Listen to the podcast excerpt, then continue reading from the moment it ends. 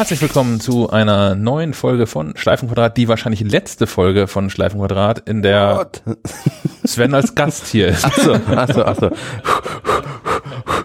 Ja, hallo. Ich habe den weiten Weg auf, auf, auf mich genommen, aus der Elternzeit hierher. Nur um hier aufzunehmen. Das finde ich super. Ja, ich auch. Und um den, den Arbeitsweg mal wieder zu proben, ob ich das noch kann. Hat's geklappt? Problem? Ja, ja, und ohne Umwege. Wie schön. Das Fahrrad kennt den Weg. Der, der bist einfach aufgestiegen und unterbewusst dann losgeradelt. Ansonsten noch äh, Kasper und ich hier, Sebastian Schack. Nicht dabei ist heute Thomas, der muss ernsthaft arbeiten. Ja, Und, und Stefan, der macht Japan unsicher. ja. Mit dem iPhone 11 Pro Max, aber das ist nicht der Hauptreisegrund. Nee, nee, der Hauptreisegrund ist da, irgendwelche Apple Stores zu fotografieren, glaube ich. Wahrscheinlich. Na, er hat auch schon andere Dinge fotografiert. Ja, sich in verschiedenen Varianten. Später dazu mehr. Grüße auf alle Fälle an der Stelle und äh, wie, wie lange ist er da? ähm, ich glaube noch diese ganze Woche. Ah, okay, ist ja schon. Also eigentlich spricht aus uns der pure Neid. Meine kommt nächste Woche zurück. Ja, auf all diese Menschen, die gerade Urlaub haben. Ich weiß nicht mal mehr, was das ist. Ja. Gut. Ich bin auch von, von Urlaubern umgeben, das ist so. Eine Freundin weilt seit einer Woche und noch zwei Wochen in der Toskana. Das ist, glaube ich, Oh. auch nicht so richtig scheiße da. Ähm, eine- andere Freundin wandert gerade durch, durch den Dschungel von Borneo. Auch gut. Das, Aber Dschungel? ich würde das sofort machen. Echt? Ja, also ich bräuchte das nicht drei Wochen. Mir wäre es zu warm und zu schwül, glaube ich. Sag ich jetzt einfach mal so. Es regnet da viel. Das, ja, aber das ist feuchte Schwüle. Das ist nicht schön. Das ist, nicht, das ist kein schöner Regen. Ach, ich weiß es nicht. Das werde ich mir, ähm, das werde ich mir dann anhören, äh, wenn sie wieder da ist. Ähm, wir haben so ein bisschen mit mit äh, verschiedenen Geräten rumgespielt in den letzten Wochen und nee, ja, Wochen, Monate sind es doch gar nicht. Nee. Es ist genau ein Monat quasi. Ja. Fast auf den Tag genau. Ähm, ich mit dem iPhone 11 Pro, Sven läuft seit ist auch schon einer guten Woche mit dem iPhone 11 rum. Ja. Und wie ist es so? Du kommst ja vom vom 10s Max. Ich komm Plus- vom Max, Plus, ja. plus Max, Max Plus. Hm, Was? Jetzt verwirr mich nicht. Nein, ich hatte das 10 Max. Siehste? 10, 10S XS Max. Ähm, naja, das ist ja ein bisschen kleiner jetzt geworden. Das, also für mich, Mhm. was ja eigentlich kein Problem ist. Also es, mir, mir fällt es kaum auf, wenn ich es jetzt so in die Hand nehme. Es fällt einfach nicht auf, dass es wirklich viel kleiner ist. Es fällt nur in manchen Gelegenheiten auf, zum Beispiel, wenn ich, wenn ich morgens mein Hoodie anziehe und da sind Taschen drin, da hielt das Max besser drin. Weil mit 11 muss ich immer aufpassen, dass es nicht rausfällt. Du, meinst, das neue Apple Clear Case kann das nicht ausgleichen. Nee, die Größe, nee, das Clear, wo fange ich an? Das Clear Case ist, also nee, ich will wi- wieder eine, eine Lederhülle. Also das fa- fa- fasst sich einfach nicht schön an und so. Schon ein bisschen Plastik, ne? Ist schon Plastik, ist rutschig, ja, sieht auch schmuddelig aus, ne? Aber vielleicht kommt das ja noch. Ansonsten kann ich noch nicht so viel zu sagen. Es funktioniert alles. Kamera ist auch nicht viel anders, bis auf diesen Weitwinkelmodus, den man in seltenen Fällen mal testen kann. Aber allem in allem, äh, alles in allem bin ich zufrieden damit. Was macht denn dein Pro? Ist das eine krasse Veränderung? Ich habe festgestellt, dass ich gar kein abendliches Sozialleben habe. Also ich, ich habe quasi, ich habe ein paar Fotos gemacht. Bleiben wir beim traurigen Ton dieser Ja. Sendung heute. Ich bin nicht im Urlaub, ich habe keine Freunde. ähm, nein, Fotos von deinen Balkonpflanzen gemacht? Was Von dich alleine in der Wohnung. ja. Naja, nein, also die- dass das einfach diesen, diesen, diesen Machtfotomodus jetzt bekommen. Ich habe davon, ich habe Testbilder mitgemacht. Also ich war willentlich unterwegs, absichtlich unterwegs und habe äh, hier Kiel bei, bei Nacht Du warst im fotografiert. Dunkeln draußen, ne? Ja, jetzt wo es früh dunkel wird, geht das wieder. Ähm, aber was ich so gedacht hätte, ist, dass man viel mehr, also dass man das im, im Alltag viel häufiger braucht. Und das ist, gilt für Mann vielleicht auch, aber nicht für mich.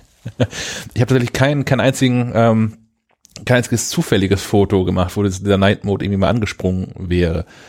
Ähm, da kann das iPhone nur gar nichts für, weil, also wenn ich den benutze, funktioniert das ziemlich gut noch ein bisschen besser, seit die ähm, äh, aktuelle Beta-Version von iOS 13.2 draußen ist, die ja dieses Deep, wie haben sie es genannt? Deep, Deep hast du nicht gesehen. Deep. Einfach deep. Es ist sehr deep. Es ist sehr, sehr deep, ja. Verdammt, Deep Focus? Deep. Deep Fusion? Nein. Deep Fusion. Deep Fusion? Das klingt richtig. Ja, okay. Das klingt richtig. Ähm, mit aktiviert haben, wo ja mehrere Bilder geschossen werden und die werden dann Pixel für Pixel verglichen und daraus das beste Bild gebaut. Ähm, das, das sieht man tatsächlich schon, dass da nochmal eine Ecke besser, vor allem die Aufnahmen schärfer geworden sind. Ähm, von daher, ich bin von der Kamera nach wie vor wirklich überzeugt. Die macht wirklich gute Bilder. Ähm, es ist jetzt nicht so, wenn man die Leuten zeigt, es ist nicht so, dass die vom Hocker fallen. So, wenn Das ist nicht mehr so der, äh, also der große Schritt, finde ich. Also es sind Verbesserungen im Detail. Ja, also im direkten Vergleich sieht man es schon, finde ich. Bei vielen Aufnahmen zumindest. Aber es ist halt nicht so, dass jemand ankommt und sagt, boah, was, was hast du denn für eine neue Kamera gekauft?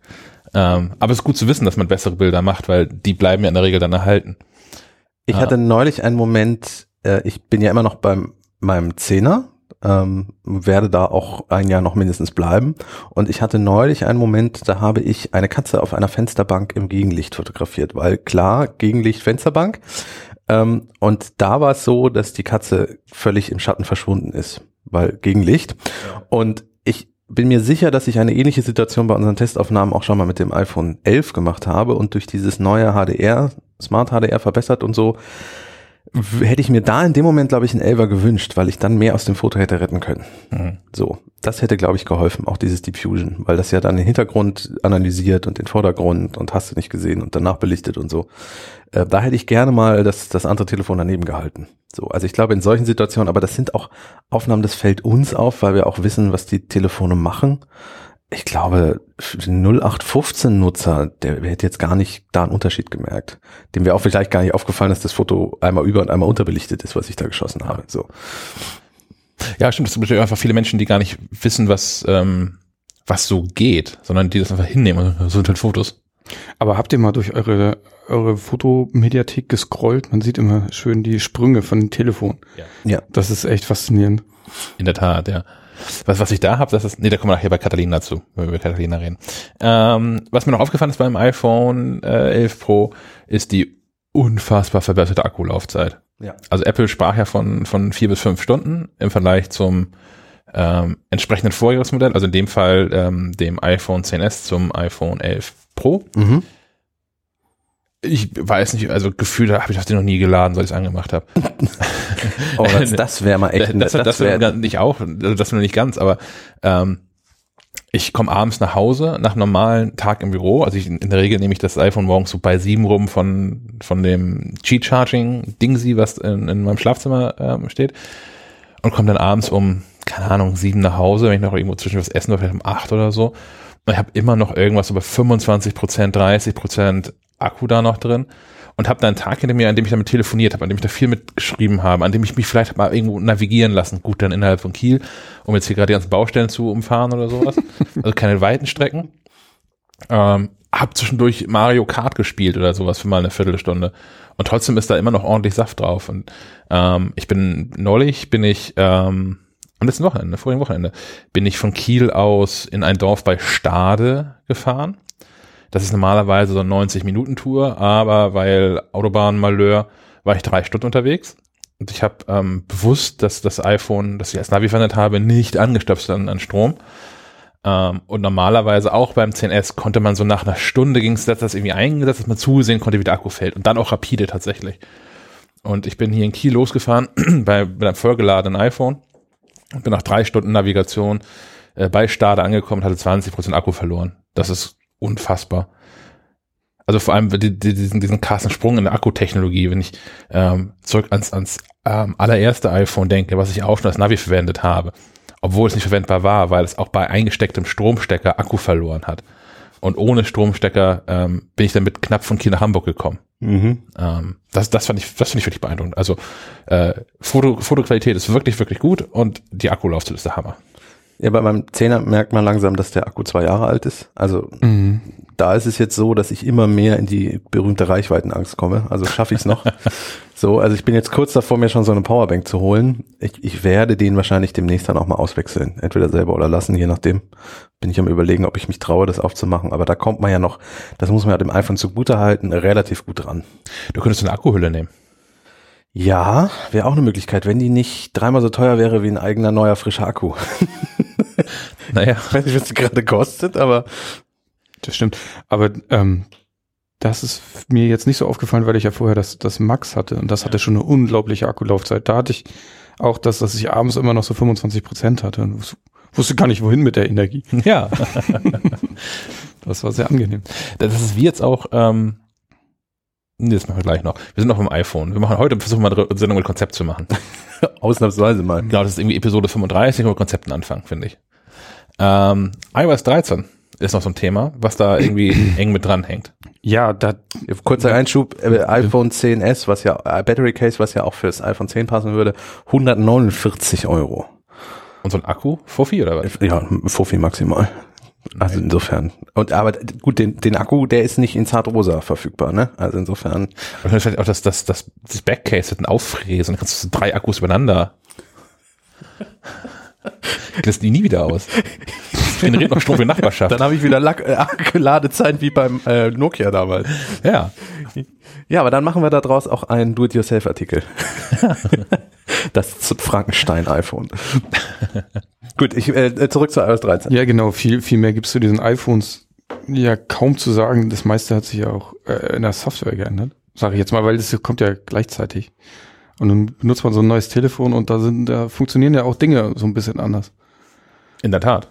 Dunkel ist natürlich super. Dark Mode, ja. Ja, finde ich, finde ich schön. Endlich. Ich, ich hasse WhatsApp, weil die noch keinen haben. ja. Instagram hat jetzt einen. Ja, Oh, ich habe Instagram quasi gelöscht. das ist gut, das ist gut. Äh, ich habe, ich, das ist die einzige App, wo ich ein aus. Zeitlimit eingerichtet habe. Ja, So. sehr gut. Und ich halte mich auch Das ist dran. der richtige ich bin Weg. richtig, ich bin einigermaßen stolz auf mich. Viertelstunde am Tag, mehr mache ich nicht WhatsApp. Meine Lebenszeit ist mir zu wertvoll. Okay. äh, ähm, nicht WhatsApp, Instagram. WhatsApp mache ich vielleicht zwei Minuten am Tag. Ja, g- gibt's gravierende Änderungen? Also die euch so aufgefallen sind? Ich habe nur Kleinigkeiten. Also, Ich habe auch, es sind primär Kleinigkeiten auf dem iPhone wohl. Auf dem iPad hat sich viel getan. Ähm, ähm, was ich gemerkt habe, was mich tatsächlich auch, was mich vorangebracht hat in der Nutzung des iPhones, ist ähm, CarPlay. Da bin ich, uh, da kann ich gar nichts zu sagen. Nee, ich das weiß, ist gut. bin Erzähl ich, mal. Bin ich hier sehr alleine in der Runde. ähm, Sven hat Auto, aber kein CarPlay. Ich habe kein Auto und kein CarPlay und du hast Auto und CarPlay. Yes. ähm, es sind vor, vor allem zwei wirklich großartige Änderungen, wie ich finde. Ähm, es gibt jetzt so eine, so eine Art Split-Screen-Mode. Also bisher war es ja so, dass man ähm, in, in CarPlay eine App groß auf diesem Display sieht und hat links so immer ähm, äh, drei, drei Apps, zwischen denen man wechseln kann, so ein App-Switcher. Davon ist immer eins für, für Karten belegt, weil Klar, navigieren. Wahrscheinlich Navigation ist eben sinnvolles, äh, der Einsatzzweck schlechthin dafür. Und unter die zwei ähm, zuletzt benutzten Apps. Ähm, jetzt gibt so es so ein, so ein, so ein Multi-View Dingsi-Bumsi, wo man den Bildschirm mal teilen kann, hat links dann auf der Hälfte quasi die Karten und kann rechts bis zu drei andere sich anzeigen lassen. Zum Beispiel hat man da den aktuellen Musikplayer oder einen Kalender oder was auch immer, was man da so ähm, dann haben möchte. Ähm, ich finde es total gut, ähm, da Musik zu haben, um halt eben mal Tracks skippen zu können oder zurückspielen zu können oder naja, was man halt mit Musik so macht beim, beim Autofahren, ohne das Navigationsding zu verlassen. Weil dann wird es nämlich immer absurd, weil ähm, gerade wenn man auf, der- an der Autobahn lang fährt und dann da so Ausfahrten kommt, die man vielleicht nehmen sollte, ähm, was dann passiert ist, wenn neue Hinweise kommen, dann werden die von oben eingeblendet, ja bisher, Mhm. wie auf dem iPhone auch. Und das finde ich wirklich krass ablenkend, wenn man ohnehin schon beim Fahren, was man nicht tun sollte, aber aus dem Navigationssystem rausspringt in die Musik-App, um da was zu machen und dann noch was in den Screen reinspringt, Ja. dann bin ich wirklich abgelenkt. Das habe ich da jetzt so nicht mehr, weil ich immerhin auf der, auf der links eingeblendeten Karte sehe, was passiert. Ähm, dann hat Apple jetzt mit iOS 13 für CarPlay sowas wie Glimpse tot gemacht. Hat jemand von euch Glimpse vorher? Ja, habe ich, hab ich mal eine Zeit lang genutzt. Ja. Okay, fand ich auch mal super praktisch. Ähm, ein kleines, kleines Tool, wo man sagen kann, ich fahre jetzt hier los, ich fahre jetzt dahin, ich schicke mal Personen A, B und C einen Link dazu. Ähm, die können mich auf einer Karte verfolgen und sehen ähm, meine voraussichtliche Ankunftszeit. Auch, glaube auch die Fahrgeschwindigkeit oder sowas, aber geschenkt. Ähm, das mit der Fahrgeschwindigkeit hat Apple nicht übernommen, aber ich kann jetzt direkt aus der Karten-App in CarPlay äh, meine Ankunftszeit teilen. Und Menschen sehen mich dann auch auf einer Karte und Ja. gucken dann, ähm, das war in dem Fall ganz sinnvoll, weil äh, es, es gab da eine, eine neuerliche Baustelle auf dieser Strecke Richtung Dorf bei Stade, ähm, die wohl sehr temporär ist und die in keinem Navi drin ist. Also Apple Maps kannte die nicht und hat mir dann eine, eine Uhrzeit, ich sag mal 16 Uhr prognostiziert und äh, die Freunde sind nicht gefahren und haben gesagt, ja okay, 16 Uhr, das wird eher 16.30 Uhr, weil da kommt noch eine Baustelle. Ähm, Finde ich mal, das ist wirklich ein praktisches Feature, diese Ankunftszeit zu teilen. Das ist jetzt innerhalb von, von, von Kiel ist es völlig belanglos, weil alles immer eine Viertelstunde dauert. Gelogen. Meistens. Kiel hat's gerade drauf und, und ärgert alle Bau, äh, alle Autofahrer, indem sie so viele Baustellen gleichzeitig aufmachen, dass einfach auch gern mal das Doppelte dauert. Ich habe gestern gesagt, dass die Gutenbergstraße dicht ist. Ja. Meine Haupteinfallstraße. Ich komme kaum noch raus aus der Stadt. Ja. Es ist, ja, ja. Anderes Thema, wollen wir uns nicht über aufregen. Tatsächlich war es aber auch da auch war es sinnvoll, weil ähm, ich habe ich hatte gestern einen, einen Termin in einem äh, Gewerbegebiet da am, am, am Eichhof äh, in, in Kiel. Kann mir ja schon denken, was das für ein Termin war. Nein, nicht bei Lille. Ah, nicht bei der lokalen Brauerei. kein Bier. Nein, es war ein, ein ernster Geschäftstermin. Es ging aber auch um Bier, nein.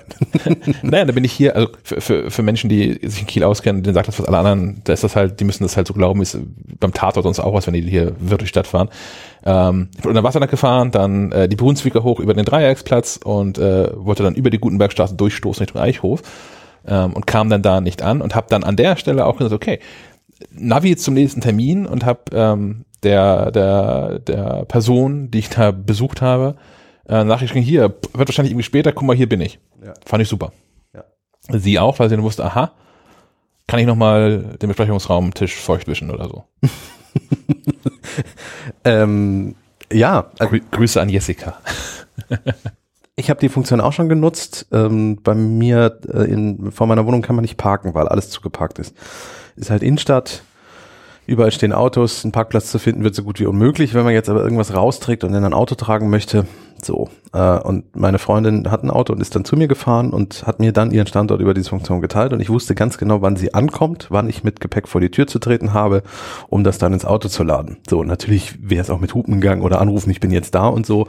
Äh, es ging früher auch alles ohne solche Funktionen, Ja, aber ist netter. aber es ist trotzdem ganz Aber es ist sehr, also ja, wir, wir nutzen das auch gern mal, ne? Ich habe ja zwei Kinder und wenn, bis man die dann fertig hat und so, das, das ab und zu muss das echt gut getimed sein. Ähm, und da ist das schon hilfreich, wenn man auf die Minute genau weiß, oh, okay, jetzt, Jetzt echt. Person da, ja. Genau. Sehr schön. Äh, iPad OS ist ja auch mit iOS 13 mit dabei, ne? Gemeint. Ähm, da habe ich irgendwie, also ich finde noch sehr schön am iPhone und natürlich am iPad den neuen Teilenbildschirm mit den mit den äh, mit den intelligenten äh, Feldern da Ist drunter. perfekt. Es ist so super. Ja. Ähm, da fragt man sich auch, warum das nicht auch schon früher kam, weil also es ist ja jetzt so, dass wenn man am Teilen klickt, ist da eine Leiste, die oberste Leiste, die äh, vorgeschlagen wird vom Telefon. Also zum Beispiel Leute, mit denen man häufig airdroppt. Ähm, oder Telefone, die in der Nähe sind. Also wenn ich im Büro bin, werdet ihr da direkt zum Beispiel als Airdrop-Kollegen angezeigt. Ähm, oder mit den Personen, mit denen man zuletzt irgendwie iMessage geschrieben hat, die tauchen da auf und so. Und das nimmt halt schon so zwei, drei Sekunden Bedienung, die man sonst gebraucht hätte, um irgendwas rauszusuchen. Finde ich nicht unpraktisch. Ist eine coole Funktion. Auf jeden Fall, ja. Das hätte ich auch erwähnt. Und allgemein ist der Teilenbildschirm sehr viel aufgeräumter, auch was da drunter noch kommt. Das ist Ja. alles, Ja. alles ein bisschen hübscher. Allgemein ist vieles, vieles aufgeräumt. Das ist, glaube ich, so. Mm, iPadOS, da hatte ich ja gerade mit angefangen. Ähm, endlich, also zwei Funktionen, wo sich auch fragt, warum jetzt erst? Ähm, endlich ein Download-Manager in Safari am iPad Ja. im Jahr 2019. Das ist unglaublich. Und eine Funktion, die ich auch noch sehr häufig nutze und gut finde, ist die neue Dateien-App, die auch externe Speichermedien einbinden kann. So. Das ist eigentlich nur ein kleiner Schritt gewesen, glaube ich, für die Programmierer von Apple. Ähm, es ist ein großer Schritt im, im, im Kopf von Apple gewesen, das zuzulassen. Ähm, und es ist ein großer Schritt im, im Kopf der Nutzer, jetzt auch zu wissen, ich kann da auch sowas anschließen. Das macht das Gerät, auch wenn man es nicht so häufig tut. Also ich meine, ich habe da jetzt dreimal einen USB-Stick dran gehabt seitdem.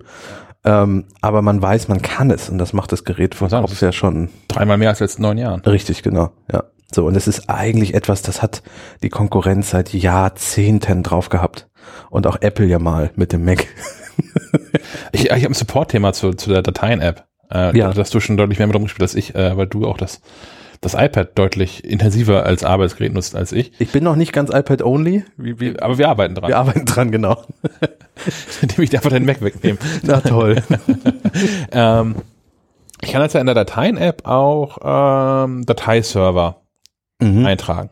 Ja. Zum Beispiel unseren lokalen Daten. Arbeitsserver, ja. Genau. Ähm, ähm, merkt das iPad, wenn es wieder in diesem Netzwerk drin ist?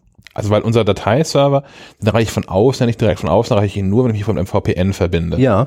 Ähm, das mache ich nun relativ selten, aber wenn ich hier im, im Haus bin und dann damit arbeiten möchte, erkennt das iPad, Moment, ich bin im richtigen Netzwerk, kann ich mich mit dem Server wieder verbinden. Er ist jedes Mal, wenn ich hier bin, erreichbar. Also das scheint zu funktionieren und das ist etwas, was der Mac ja teilweise nicht hinkriegt. Ja, also bei, genau, bei ja. Mac ist es häufig so, wenn ich das MacBook mit nach Hause nehme, dort nutze und dann wieder hier nutze, dann hat es den Enterprise Server vergessen. Ja. So, wenn ich das äh, hier habe, nicht zu Hause nutze, wo ich es mitgenommen und wieder hier, dann ist es manchmal so, dass er noch da ist, weil es irgendwie nicht mit dem WLAN sich verbunden hat oder so. Das iPad schafft das trotzdem. Also ist mir zumindest, ich habe jetzt gerade nichts gemacht und der ist da. So, und ich habe das iPad definitiv heute Morgen auch noch zu Hause genutzt. Und da war der Enterprise Server nicht da. ich, ich, merke das auf dem, äh, auf, auf dem Mac äh, aktuell. In, äh, während Svens Elternzeit habe ich so ein InDesign hier bekommen, um Kleinigkeiten selbst zu ändern. Wenn zum Beispiel Thomas sich beschwert, dass er irgendwie Text nicht bearbeiten kann, damit ich den Text halt auf eine andere Ebene ziehen kann und nicht jedes Mal dem, dem externen Layouter irgendwie schreiben muss, mal hier, kannst du mal und dann kommt es in zwei Stunden, weil er was anderes gerade macht oder so.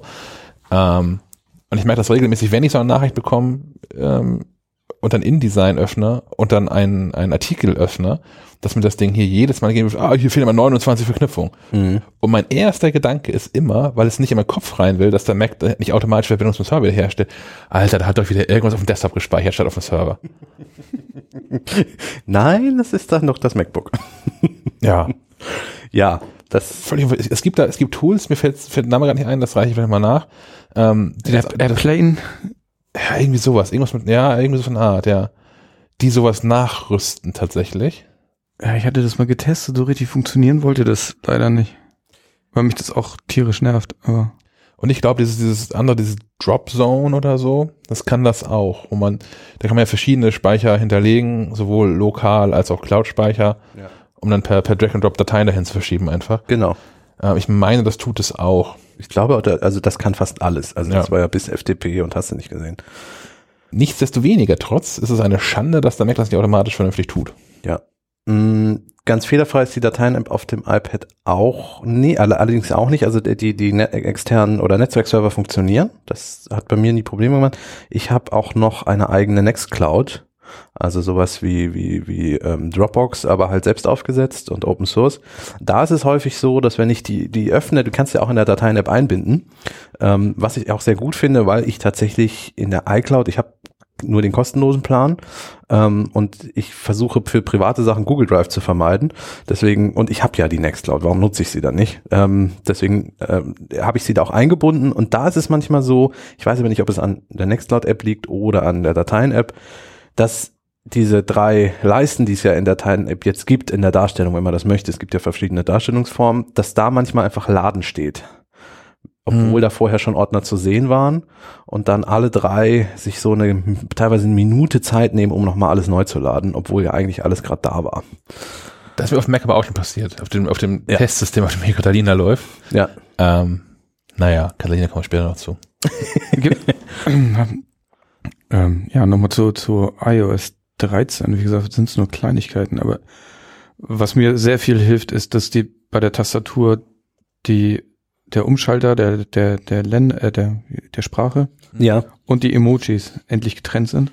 Ja, Ich muss nicht erstmal alle Tastaturen, die ich so aktiviert habe, durchschalten. Durchklicken, Das ja. sind nicht so viele, aber es hat mich immer tierisch genervt. Die neue äh, Tastatur ähm, finde ich ein bisschen gewöhnungsbedürftig, dies mit dem Swipen. Machst du das? Aber es ist nur ein Trainingssache. Ja, im Moment, ich habe das Gefühl, vielleicht ist es auch so, ich stecke gerade nicht so tief drin, als hätte er vergessen, wie ich tippe. Ja. Also es ist, es hakt ohne Ende, also ich vertippe mich dauernd. Äh, wenn ich Leertaste drücken will, schreibt er mir immer ein N. Ich, vielleicht habe ich zu dicke, dicke Finger auch. Ähm, deswegen versuche ich das hin und wieder mal mit diesem Swipen. Ähm, aber es ist echt eine Gewöhnungssache. Ja. Da, da klagen viele drüber. Also dass das äh, die Tastatur vergessen hat, was man, was sie schon mal gelernt hat. Bei, bei mir ist es so, ich habe, ich merke da wenig von, ehrlicherweise. Das Einzige, was ich äh, bei mir, was das, dass die Tastatur zuverlässig jedes Mal falsch macht, ist, dass es eins der drei Worte für die und dir wählt. Und es ist immer das Falsche. Ja. Obwohl du ein richtiges getippt hast. Genau. Genau, das ist etwas, was mich äh, irgendeine, jetzt fällt es mir natürlich nicht ein, irgendeine Genitivform schmeißt er mir immer raus und setzt ein völlig anderes Wort da rein. Und ich habe ihm schon, also man kann dann ja dieses Wort markieren ähm, kann dann eins in diesem Kontextmenü, was dann auftaucht, eins äh, in ein- dieser Felder auswählen. Was ist das? Anlernen oder irgendwie sowas? Irgendwie sowas, ja. ähm, dann wird es im Wörterbuch quasi gespeichert, dass man aber eigentlich eher das andere Wort haben wollte. Ähm, das merkt sich das iPhone manchmal auch, aber eben nicht immer. Und jedes Mal nach jedem Update ist das gefühlt auch wieder verschwunden. So, und ich weiß nicht, warum das nicht, das iPhone speichert alles im Backup. Es ist alles irgendwie nach Updates immer wieder da, aber das verschwindet jedes Mal wieder. Das kann doch nicht sein. So. Also mir noch nie so krass aufgefallen wie jetzt beim Umstieg auf iOS 13. Wo es das auch nicht kann, ist, also wo man Änderungen nicht gut machen kann, ist äh, mit Siri. Ähm, ich, hab, ich bin bass erstaunt, wie gut Siri in iOS 13 mich versteht. Also gerade wenn ich während der Autofahrt dann, dann Nachrichtenantworten diktiere. Das ist da wirklich, wirklich gut. Was nicht so gut hinhaut, ist wenn man Smileys diktiert und so. Ähm, aber naja. aber ähm, es ersetzt sogar Kommas richtig, auch wenn man sie nicht mit diktiert. Das finde ich auch ganz nett. Ähm, aber dann gibt es ja die Möglichkeit hinterher, wenn, es, wenn man fertig ist, sagen, ja, lies doch mal vor, sicherheitshalber. Ja. Und wenn dann irgendwas falsch ist, dann fehlt mir eine Option zu sagen, äh, ja, mach nochmal. Ich sage dann Stopp, wenn es falsch ist, und dann machen wir was Neues. Man kann dann auf Ändern, man kann Ändern sagen oder einen Ändern-Button drücken in, in, in CarPlay und dann kannst du neu anfangen. Ja, komplett neu. Ja, ja, darfst den ganzen Satz nochmal einsprechen. Naja, oder halt mehrere, ne? Also ich habe da, man, man diktiert da so ein halbes Buch da irgendwie rein, weil geht ja. Und das ist ein Wort falsch, was aber auch irgendwie den ganzen Sinn der Nachricht verändert. Aber du diktierst, du diktierst eine Nachricht und du nimmst nicht eine Sprachnachricht auf. Ich diktiere, ja. Ne? Okay. Warum? Ich hasse Sprachen. Ja, ich bekomme ich bekomm, ich bekomm die nicht gerne. Ich- Alles klar. Ich höre die mir auch nicht gerne an. Sehr gut. Ich bin ganz bei euch. Ich mag das auch nicht. Also ich bin auch, ich bin kein so ein, ähm, äh, äh, der, ich höre nicht so, also ich höre gut, aber ich kann es besser erfassen, wenn ich es lese. So, das wollte ich sagen. Ja, vor allem Ähm. die Sprachnachrichten, die man bekommt, haben ja auch eine so dermaßen tolle Qualität. Also ich kriege manchmal welche, die anfangen mit ähm, warte, ähm, Was wollte ich noch mal sagen? Genau. Ach so, ja. Wo ich mir denke, dann fang doch erst den Aufnahmeknopf zu drücken, wenn du weißt, was du mir sagen möchtest. Ich habe dir jetzt zwei Minuten beim M machen zugehört. So. wir, wir haben später in der Sendung noch so einen Podcast-Tipp von, von Herrn Möller. Äh, ich greife da noch nicht vor, worum es da geht, aber da ging es auch in einem Teil um Sprachnachrichten und ich habe geweint vor Glück, weil das so genau meine Ansicht war. Das, Ich höre hör das, also ich höre das, äh, Entschuldigung, ich spreche jetzt mal aus. weil, weil äh, der, der äh, Protagonist in dem Podcast, der nutzt zwar Sprachnachrichten häufig, äh, hat aber gesagt, wenn er Sprachnachrichten nutzt, dann macht er sich vorher einen Plan und weiß, was er erzählt.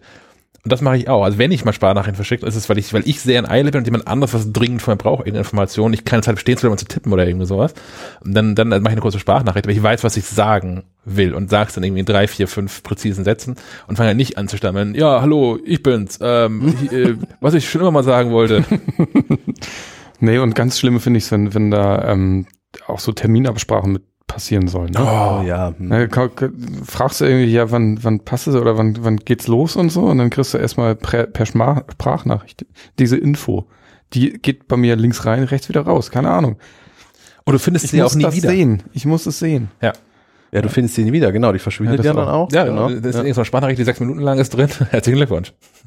Ja, und wenn du nicht behalten klickst, ist die Sprachnachricht auch noch 30 Sekunden weg. Ja. So, dann, also, Na, das habe ich zum Glück eingestellt, dass er sie nicht löscht nach 30 Sekunden. ähm, aber selbst wenn du dann irgendwie drei Minuten normal hören müsst, nur weil dir irgendwie die vorletzten Sachen, dafür ist mir aber auch die Bedienung für die, die, die Sprachnachrichten zu doof. Dieses gedrückt halten.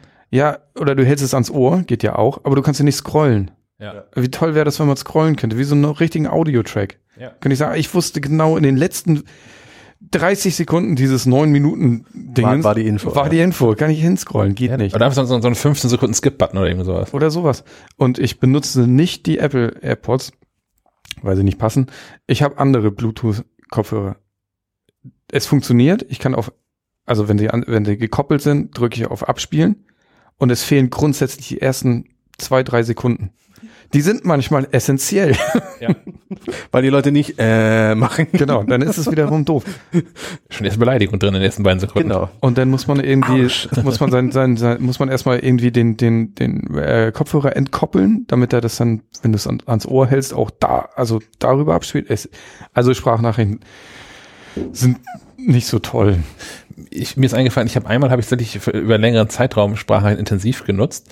Ähm, um äh, ein, eine Freundin von mir, die ähm, sich Podcasts verweigert hat, habe ich damit daran rangeführt, dass das gesprochen. Hast du, hast du ihr den Podcast nacherzählt? Na, ich, ich habe tatsächlich äh, Dinge, die ich sonst getippt habe. Also wir, wir, wir schreiben gar nicht über, über den Tag gar nicht so viel, wenn dann aber gerne mal längere Nachrichten.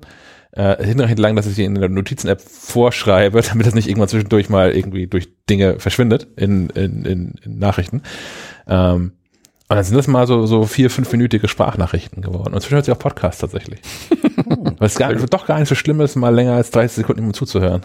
Ja, das wiederum ist ja wieder, also das geht. Ich höre ja sehr gerne und viel Podcast, aber die müssen auch länger sein als 30 Sekunden. Ja, in der Tat. Gut, kurzer äh, Ausflug in die Sprachnachrichtenwelt. Ich wollte nur sagen, ich höre das an vielen Stellen und auch bei besagten Podcasts höre ich das immer wieder, dass Sprachnachrichten nicht das Gelbe vom Ei sind für viele Menschen. Ja. Äh, ich habe noch ein Feature von, von iOS 13, äh, was ich wirklich mag. Das ist die neue Wo ist App. Ja. Ähm, die äh, Find, Find My iPhone Bis auf den und, Namen und finde ich Freund finden. Da war ich lange der Meinung, dass Wo ist scheiße ist als Name. Inzwischen finde ich es total gut. Also im englischen Original heißt es Find My. Was, ne? Ja, klar. Ist ein klarer Auftrag. Find, find my friend. Find my husband. Aber auch find das my, ist abgehackt. So, da fehlt was am Satz. schon irgendwie. Auch genauso wie bei wo ist. Wo wo ist? Aber wo, das- wo ist der Gerät? Aber immer, immer dann, immer, also Sekunden bevor ich diese App starte, ist das die Frage in meinem Kopf. Wo ist, wo ist eigentlich? Ja, Wo ist mein Schlüssel Wo eigentlich? ist eigentlich mein Schlüssel? Das wäre dann wieder ein Hinweis auf diese wunderbaren Tracker, die Apple nicht vorgestellt hat. Ähm, ja, aber äh, wenigstens wo ist Punkt, Punkt, Punkt hätte die App ja heißen können. Ach nein, ich, ich bin damit zufrieden. Ich finde das, finde das gut so. Wo, wo ist?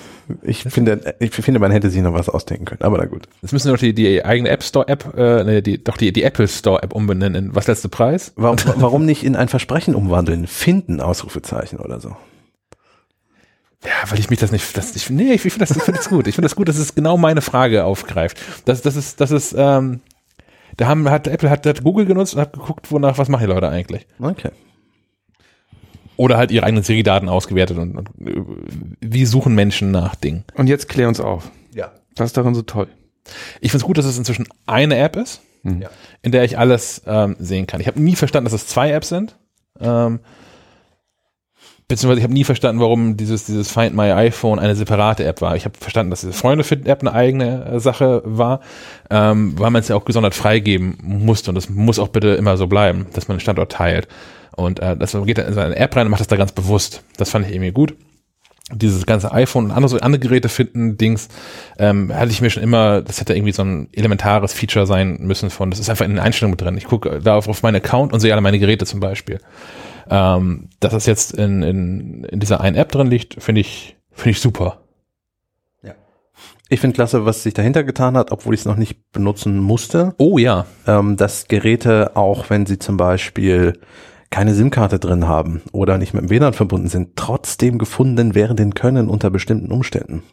Weil nämlich sie mit allen anderen Apple-Geräten in ihrer Umgebung kommunizieren können, egal ob die sich kennen oder nicht. Also sollte ich theoretisch mein MacBook in der U-Bahn vergessen, theoretisch, und jemand mit einem iPhone an dem Rucksack vorbeilaufen, kommunizieren die beiden miteinander, das iPhone hat Internet und gibt den Standort des MacBooks weiter unter sehr positiven Umständen, weil er muss lange genug irgendwie in der Nähe sein und so, aber theoretisch funktioniert das und dann weiß ich, wo mein MacBook zuletzt gesehen wurde. Natürlich bewegt sich die U-Bahn, ist ein bisschen doof, wenn die Person dann mit dem iPhone aussteigt und so, aber immerhin habe ich dann zwischendrin so Standorte. Ja. So, und wenn ich, wenn ich dann sehe, ach guck mal, das bewegt sich auf der Route der U-Bahn-Linien, dann weiß ich, ah, der ist vielleicht noch in der U-Bahn.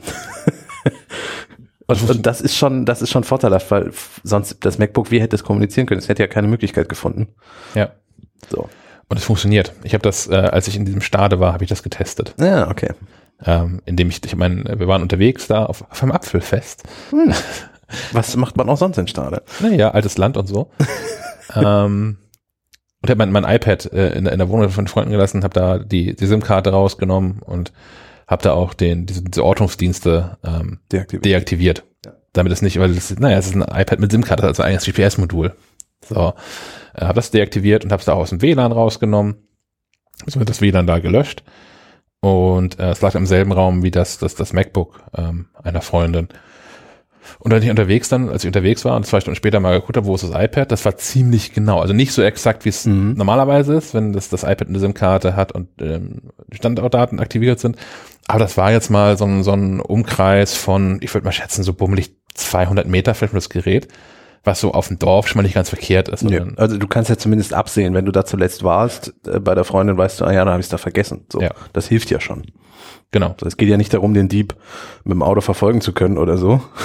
Das reicht ja schon zu wissen, wo ungefähr das Gerät ist. Ja, wahrscheinlich wird es noch genauer, also wenn ähm, ähm, der, der, der Ehemann dazu, der hat nur ein iPhone, das hat er natürlich dabei gehabt, wenn es vielleicht ein zweites Gerät von ihm auch noch da Mhm. rumgelegen hätte, Ja. Das ist dann, ist das so keine Triangulation, sondern aber immer schon zwei Geräte in der Nähe hat, dass es vielleicht ein bisschen genauer wird. Ja. Lustige Idee, sehr praktische Idee. Ähm, das sind so die kleinen Funktionen, die iOS 13 wirklich wertvoll machen, finde ich. Ja, denke ich auch. Ähm, die Apple Watch hingegen hat äh, Ja. praktisch keine neuen Funktionen bekommen. Nee, nee, die hat ein neues Display und einen Kompass und damit ist das Thema durch. Ähm, das, was mir jetzt aufgefallen ist, wir haben in der vergangenen Ausgabe von Schleif und Quadrat schon über die Apple Watch gesprochen. Ähm, mit dem Always-On-Display hat sich bei mir noch eine Erkenntnis eingestellt in den letzten Tagen, denn es ist kälter geworden und ich trage vermehrt Jacken und langärmliche Sachen. Ja. Und das Always-On-Display erkennt ja quasi permanent und stufenlos, wie hell es um die Uhr herum ist und passt die Helligkeit an. So, als wir die Uhr anfingen zu testen, war es noch relativ warm und ich hatte hauptsächlich kurzärmliche Geschichten an. Das heißt, es war immer um die Umgebungshelligkeit angepasst, das Display. Und jedes Mal, wenn ich auf das Display guckte, war das für mich die perfekte Helligkeit, um was zu sehen, egal ob das Display aktiv wurde. Also es wird ja erst dann aktiv, wenn man es wirklich anhebt, das Display, also das Handgelenk. Ähm, egal ob ich es aktiv anhatte oder nicht, war die Helligkeit völlig okay. Jetzt, wenn ich ein langärmliches Hemd anhabe oder eine Jacke und das aus dieser Jacke rausnehme, dann gibt es immer so einen kleinen Moment, bis das Display auch lesbar wird, weil unter der Jacke ist es natürlich in völliger Dunkelheit für die Uhr. Die Uhr denkt, es ist stockdunkle Nacht, äh, dunkle Nacht und macht das Display auf die geringste Helligkeitsstufe. Ähm, das spart natürlich auch Akku und natürlich brauche ich unter der Jacke auch nicht ein helles Display. Ja. Aber es ist, gibt schon so einen Moment, wo man dann doch wieder merkt, es ist ein Display, auf das man guckt. Also ich hatte ja in, in dem Test geschrieben, dass das Always-On-Display was macht, weil es plötzlich eher eine Armbanduhr ist als eine Smartwatch, wenn man permanent eine Uhrzeit hat. Mhm. Ähm, es ist halt doch, dann merkt man wieder, es ist eine Smartwatch. Das ist jetzt eine Kleinigkeit, aber sie fällt halt schon auf, finde ich. So, ich wüsste aber auch nicht, wie man es lesen könnte, weil unter einer Jacke ist es halt nun mal dunkel, da soll die Uhr bitte auch dunkel werden. So. Ja. Und es ist jetzt auch nicht so, dass es stundenlang dauert, bis das Display heller wird. Nee, eben, ja. Müsste nur schneller gehen, meinst du? Ja, vielleicht tatsächlich. Also das wäre eine Lösung. So nach dem Motto, es wird hell und in dem Moment wird es direkt auch hell. So, dass man in dem Moment, wo man die Uhr aus dem Ärmel rausschiebt, schon gar nicht mehr mitbekommt, dass sich da was an Helligkeit getan hat. Das wäre vielleicht eine Lösung. Ja. Wie ist das mit den Komplikationen? Ich sehe jetzt, du hast deine Ringe noch lange nicht voll. Nein, ich habe erst ein Viertel voll. Ich bin nämlich heute Bus gefahren. Hm. Äh, der Aufnahme mal ist wieder wieder in Kiel. 10.30 Uhr vormittags sind wir gerade. Äh, Genau, ja, jetzt sehen wir das. Es regnet in Kiel. Ich habe, ich, ich erzähle auch gleich noch eine Busgeschichte, die passt, Yes. zu, passt zum nächsten Thema. Ähm, Okay, ja. ähm, mit den Komplikationen, also ich bin von einer Series 2 gekommen. Ähm, und die Series 2 hatte zum einen natürlich ein kleineres Display und hatte viele Zifferblätter nicht.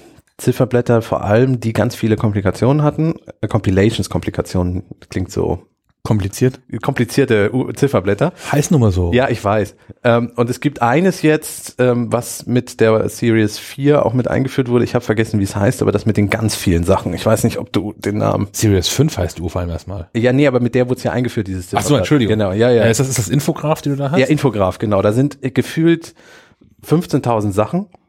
Also ich sehe jetzt hier zum Beispiel gerade, ich habe vier überfällige Erinnerungen. Ich sehe meine Ringe, ich sehe meinen Timer, ich sehe das aktuelle Wetter, ich sehe die Mondphase, ich sehe die Regenwahrscheinlichkeit, den Sonnenstand und den Kalender. Und das ist der Punkt? Der Punkt da oben heißt, ich habe eine Benachrichtigung. Eilmeldung. Porsche-Produktion nach massiver IT-Störung eingestellt. Faszinierend. Ähm, aber darum soll es gar nicht gehen. Die guten E-Porsches. Die guten E-Porsches. Ähm, das ist mir tatsächlich zu viel, muss ich gestehen. Mhm. Also ich habe lieber, ich habe dann lieber ein aufgeräumteres mit maximal vier von den Dingern. Aber sind die, ähm, die sind jetzt aber nicht, die achten nicht drauf, ob du angehoben hast oder nicht, ne? Das hatten wir ja letztes Mal in der Diskussion. tun sie, tun sie. Also zum Beispiel den Timer, wenn ich jetzt den Timer stelle. So, jetzt habe ich einen Minutentimer, dann siehst du hier die Uhrzeit, Ja. Sekunden genau runterticken. und jetzt siehst du nur noch weniger als eine Minute auf dem Ziffernblatt. Okay. Also die reagieren auch drauf. Okay. So, du kannst natürlich auch ähm, zum Beispiel diese Lautstärkenerkennung anhaben als als Compilation, die dann, wenn du den Ziffernblatt angehoben hast, die ganze Zeit dir anzeigt, wie hell es, äh, wie laut es ist. Und wenn du es runter machst, ist das auch aus. Also die reagieren auch drauf. Das gesamte gesamte Display reagiert auf Anheben oder nicht. Sekundenzeiger verschwindet und solche Dinge. Ja, ist schon ganz cool. Das ist der einzige Punkt, der mir noch in den letzten Wochen aufgefallen ist. Wie ist es bei dir? Ist dir noch was im Vergleich zur vergangenen Sendung aufgefallen mit der Series 5? Immer das gleiche Akkulaufzeit. Ähm, nachdem ich die, die Apple Watch Series 5 das, das erste Mal konfiguriert habe, gut, dass er am ersten Tag dann irgendwie zügig leer war, das war mir schon irgendwie klar, weil dann noch irgendwie Dinge synchronisiert werden und irgendwie, ich habe dieses äh, favorisierte Fotoalbum, äh, das Fotoalbum mit den favorisierten Bildern wird auf die Apple Watch synchronisiert und ich habe zwei, drei Musikplaylists, die synchronisiert werden und ich habe eine Playlist in Overcast, die synchronisiert, also mir war klar, am ersten Tag wird das Ding schnell leer sein. Das ist aber auch dann ähm, über die nächsten Tage so geblieben. Es ist nicht, nicht ausgegangen, aber während ich vorher mit der Series 4 immer, wenn ich abends weggegangen bin, noch so lockere 20% Akkulaufzeit hatte, waren es jetzt gerne mal so weniger als 10. Und das ist dann schon, okay, das ist jetzt irgendwie so Viertel vor elf. Was machst du denn am Wochenende eigentlich? Wenn du doch mal in der Basis oder so, dann geht da irgendwann die Uhr aus. Das ist auch irgendwie kacke, das soll so nicht.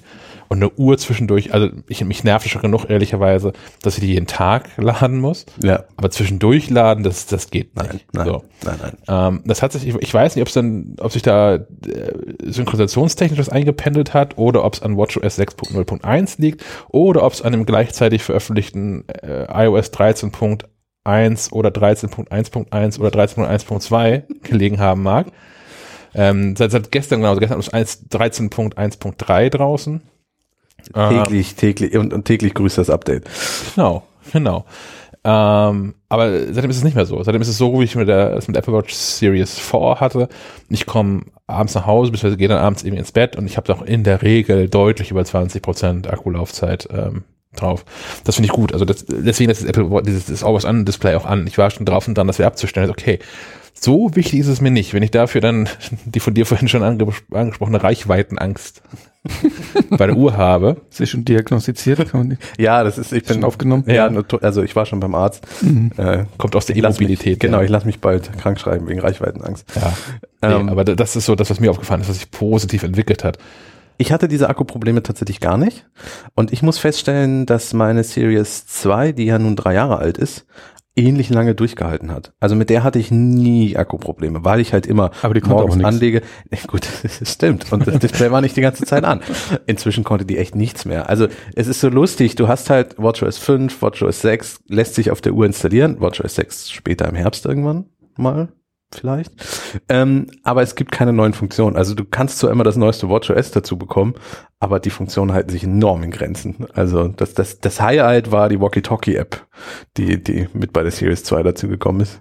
Die haben wir auch nie genutzt. Ne? Also zum Testen hier ja klar, aber danach? Ich hatte sie zwischendrin nochmal aktiviert, als sie von Apple deaktiviert wurde, aufgrund von Sicherheitsgründen, Ja. um zu gucken, ob sie wirklich deaktiviert ist. nee, aber sonst haben wir die nie wieder benutzt.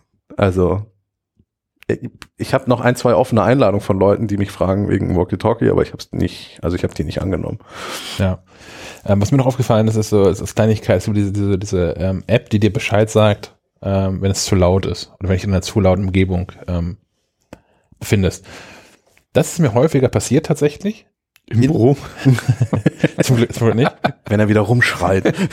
Wenn ein bestimmter Kollege da ist, das, ja, ja. dann nur ganz im Flur. Nein. Ähm, aber in der Regel passiert mir das in Situationen, wo mir diese Information nicht weiterhilft. Ich sitze in einem Restaurant und es ist laut. Ja, merke ich selbst. Könnte es gehen. Aber ist noch nicht, ist noch nicht alle hier der Teller. Ich geh jetzt. Also bitte einpacken, dass du laut Kabel hinschmeißen, genau.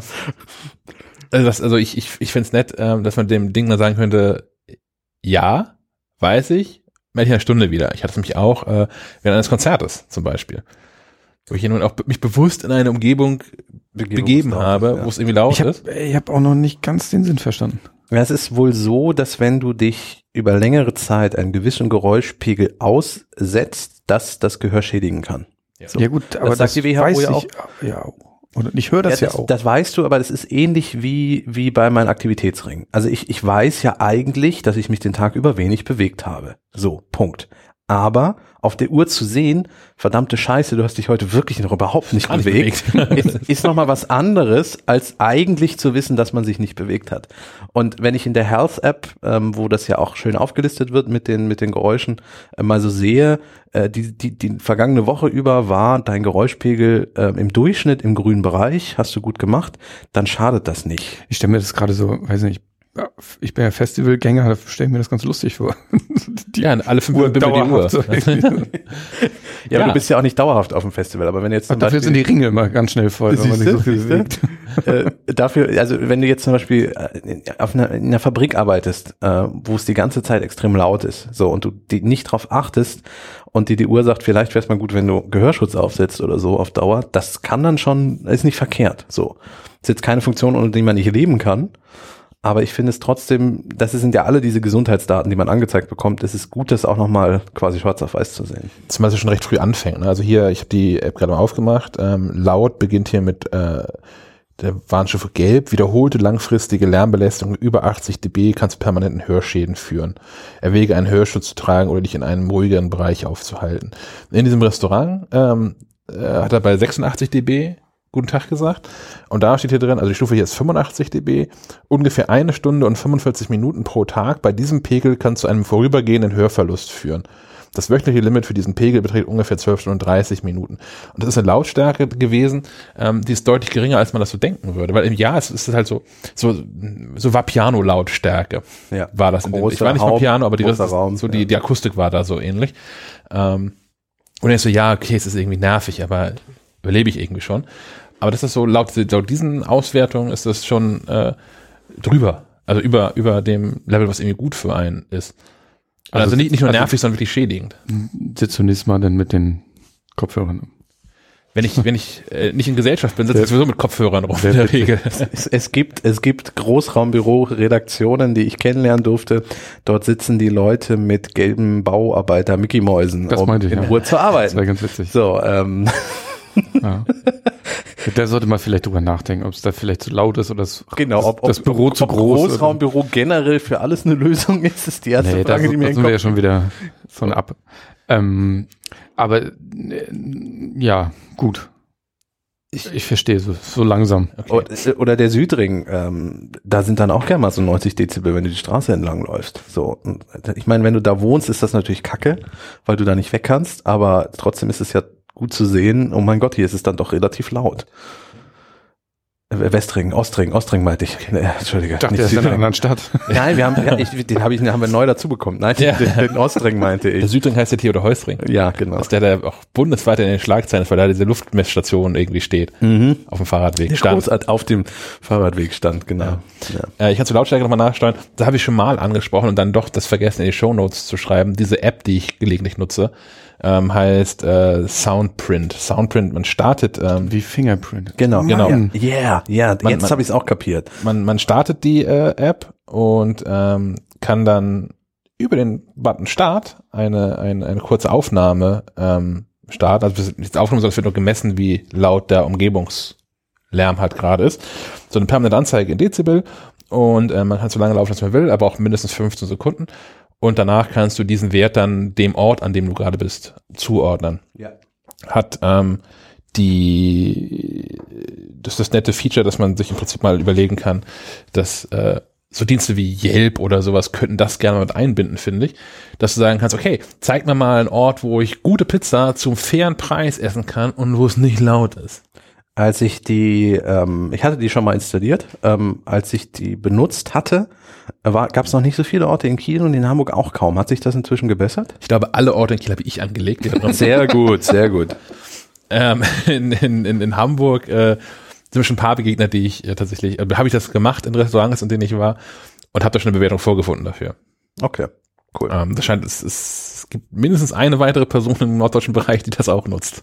Und das werden ja jetzt Tausende mehr, da du es Ich denke, das endlich auch. erwähnt hast. Ich denke das auch. Ach, guck mal hier, im Vapiano war noch keiner hier in Kiel, aber das wir ja eben schon angesprochen. Das ist ja auch richtig. da könnte ich der Erste, der be the first to add a soundcheck. Oh, machen wir dann gleich mal. Weiß ich, was wir heute Mittag machen. naja. Naja. Naja, Wir sind, naja. hier, wir sind hier wegen der Arbeit. Ja, ja, aber das, das Vapiano ist tatsächlich hier einmal über den Teich rüber. Schwimmen tun wir nicht. Ich habe ja den, den Friesennetz, damit ich, wahrscheinlich komme ich drunter Fuß durchs Wasser. Ja, das stimmt.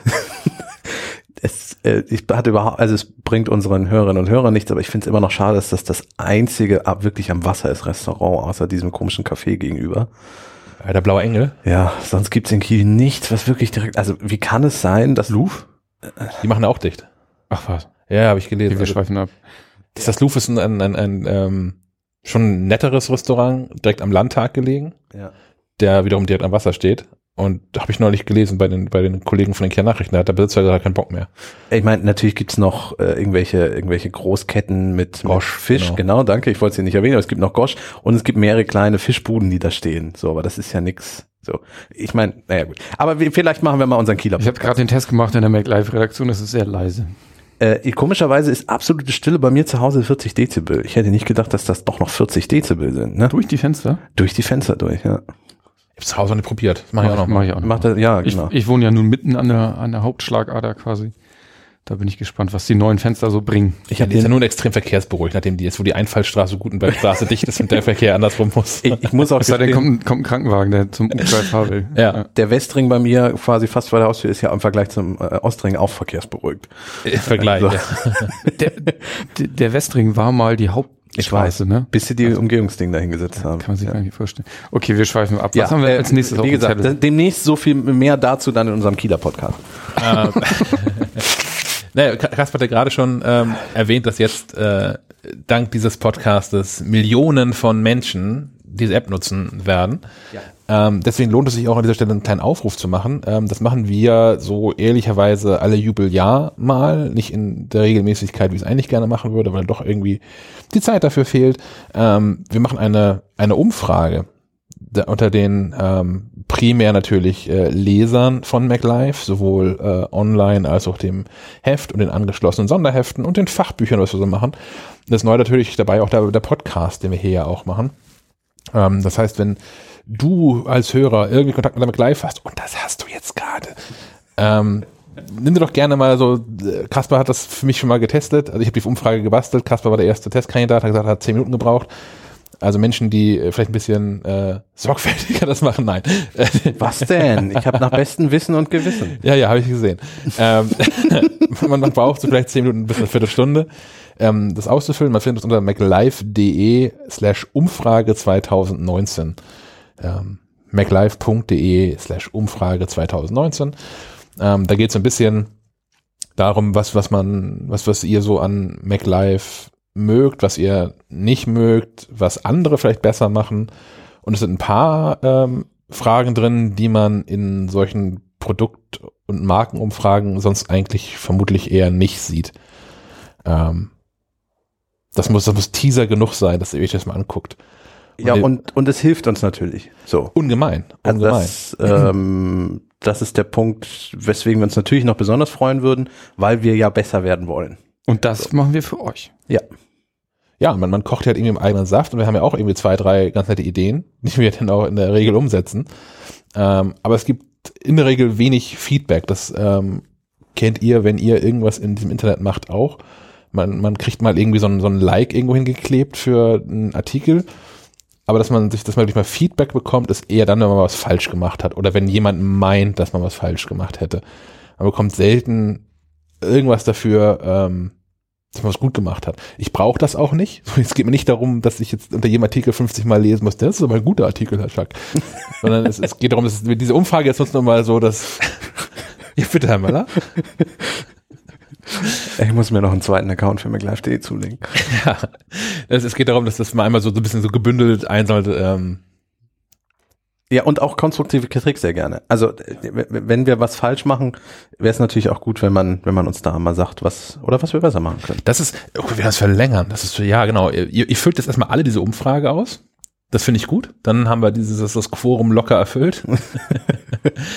ähm, und wenn ihr darüber was hinaus habt, dann könnt ihr das auf den Anrufbeantworter sprechen. Den Anrufbeantworter von Schleifenquadrat erreicht ihr unter der Telefonnummer 0431 200 766 705.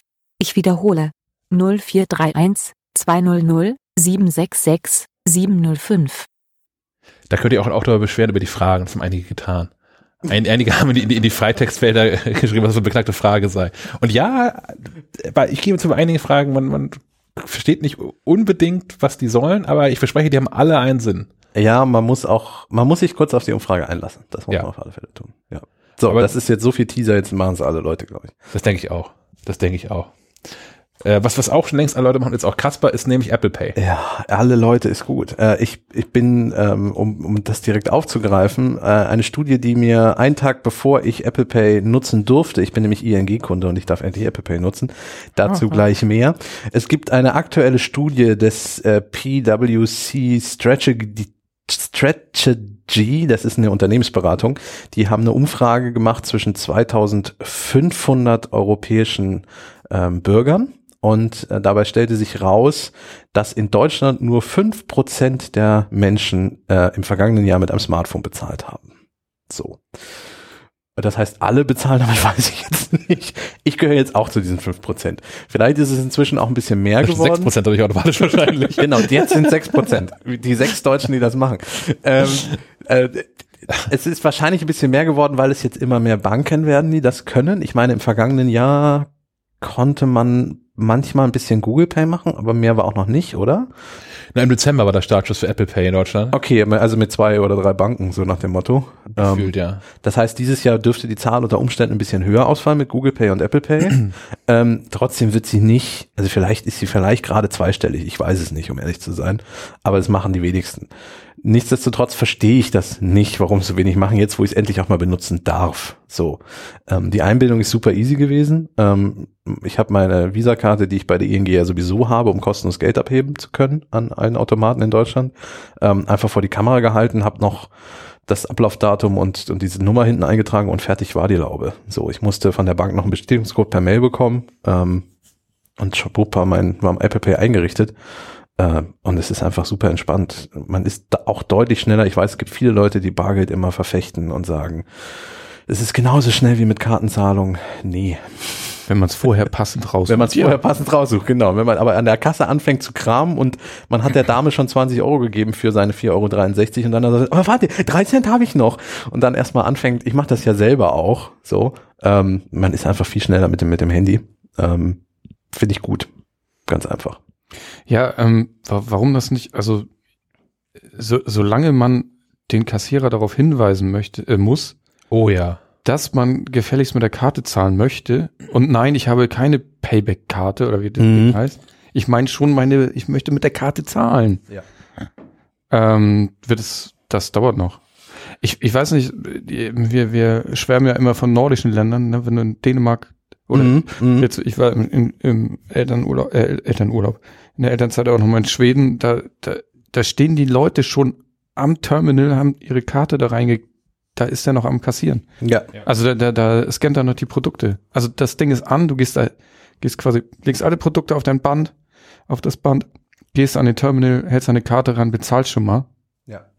und dann kannst du in Ruhe einpacken. Was ich im letzten Jahr äh, in den USA, also genauer in ähm, Chicago, ich weiß nicht, ob es irgendwo in den USA sonst so ist, weil das ist ja doch stadtweise unterschiedlich, aber in, in, in Chicago ist es so, dass diese ähm, Terminals auch immer an sind. Im Ja, genau, Sinne, das im Sinne von, helfen. im Sinne von, ich muss gar nicht darauf warten, bis es alles fertig gescannt ist, sondern schon während der, der Kassierer da Dinge über den Scanner zieht, kann ich schon mal die Karte reinstecken, also das, da hatten sie kein NFC, aber ich kann die Karte reinstecken, schon mal einen PIN-Code eingeben, sagt, ja, ja, ist alles gut, und am Ende wird der korrekte Betrag abgebucht. Ja. Also das ist, man, man autorisiert quasi eine Zahlung über einen noch gar nicht bekannten Betrag.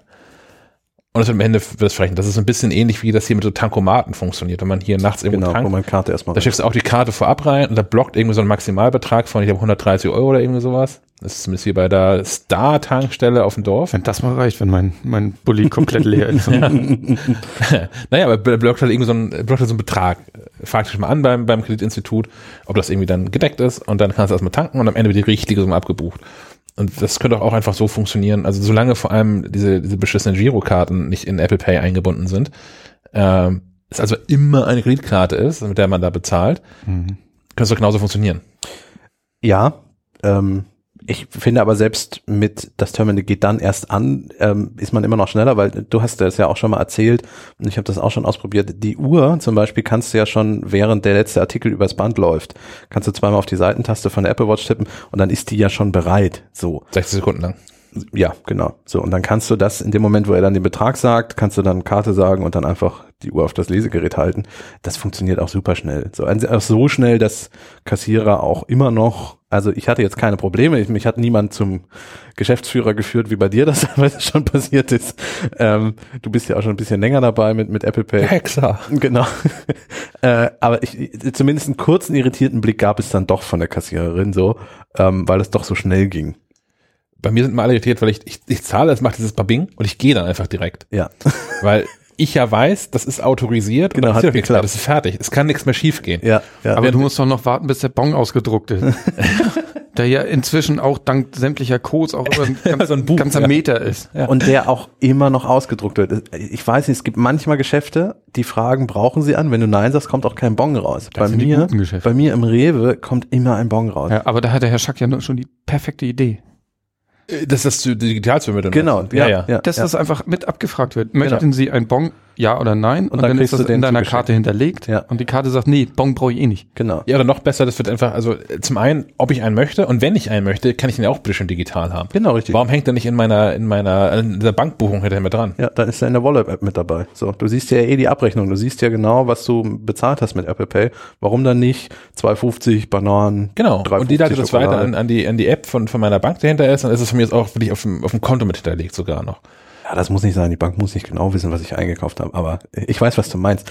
Aber da sind wir schon wieder beim Thema Skeptiker. Und das ist der zweite Punkt, den ich aus dieser Umfrage mitgebracht habe. Ähm, unter den deutschen Verbrauchern sahen darüber hinaus 58 Prozent der Befragten keinen Grund, der ihnen in Zukunft das mobile Bezahlen schmackhaft machen könnte. Also fast 60 Prozent der Deutschen werden auch in Zukunft mit großer Wahrscheinlichkeit nicht mobil bezahlen. Was ich sehr lustig finde, weil ich heute im Bus, und da sind wir bei der Busgeschichte, das läuft ja heute. hinter mir eine Dame hatte, direkt hinter mir im Sitz, die Telefonbanking gemacht hat. Im Leben nicht einfach. Nein, Doch, im Bus. Im Bus. Ähm, sie hat mir ins Ohr geschrien, ihre gesamten persönlichen Daten zur Anmeldung beim Telefonbanking. Cool. Ähm, und sie hat alle Umsätze, die ihr die Dame am Telefon dann, die Telefon war auch so laut, dass sie wusste, eine Dame ist dran, ähm, hat dann alle Umsätze auch nochmal wiederholt. So, das heißt, ich kenne ihre letzten zehn Kontobewegungen auch. Weißt du, welche Bank das war? Ähm, nee, das habe ich nicht rausgefunden. Das tut mir leid. Hätte ich das mal angerufen. Ähm, und, und da dachte ich mir dann auch so, ist das jetzt sicherer? So, ist das jetzt besser? Also wäre es da nicht besser gewesen, mal kurz auf dem Handy in der App zu gucken, in der Banking-App, wenn man das eingerichtet hätte, weil die Leute haben ja echt Angst davor, dass das unsicher sei mit der App und wer kann da nicht alles und so. Aber im Bus werden die letzten zehn Kontobewegungen laut rausgeschrien. So, also ich, ich konnte auch nicht weghören. Also, weil das war direkt in meinem Ohr. So. Also es ist jetzt nicht so, dass ich mich da hingestellt hätte und dann den Kopf so hin und so. Nee, nee, es war wirklich nicht überhörbar. Und das sind so Dinge, wo ich mir so denke, ja, weiß ich auch nicht. Dann kann ich auch nicht helfen. Aber die, diese, diese Tastaturterminals da in, in der Bank nutzen irgendwie. Thomas hat da ja schon mal drüber erzählt, Ja. als wir das erste Mal über Apple, Spray, äh, Apple Pay sprachen, die ich nun auch nicht wirklich sicher finde, da alle Überweisungen einzutippen und so. Naja, gut. Da hatte ich letztens auch irgendwie ging die Diskussion darum, eine bestimmte Bank zu benutzen und da mein, gab's gab's das Argument, ja, da, da gibt's ja keine Filialen oder wo ist dann die nächste Filiale? Und ich so, ja, wofür? Ja, ist, ist eine Direktbank. Ja, aber, aber auch wofür? Und dann, ja, um Bargeld abzuholen. Ja, da kannst du entweder gehst du dahin, also zu den Banken, die da in diesem Pool sind oder was auch immer, oder an jedem, der, jeder zweite Supermarkt fragt dich, wollen sie noch Bargeld haben? Ja. Äh, also man kriegt schon sein Geld, wenn man will. Ich habe noch zwei, zwei Ergänzungen zu, zu, der, zu der Busgeschichte. Ähm, habe ich euch schon mal erzählt, ähm, als ich hier in einem, in einem äh, Lidl-Markt einkaufen war. Ähm, der Verlag steht in einem Stadtteil von Kiel, der von vielen nicht nicht ganz unrecht Little Istanbul genannt wird, äh, wo, wo Menschen einen offensichtlich anderen Umgang mit, mit Bankgeheimnissen und Sicherheit und Daten und sowas haben. äh, ich habe schon mal erzählt, ich weiß nicht, welche Episode das war. Der Bus fuhr auch in die Richtung. Vielleicht ist da ein Zusammenhang. Aber wovor mir jemand äh, ähm, offensichtlich türkische Abstammung an der, an der Kasse stand und auf mit dem Telefon auch auf, ich glaube, türkisch telefoniert hat. Ähm, und der, der Kassierer irgendwann so mitten so in seine Karte jemand, die jetzt auch für ihn reingesteckt. Und ähm, sie hat dann gesagt, dass sie dass er jetzt den PIN da noch eingeben müsste. Und er steht am Telefon, das Telefon kommt weg und sagt, ja, gib ein, 5874. Äh, Das, den habe ich sehr gefeiert. Das, das, fand- ich toll. Der, der gehört nicht zu den 60 Prozent. Der gehört nicht dazu. nee. Ja, aber ich, ich, ich habe ja auch mal an der Kasse gesessen und es kam in einer äh, erschreckenden Häufigkeit vor, dass Leute statt ihrer Unterschrift hinten auf der Karte ihre PIN eingetragen haben. Oh. So, und äh, ich habe die Leute dann auch immer darauf hingewiesen, dass das bitte, also neue Karte bestellen und so. Äh, ja, ja, ja, ja, mache ich. So, Ach, mal einbehalten, so eine Karte. kannst ja nicht als Supermarkt. Weißt du, guck, was du sagst. Was passiert. Das weiß doch keiner, dass du das nicht darfst. Eigentlich müsstest du der Bank Bescheid geben, die kassieren die Karte. Du hast so, so ein hochoffizielles- EC-Terminal von der Bundespost da stehen, kannst du so eine Karte einbehalten. Ja, also leider, ich bin gezwungen, ich muss die Karte einmal Die müssen wir direkt zerschreddern. Genau. So einem Loch hat und so ja, und einmal also, durch den Chip. ja, ich weiß nicht, ob das die 58 Prozent sind, die keinen Sinn im mobilen Bezahlen sehen. Ähm, ja, wir machen uns hier so ein bisschen lustig als digitale Elite. Ähm, Das ist die Aufgabe. ich, ich finde, dass da vielleicht mal so ein bisschen ein Wandel im Kopf stattfinden müsste. So, es ist, ich bin auch definitiv, ich habe es schon gesagt, ich bin nicht für die Abschaffung von Bargeld, weil das ist ja der erste Aufschrei, der dann immer kommt. Die wollen uns alle überwachen und die wollen jede Kontobewegung sehen und Bargeld ist viel anonymer und so. Wir haben es auch schon mal erklärt, bei Apple Pay gibt es einen extra Code, der der erstellt wird und so. Ich meine, mit Apple Pay sieht der Supermarkt nicht mal mehr meine Kreditkartendaten. So, das heißt, das ist deutlich sicherer. Natürlich weiß die Bank immer noch, was ich bezahlt habe und abgerechnet habe, aber das weiß sie ja mit einer Kartenzahlung auch. War jetzt ein Betrag.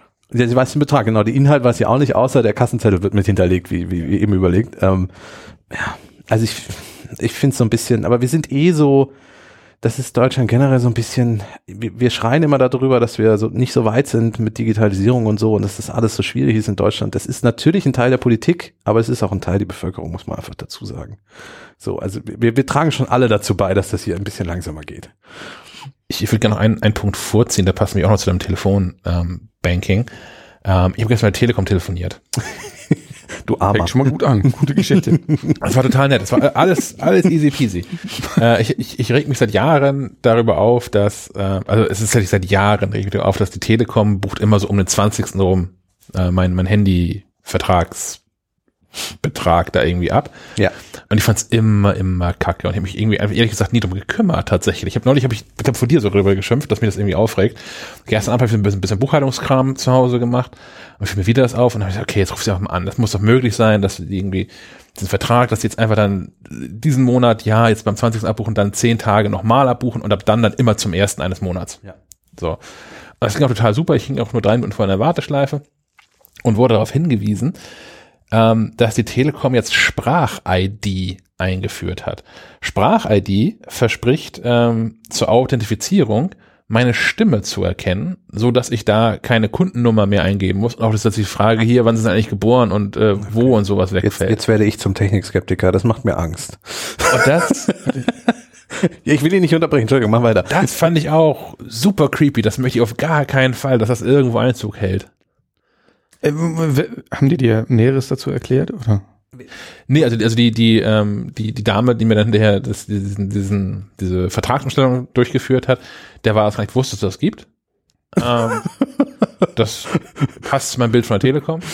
Ähm, Aber ähm, ich, ich weiß nicht, also klar, wahrscheinlich, ich habe es nicht, nicht probiert dann, muss da irgendwie so eine gesonderte Nummer anrufen und dann kann man das da irgendwie einrichten. Wahrscheinlich muss man auch irgendwie irgendeinen einen bestimmten Satz sagen Sehr, oder so. sehr lustige Sätze vorlesen. genau. Aber grundsätzlich, also jetzt so ganz im Ernst, so für, für, für jemanden wie, wie- mich, der jetzt hier seit, ich weiß nicht, wie viele Stunden wir diesen Podcast insgesamt machen, ins Internet spricht, ich habe vermutlich jedes Wort schon mal gesagt.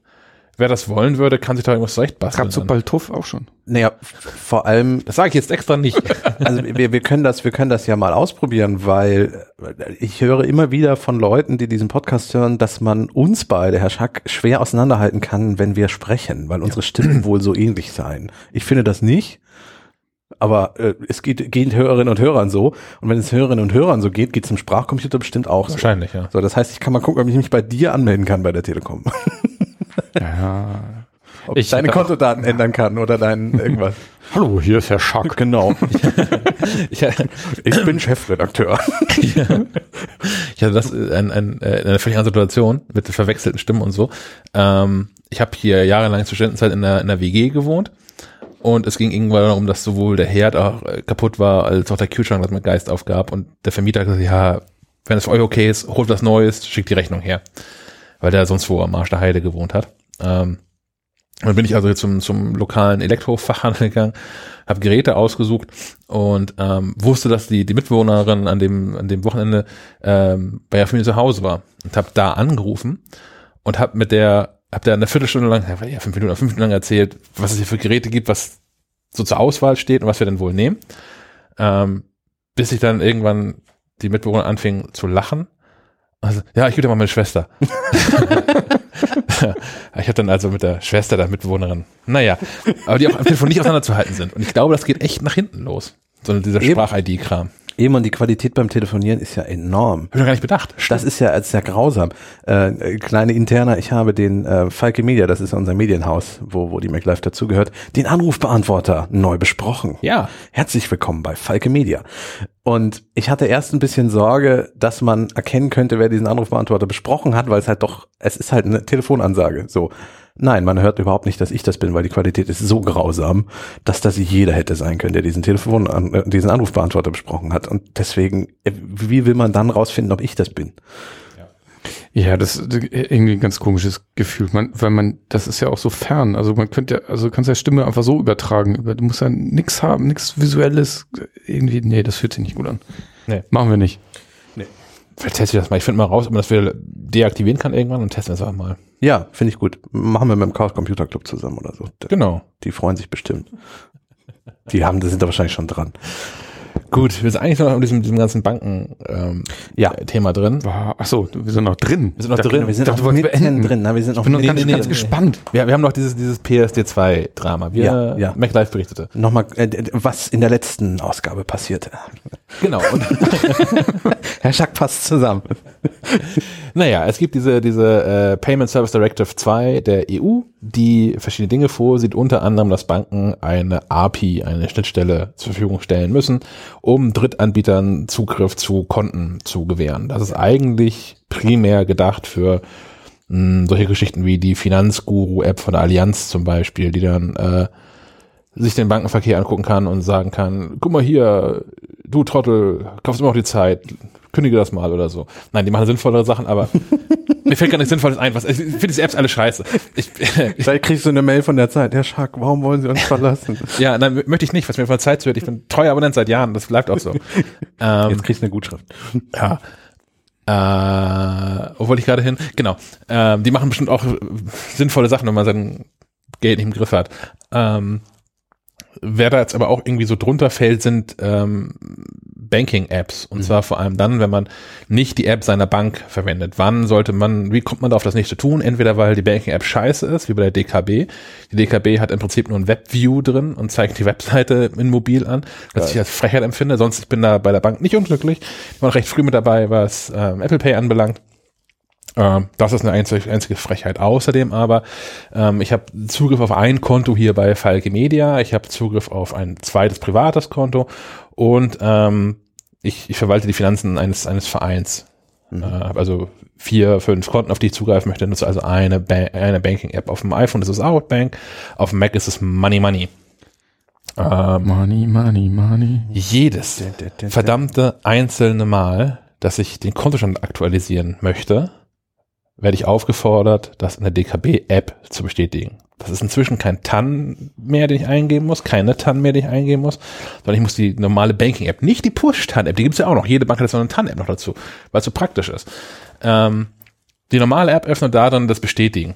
Jedes verdammte Mal. Ich habe jetzt so die Money Money auf dem Mac war schon immer seit Jahren so eingestellt, dass es alle zwei Stunden mal guckt, ob es irgendwo, irgendwo Geld gibt. Oder was abgebucht worden ist, kann ja auch sein. Das heißt, alle zwei Stunden pingelt das einmal und so hier, ich brauche so eine Bestätigung. Das ist für den Arsch, auf Deutsch gesagt. Aber es liegt an der Bank, ne? Das liegt einzig und allein an der Bank, weil diese, diese PSD2 sieht vor, dass das einmal gemacht wird, so eine Auto Autorisierung, und dann alle 90 Tage. Das ist die Vorgabe. Banken sind das alle so super sicher und machen das einfach immer. Was, das ist, das, das finde ich, finde ich wirklich, wirklich schlimm. Na, es ist, es ist schade, dass eine eigentlich gute Regelung von der EU, die ja Sicherheit bringen soll, äh, dass die auf Kosten der Kunden irgendwie so äh, umgesetzt wird.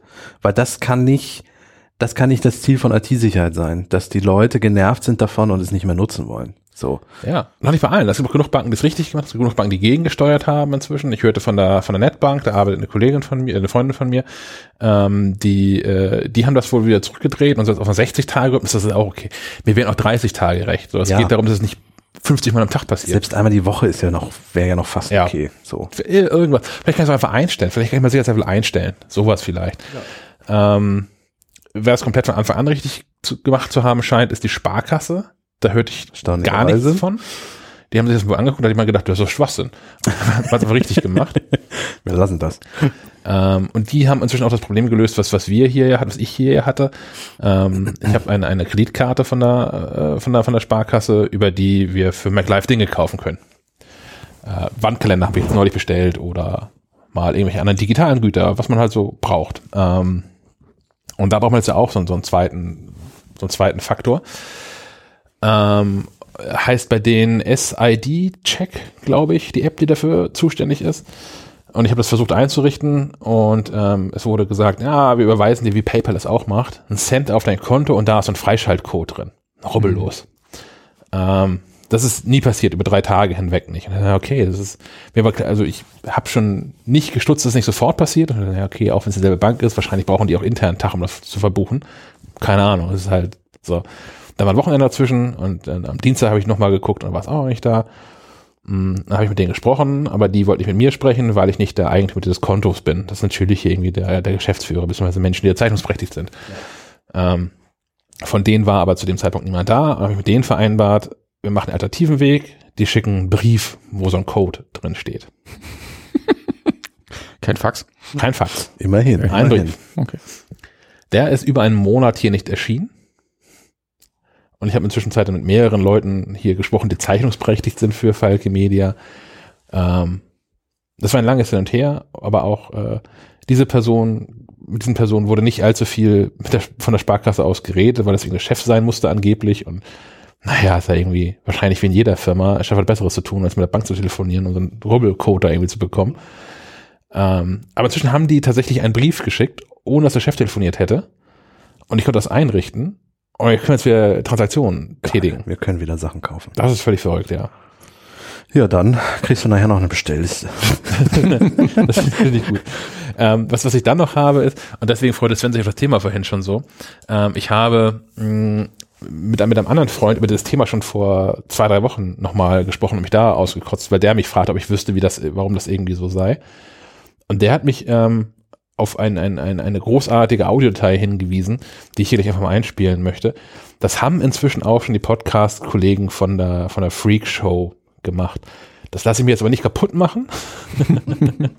ich hatte die Idee vorher. Wir nehmen nur später auf. Äh, und zwar ist das ein, ein, das ist 19 Jahre alt, die Aufnahme, ist von einer CD von 2000. Äh, ja, einer CD von, von 2000. Und es ist aktueller denn je. Na, Herr Dr. Bröffel, äh, soll's eine kleine Überweisung sein? Dann bauen Sie man schon mal auf. Ne, ich hab gerade noch den Rundfunk hier. Als erstes Geldinstitut weltweit hat die Stenkelfelder Volksgenossenbank ein Homebanking-System entwickelt, das in Computerfachkreisen als das sicherste in der Branche gilt. Endlich können Bankkunden, die am Computer ihre Geldgeschäfte erledigen, hundertprozentig darauf vertrauen, dass ihre persönlichen Daten vor fremdem Zugriff geschützt sind. Die neue Software Saldo Connect 4.x macht's möglich. Bei mir ist Binärprokurist Wolfgang Nixenderb, der die Homebanking-Kunden betreut. Herr Nixenderb, wo lagen denn bisher die Risiken des Online-Geldverkehrs? Ja, äh, die Sicherheitslücke bestand darin, dass die Protokolle TCP, IP, JS11 und PPP über RRS-Netzwerke nicht ohne Demodulatoren im MIME-Standard 64 mit 7-Bit-Code übertragen wurden. Das war besonders unseren älteren Kunden von vornherein suspekt. Verständlich. Gerade Senioren neigen ja eher zum Althergebrachten, wie etwa der Chiffrierung eines KPI-Schlüsselpaares über HBCI-Connecting. Und hier setzt unsere neue Benutzerplattform auf. Äh, was wird sich im Zuge dieser Neuentwicklung beim Online-Banking ändern? Nun, äh, in den ersten Schritten, etwa bei einer normalen Überweisung, äh, ändert sich wenig. Gut. Wie bisher muss der Kunde sein DFÜ-Netzwerk einrichten, den POP-Server konfigurieren und mit acht unterschiedlichen Passwörtern initialisieren, die Containerkennung eingeben, die Benutzersuffix aktualisieren und den Hashwert des öffentlichen Schlüssels, das sind 34 Zeichenpaare, Aha. in den Präferenzordner eintragen. Ja, äh, das klingt schon verhältnismäßig sicher. und ist obendrein komfortabel. Der Zeilenumbruch erfolgt halbautomatisch, allerdings muss die Shift-Funktion vor der Eingabe des INI-Schlüssels wieder deaktiviert werden, sonst kriegen Sie Probleme bei der Signatur des Schlüsselkennwortes. Nun haben Sie in diesem Verfahren letzte Sicherheitsmängel beseitigen können. Was bedeutet das für den Teilnehmer am Online-Banking-Verfahren, der etwa eine normale Überweisung ausführen möchte? Nun, äh, der muss hier am Vormittag persönlich erscheinen und sich ausweisen und uns mitteilen, dass er am Nachmittag einen Online-Banking-Vorgang beabsichtigt. Ja? Allerdings nicht am Mittwoch, da haben wir hier zu, nicht? Nee, nee. So, dann wird er am frühen Nachmittag zu Hause angerufen und bekommt mündlich einen Lageplan der Stelle übermittelt, wo die Schlüsseldiskette vergraben ist. Dazu hat unser Unternehmen Teile des Hachmannsfelder Gehölzes gepachtet und in kleine Parzellen eingeteilt. Nun geht er mit so einem kleinen Spaten los, holt die Diskette und kommt wieder zu uns und tauscht die Diskette zusammen mit seinem Wohnungsschlüssel gegen einen versiegelten Umschlag ein, der ein sehr geheimes Passwort enthält. Mit dem geht er dann an Schalter 12 zu unserer Frau Pöppensieker, die den verschlossenen Umschlag vor den Augen des Kunden verzehrt. Äh, also wollen wir mal sagen, die schluckt den runter. Äh, da kommt dann schon mal gar keiner mehr dran. Und erst dann erhält der Kunde seinen Wohnungsschlüssel zurück und hat so die Möglichkeit, seinen Computer nebst Drucker und Monitor in unsere Filiale zu verbringen und dort aufzubauen. Und dann seine Überweisung selbstständig und unter strengem Datenschutz durchzuführen. Ja, nun, ich überwache das dann natürlich noch sicherheitshalber. Ne? Natürlich. Und mit diesem Blick auf die neuesten Sicherheitsstandards des Online-Banking zurück ins Funkhaus. So, Herr Dr. Bröffel, dann wollen wir mal gucken. Die beiden Alimenten, wie immer. Ach, und dann wieder eine Rechnung für Videos aus Holland. Äh, Das können wir dann gleich mit überweisen. Nein? Ich stelle mir das ziemlich genau so vor. Ich, ich, ich nehme alles zurück, was ich vorhin wegen ähm, Leute mit Angst und man muss auch mal mit, also mit Schritt halten und so. Also ich glaube, dass für viele Leute Online-Banking und Zahlen mit dem Smartphone genauso aussehen in ihrer Vorstellung. Also um es zumindest einzurichten. Ja, unfassbar. Ich finde das auch so witzig. Ich hatte das da bei, bei der Freakshow auch schon gehört. Und es ist äh, zehn Jahre alt? 20. 20 Jahre ja. alt? Ja. Aber es klingt so aktuell. 2000. Selbst die Protokolle, die sie da erwähnen, sind ja zum Teil noch, Ja. also natürlich ein Teil erfunden, aber ein paar der Vokabeln. Naja, H- HBCI bis heute. Genau, richtig. Ich glaube, Kapi, war- Kapi war ISDN, glaube ich, irgendwas. Aber das braucht Ja, man- und das braucht man DFÜ. DFÜ-Netzwerk braucht man auch nicht mehr, aber, aber der Ja. Rest ist, ach Gott, ach Gott. Also man sieht, es hat sich an, an, an der Technik des Internets einiges geändert, an der Technik des Online-Bankings nicht. Nun ist Herr Schack ja durchaus technisch versiert. Was, was macht denn ein Mensch, der sich jetzt die Mühe gemacht hat, sich so eine Banking-App eingerichtet hat und da von der DKB be beballert wird? Der wird doch wahnsinnig. Ich glaube, die werden- sind verzweifelt. Also wenn man die DKB anruft, das ist auch einfach auf dieser Warteschleifenansage, ist das mit drauf, dass man irgendwie Fragen zu, zu dem ganzen Gelöt hat, kann man doch hier bitte auf die Webseite besuchen, da steht das alles. Und da steht auch drauf, dass die, dass die PRC2 das erfordern würde, was technisch nicht falsch ist, aber es ist halt kacke implementiert bei der DKB. Und also ich habe es auf die DKB ein, weil das so die Bank ist, ähm, die ich nutze, die das, bei der das scheiße läuft. Aber wenn man sich mal irgendwie ähm, Twitter anguckt oder wenn man auch noch mal in die äh, vorhin schon zitierte Freakshow-Episode reinhört, es gibt massenweise Banken, die das schlecht gelöst haben. Ich habe es in der vergangenen Folge schon mal gesagt, aber ich finde es so traurig, dass die Banken nicht mal mit ein bisschen, also ich glaube, dass man nicht erst gestern damit angefangen hat. So. 2016. Aber man hatte seit 2016 ist das klar. 2016 Zeit, das auch wirklich umzusetzen und mal zu testen und auch mal mit Testkunden mal auszuprobieren. So, ich zum Beispiel wäre ein Kunde, wenn meine Bank jetzt auf mich zukommt und sagt, sagen Sie mal, wollen Sie nicht an unserem Beta-Test von gewissen Dingen teilnehmen? Ich wäre bereit, das zu tun und ich denke, es gibt auch genug Kunden, die das tun würden.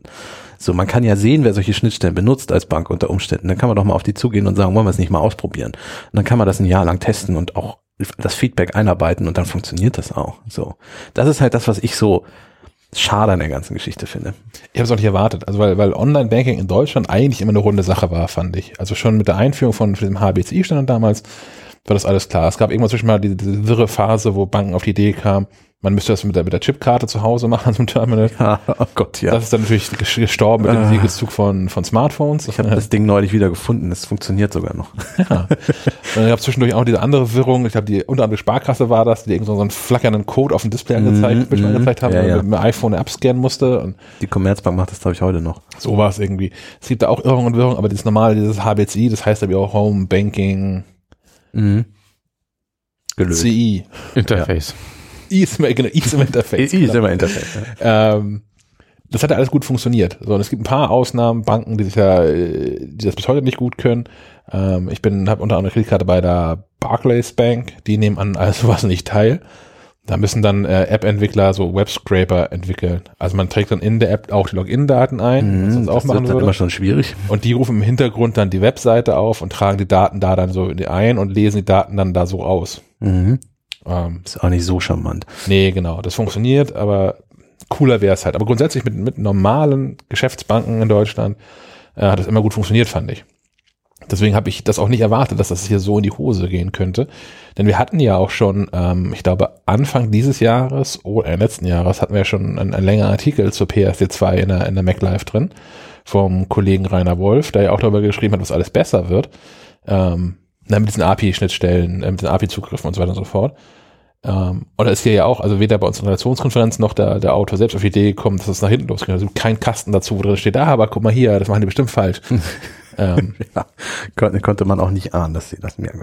ja, und ich glaube, wer da nicht interessiert ist an dem Thema und diesen Podcast nicht hört, ähm, der wird einfach eiskalt von erwischt. Und alles ist einfach mal kacke. Von heute auf morgen ist alles kacke und du weißt nicht wieso. Ja, und, und, und, und, und die Leute, die das dann, die dann davor sitzen und stundenlang an Telefon-Hotlines hängen müssen und so weiter und so fort, die schieben das dann generell auf die Digitalisierung und sagen, das ist alles Kacke, ist alles Mist, ich möchte mein gutes alte Papierüberweisung Ich will wieder Telefonbanking machen. Ja. Genau, ich will wieder Telefonbanking machen und, und dann wird das nie was werden. Ja. Gut, mit dieser pessimistischen ähm, äh, beenden wir das Thema, oder? Ähm, und was, was geworden ist zum Glück ist Catalina. Doch, doch, ja, in, in, in, in weiten Teilen. Also ich habe ja, ähm, Wollen wir da auch gleich aus dem Maschinenraum berichten, dass wir das tatsächlich noch nicht so wirklich nutzen können? können wir machen. Wir haben das hier so äh, in, Testpartitionen und Testrechner installiert, weil wir noch ein Redaktionssystem verwenden, was darauf baut, dass man äh, Adobe Software aus der Creative Cloud nutzt, die aber bitteschön nicht jünger sein darf als 2014. Genau. Und da kommen wir auch, und deswegen äh, erzählen wir das auch aus dem Maschinenraum, warum wir ähm, noch mit Catalina ein bisschen hadern, weil das, glaube ich, mehr Leute betrifft, als man unter Umständen denken könnte. Denn es gibt einen ganz wichtigen Wandel von äh, der Vorgängerversion hin zu Catalina. Die 32-Bit-Apps funktionieren jetzt nicht mehr. So, das ist einfach ein technologischer Standard, der sich im Laufe der Jahre gewandelt hat, von 32 auf 64 Bit ähm, die die Prozessoren und mehr Arbeitsspeicher und so auch besser ausnutzen und solche Dinge. Das heißt, es ist auch ein sinnvoller Schritt. Auf dem iPhone ist man den schon vor einer Weile gegangen. Ja, vor ich. Jahren. Vor Jahren schon. Und jetzt zieht auch der Mac nach. Wer Catalina installiert, bei dem kann es passieren, dass einige Apps nicht funktionieren. Und das ist ganz entscheidend. Aber es wurde ja schon länger jetzt gewarnt, ne? Gewarnt wurde und man wird auch vor der Installation, glaube ich, sogar noch gewarnt. Ja, ja, genau. Der Installer checkt einmal, was für Apps man installiert hat, ob da irgendwas problematisch sein könnte. Genau, es gibt auch einen äh, Artikel auf maclive.de, wie man die Apps einer Liste sich auch nochmal anzeigen lassen kann. Und dann kann man einmal gucken, welche man braucht und welche nicht und ob das dann sinnvoll ist, umzusteigen. Aber das sei, ist ganz wichtig, dass man das weiß. So, deswegen. So, und selbst wir können das noch nicht auf allen Rechnern hier in der Redaktion nutzen und äh, installieren, weil wir eben auf ältere Software teilweise noch angewiesen sind. Was? Ich, ich, ich höre jetzt äh, zeitversetzt Hörer darüber schmunzeln. Wir sind damit nicht alleine. Ich habe das aus diversen ähm, Verlagshäusern Ja. schon vernommen. Ja. Dass, äh, Und es wird nicht ewig so sein. Wir werden wahrscheinlich im kommenden Monat auf eine neuere Version unseres Redaktionssystems umsteigen und dann auch auf neue Software. Und dann können wir Catalina auch nutzen. Es ist nicht so, dass wir jetzt als MacLive-Redaktion die nächsten Jahre nicht mehr über Catalina und Nachfolgeversion berichten können.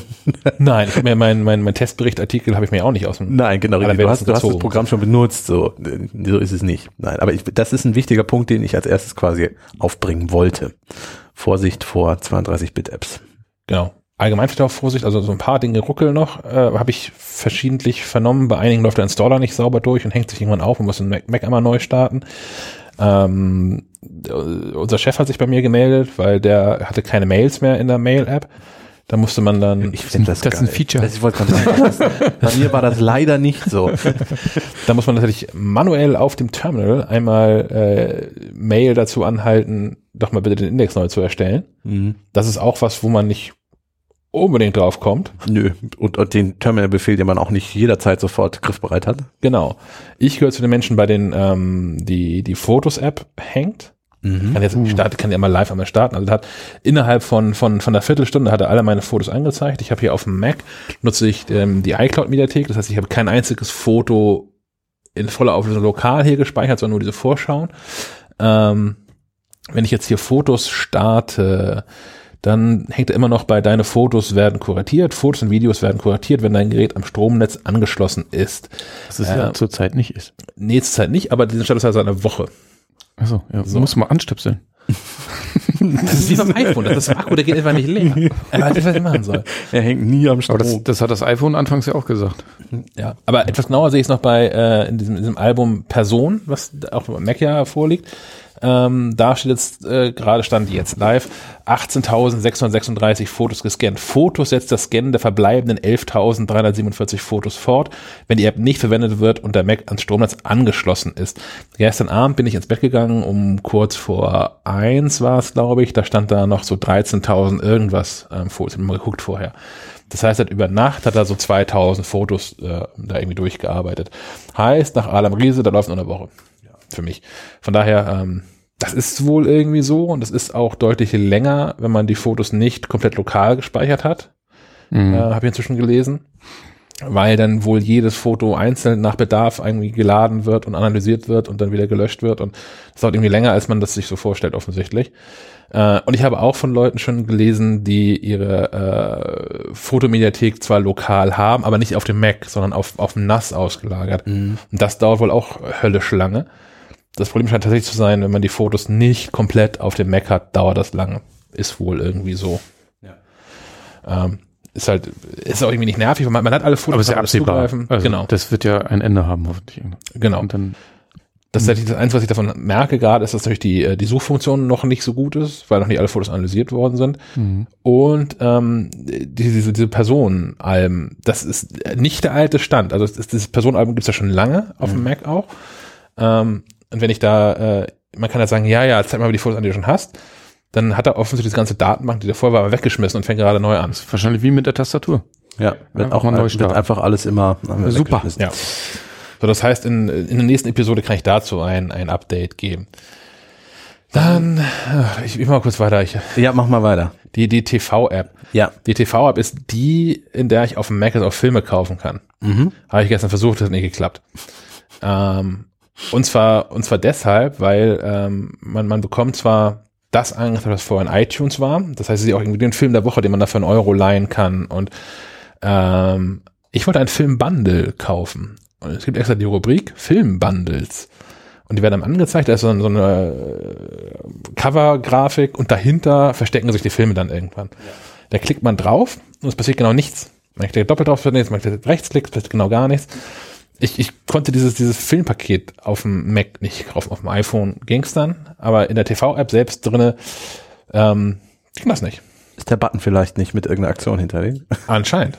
Anscheinend. Ich habe so extra heute Morgen noch versucht, ähm, nö. Ich hatte Probleme mit dem App Store. Ich musste den, den Rechner in der Catalina-Partition einmal komplett neu starten. Vorher konnte ich keine Apps kaufen. Das ist mir passiert. So, also irgendwas scheint mit diesem Kaufen und, und iTunes und irgendwas scheint da nicht so richtig, Ja. richtig zu funktionieren. Ich glaube, das ist alles, was an iCloud dranhängt, weil was ich auch von mehreren Menschen gelesen habe, und ich hatte das während der Beta auch, dass man gefühlte 480 Mal gefragt wird, äh, sein, sein iCloud-Passwort, Apple-ID-Passwort irgendwie bitte einzutippen. Ja. Das ist, äh, fängt an, an irgendwann sogar nervig zu werden. Ja. Das, also wahrscheinlich ist es einfach für, für jeden Dienst einmal einzeln. Ja. Und wahrscheinlich ist einem das auch vorher gar nicht aufgefallen, weil das irgendwie halt nach und nach so eingetudelt ist und durch neue Sicherheitsmechanismen wird das überall einmal quasi eine Reautorisierung, Authentifizierung angefordert. Ja. Ähm, ich habe das jetzt nicht technisch detailliert durchdrungen, ehrlicherweise, aber das ist, wie ich mir das so erkläre. Dass deswegen, man trägt das, das Apple ID-Passwort einmal ein für die Familienfreigabe, für Apple Music, für die iCloud-Fotofreigabe, für das iCloud-Schlüsselbund, für Pages, was auch immer, was, noch so iCloud alles irgendwie macht. Ja. Ähm, das ist aber eher un- unternervig. Das ist, macht man dann halt jetzt einmal so, das ist dann so. Ähm, und wenn man das durch hat, passiert es auch nicht wieder. Ist mir bisher zumindest nicht. Ähm, TV ist ja auch eine dieser Apps, die mit Catalyst entstanden ist, oder? Wenn ich mich nicht irre. Ich bin bin gerade relativ dünnes Eis, die Podcast-App aber auf alle Fälle, oder? Die Podcast, genau, Music nicht. Music Podcast nicht. auf alle Fälle. Ja. TV, pff, Wo, ich wovon sicher. rede ich? Ähm, Apple hat vor mehr als einem Jahr, glaube ich, auf der Entwicklerkonferenz 2018 vorgestellt ein neues Framework, mit dem es für Entwickler auch besonders einfach sein soll, ähm, iOS-Apps, zum Beispiel iPad-Apps, ähm, umzuwandeln zu Mac-Apps, ein, indem du das in Xcode, der Entwickleroberfläche von Apple, quasi dort reinschmeißt und dann einen Button drückst und dann äh, macht er das mit, mit macOS-Schaltflächen, also so Xe oben links rein und solche Dinge ähm, und äh, packt ein paar Steuerelemente rein und so und das soll relativ gut funktionieren, so dass die Entwickler dann mit nur noch wenigen Handgriffen dann tatsächlich ihre iOS-App auch für den Mac anbieten können. Apple hat das erst selber ausprobiert, bevor man es für die Entwickler freigegeben hat. Und äh, die Podcast ist, ist einer dieser Versuchslabore von Apple gewesen. Wie funktioniert die denn? Funktioniert das gut? Ähm, in sich ja. Also ich, ich, ich verstehe, warum Menschen die nutzen und ähm, auch von, von unseren Hörern, wenn ich in die Podlove-Statistik reingucke, wir liegen ähm, bei aktuellen Episoden so bei knapp 30 Prozent der Menschen ähm, hören den Podcast mit der Podcast-App.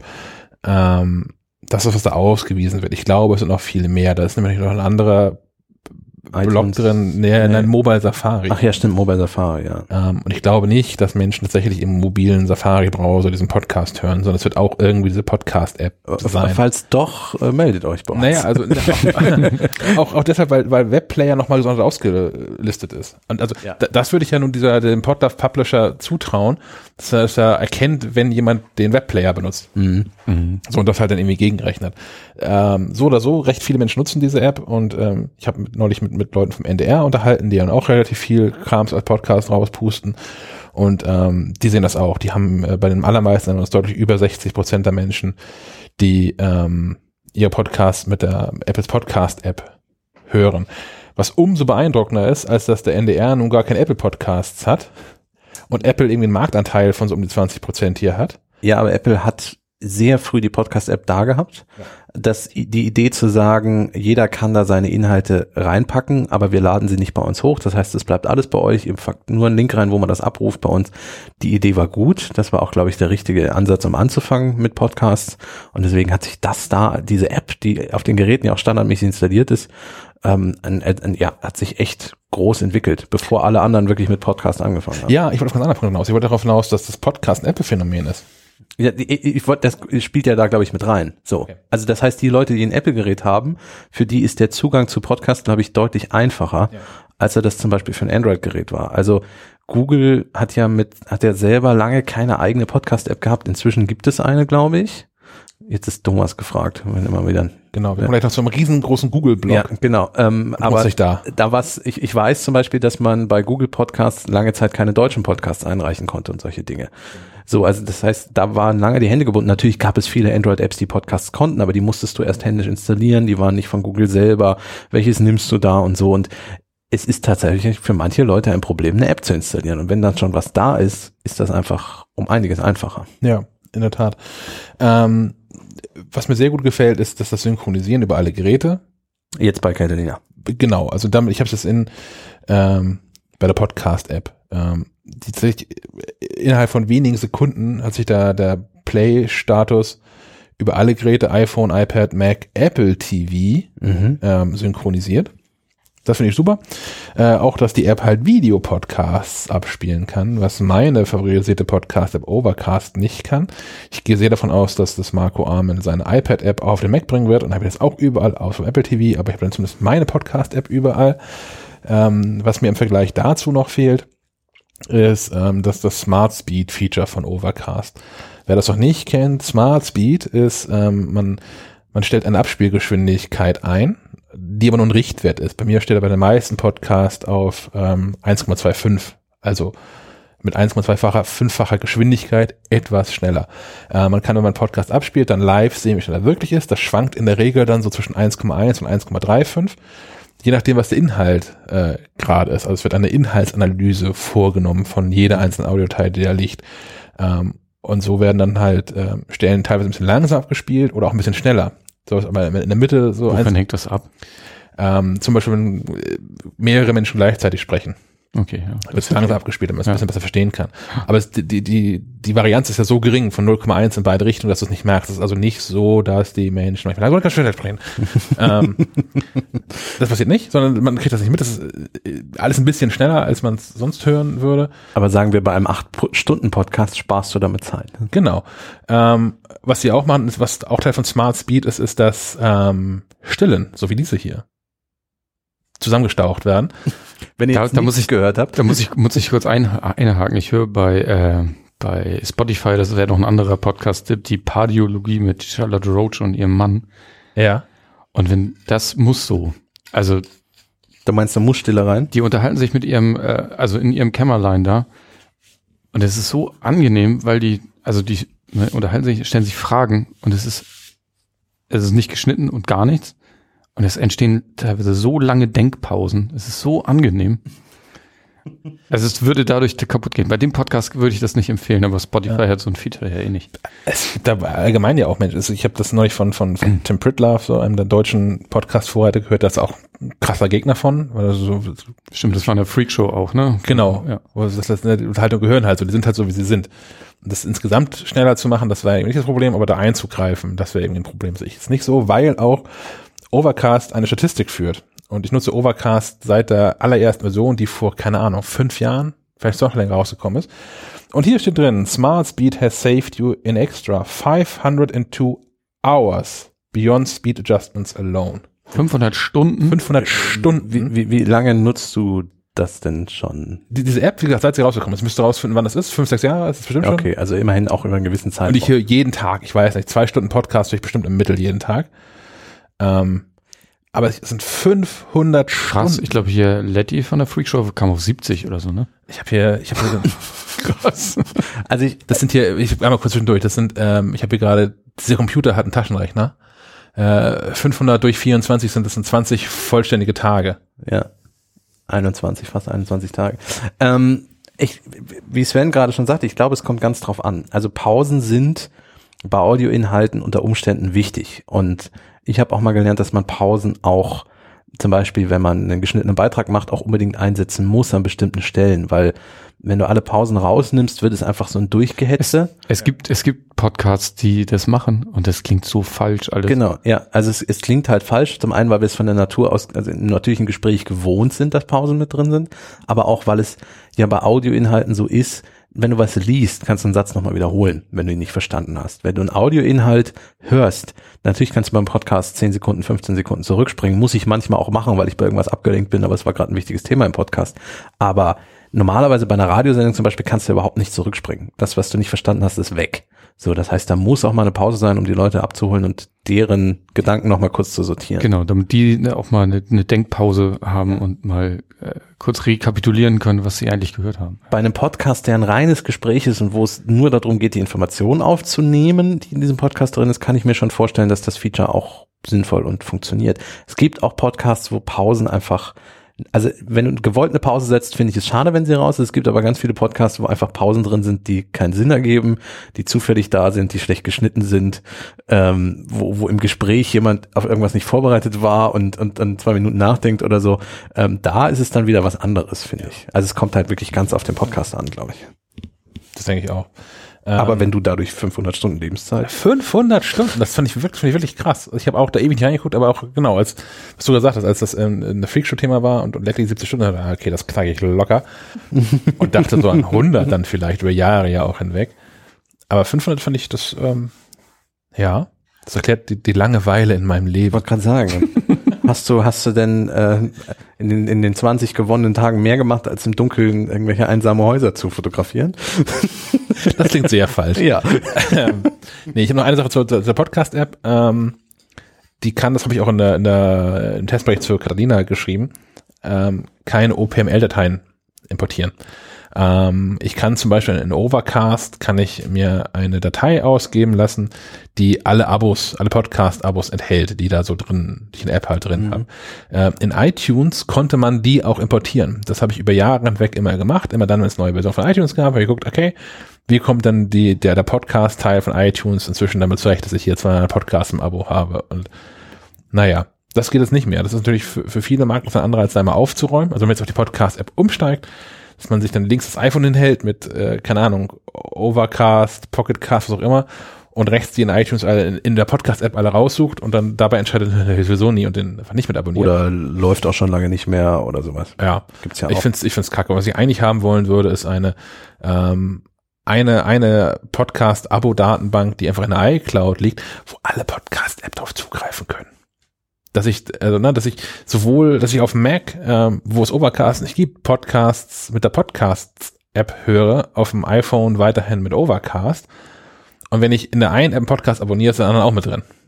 Das, das fände ich ganz schnieke. Ja. Ähm, zu Catalina fallen mir sonst noch zwei Dinge ein. Einmal Sidecar, Oh, oh ja. ähm, was ich nicht nutzen kann. Also Sidecar heißt ähm, iPad als Zweitbildschirm für das MacBook. Wurde bereits von Drittanbietern ähm, realisiert, zum Beispiel Luna Display ist, Mhm. glaube ich, einer davon. AirDisplay oder so gibt's auch noch. Genau, ja. Da musste man an den Mac zum Beispiel so einen kleinen Dongle anstecken und konnte dann das iPad als Zweitbildschirm benutzen. Äh, mit macOS Catalina soll das oder funktioniert das entweder per Kabelverbindung zwischen beiden Geräten, iPad und Mac, oder kabellos über AirPlay. Ähm, bei mir halt nicht, weil mein MacBook zu alt in Anführungsstrichen ist. Es funktioniert iPad auf Seiten des iPads mit allen Geräten eigentlich, die iPad OS können. Ähm, auf Seiten des Macs allerdings nur mit wirklich neueren Macs. Also wirklich die letzten zwei, drei Jahre älter darf das Gerät nicht sein.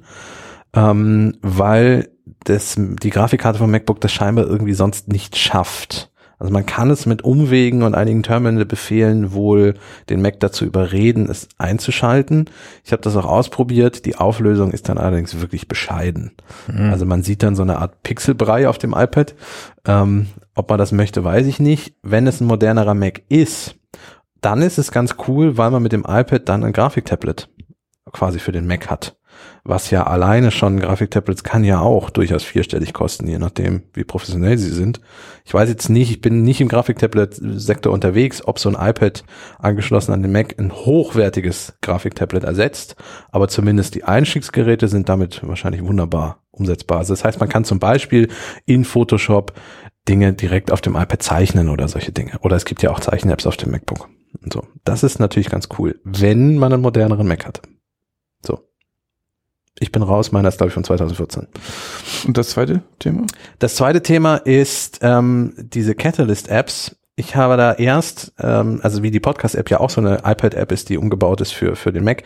Ich war da erst sehr skeptisch und dachte auch erst, es gibt so gut wie keine, weil es steht ja auch nirgendwo dran, das ist jetzt eine Catalyst-App. Mhm. Aber ich habe eine Liste gefunden von den Kollegen von 9 to 5 Mac, den amerikanischen Kollegen, die haben eine Liste nur mit Catalyst-Apps, die vom iPad oder iPhone auf den Mac gewandert sind. Und die Liste ist erstaunlich lang. Und ein gutes Beispiel ist GoodNotes, eine Notiz-App, die ähm, wir alle hier in der Redaktion, die iPads nutzen, sehr gerne nutzen.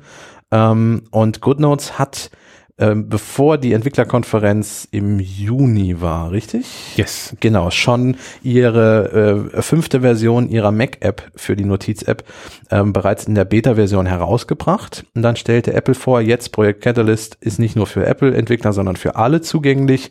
Ihr dürft also bis zum Herbst, bis Catalyst rauskommt, eure Apps anpassen. Und obwohl GoodNotes schon ihre App im Beta-Status hatte, haben sie gesagt, okay, dann schmeißen wir das weg, was wir bis jetzt selbst programmiert haben und versuchen es mal mit Catalyst umzusetzen. Haben sie gemacht und es funktioniert erstaunlich gut. Also man sieht sofort, dass die beiden Apps zusammengehören. Also die auf dem Mac ist ganz ähnlich wie die vom iPad, lässt sich aber gut bedienen, auch mit einer Maus und einer Tastatur.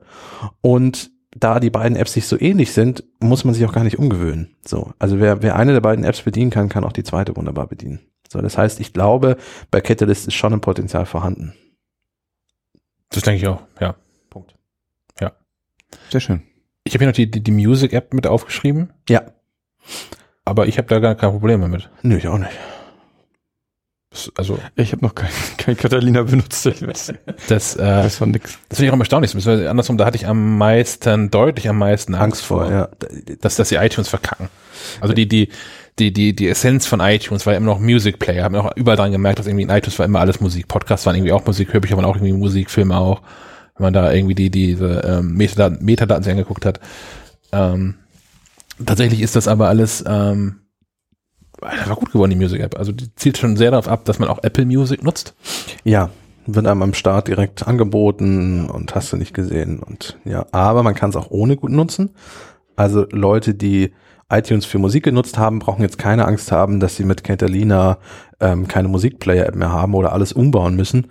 Es gibt wohl bei sehr großen Musikbibliotheken manchmal ein paar Probleme, was so die Datenbank betrifft und Coverbilder und so, aber das war bei iTunes leider auch schon immer so. Ja. Es gibt so viele Leute, die eine große Offline-Musikbibliothek haben und bei iTunes regelmäßig graue Haare bekommen haben, weil das nach Updates alles wieder umgeschmissen hat, Playlists zerpflückt hat und solche Dinge. Und ja, leider merkt man der Musik-App an, dass sie ein Nachfahre von iTunes ist. Und was diesen Punkt betrifft, ich persönlich hatte damit aber keine Probleme. Mir haben auch Leute nicht geantwortet. Also ich habe unter den, äh, unter dem Artikel, den ich verfasst habe, habe ich äh, von jemandem gelesen, bei dem das so ist.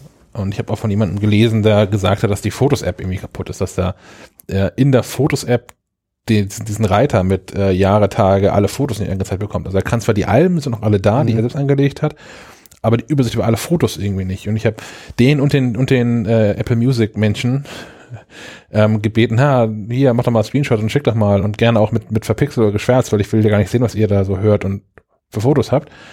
Aber das von beiden da jetzt gekommen. Von daher, ich habe es gelesen, ich habe es auch in Foren gelesen, dass das wohl vorkommt, aber ähm, bisher nicht gesehen, was da so passiert.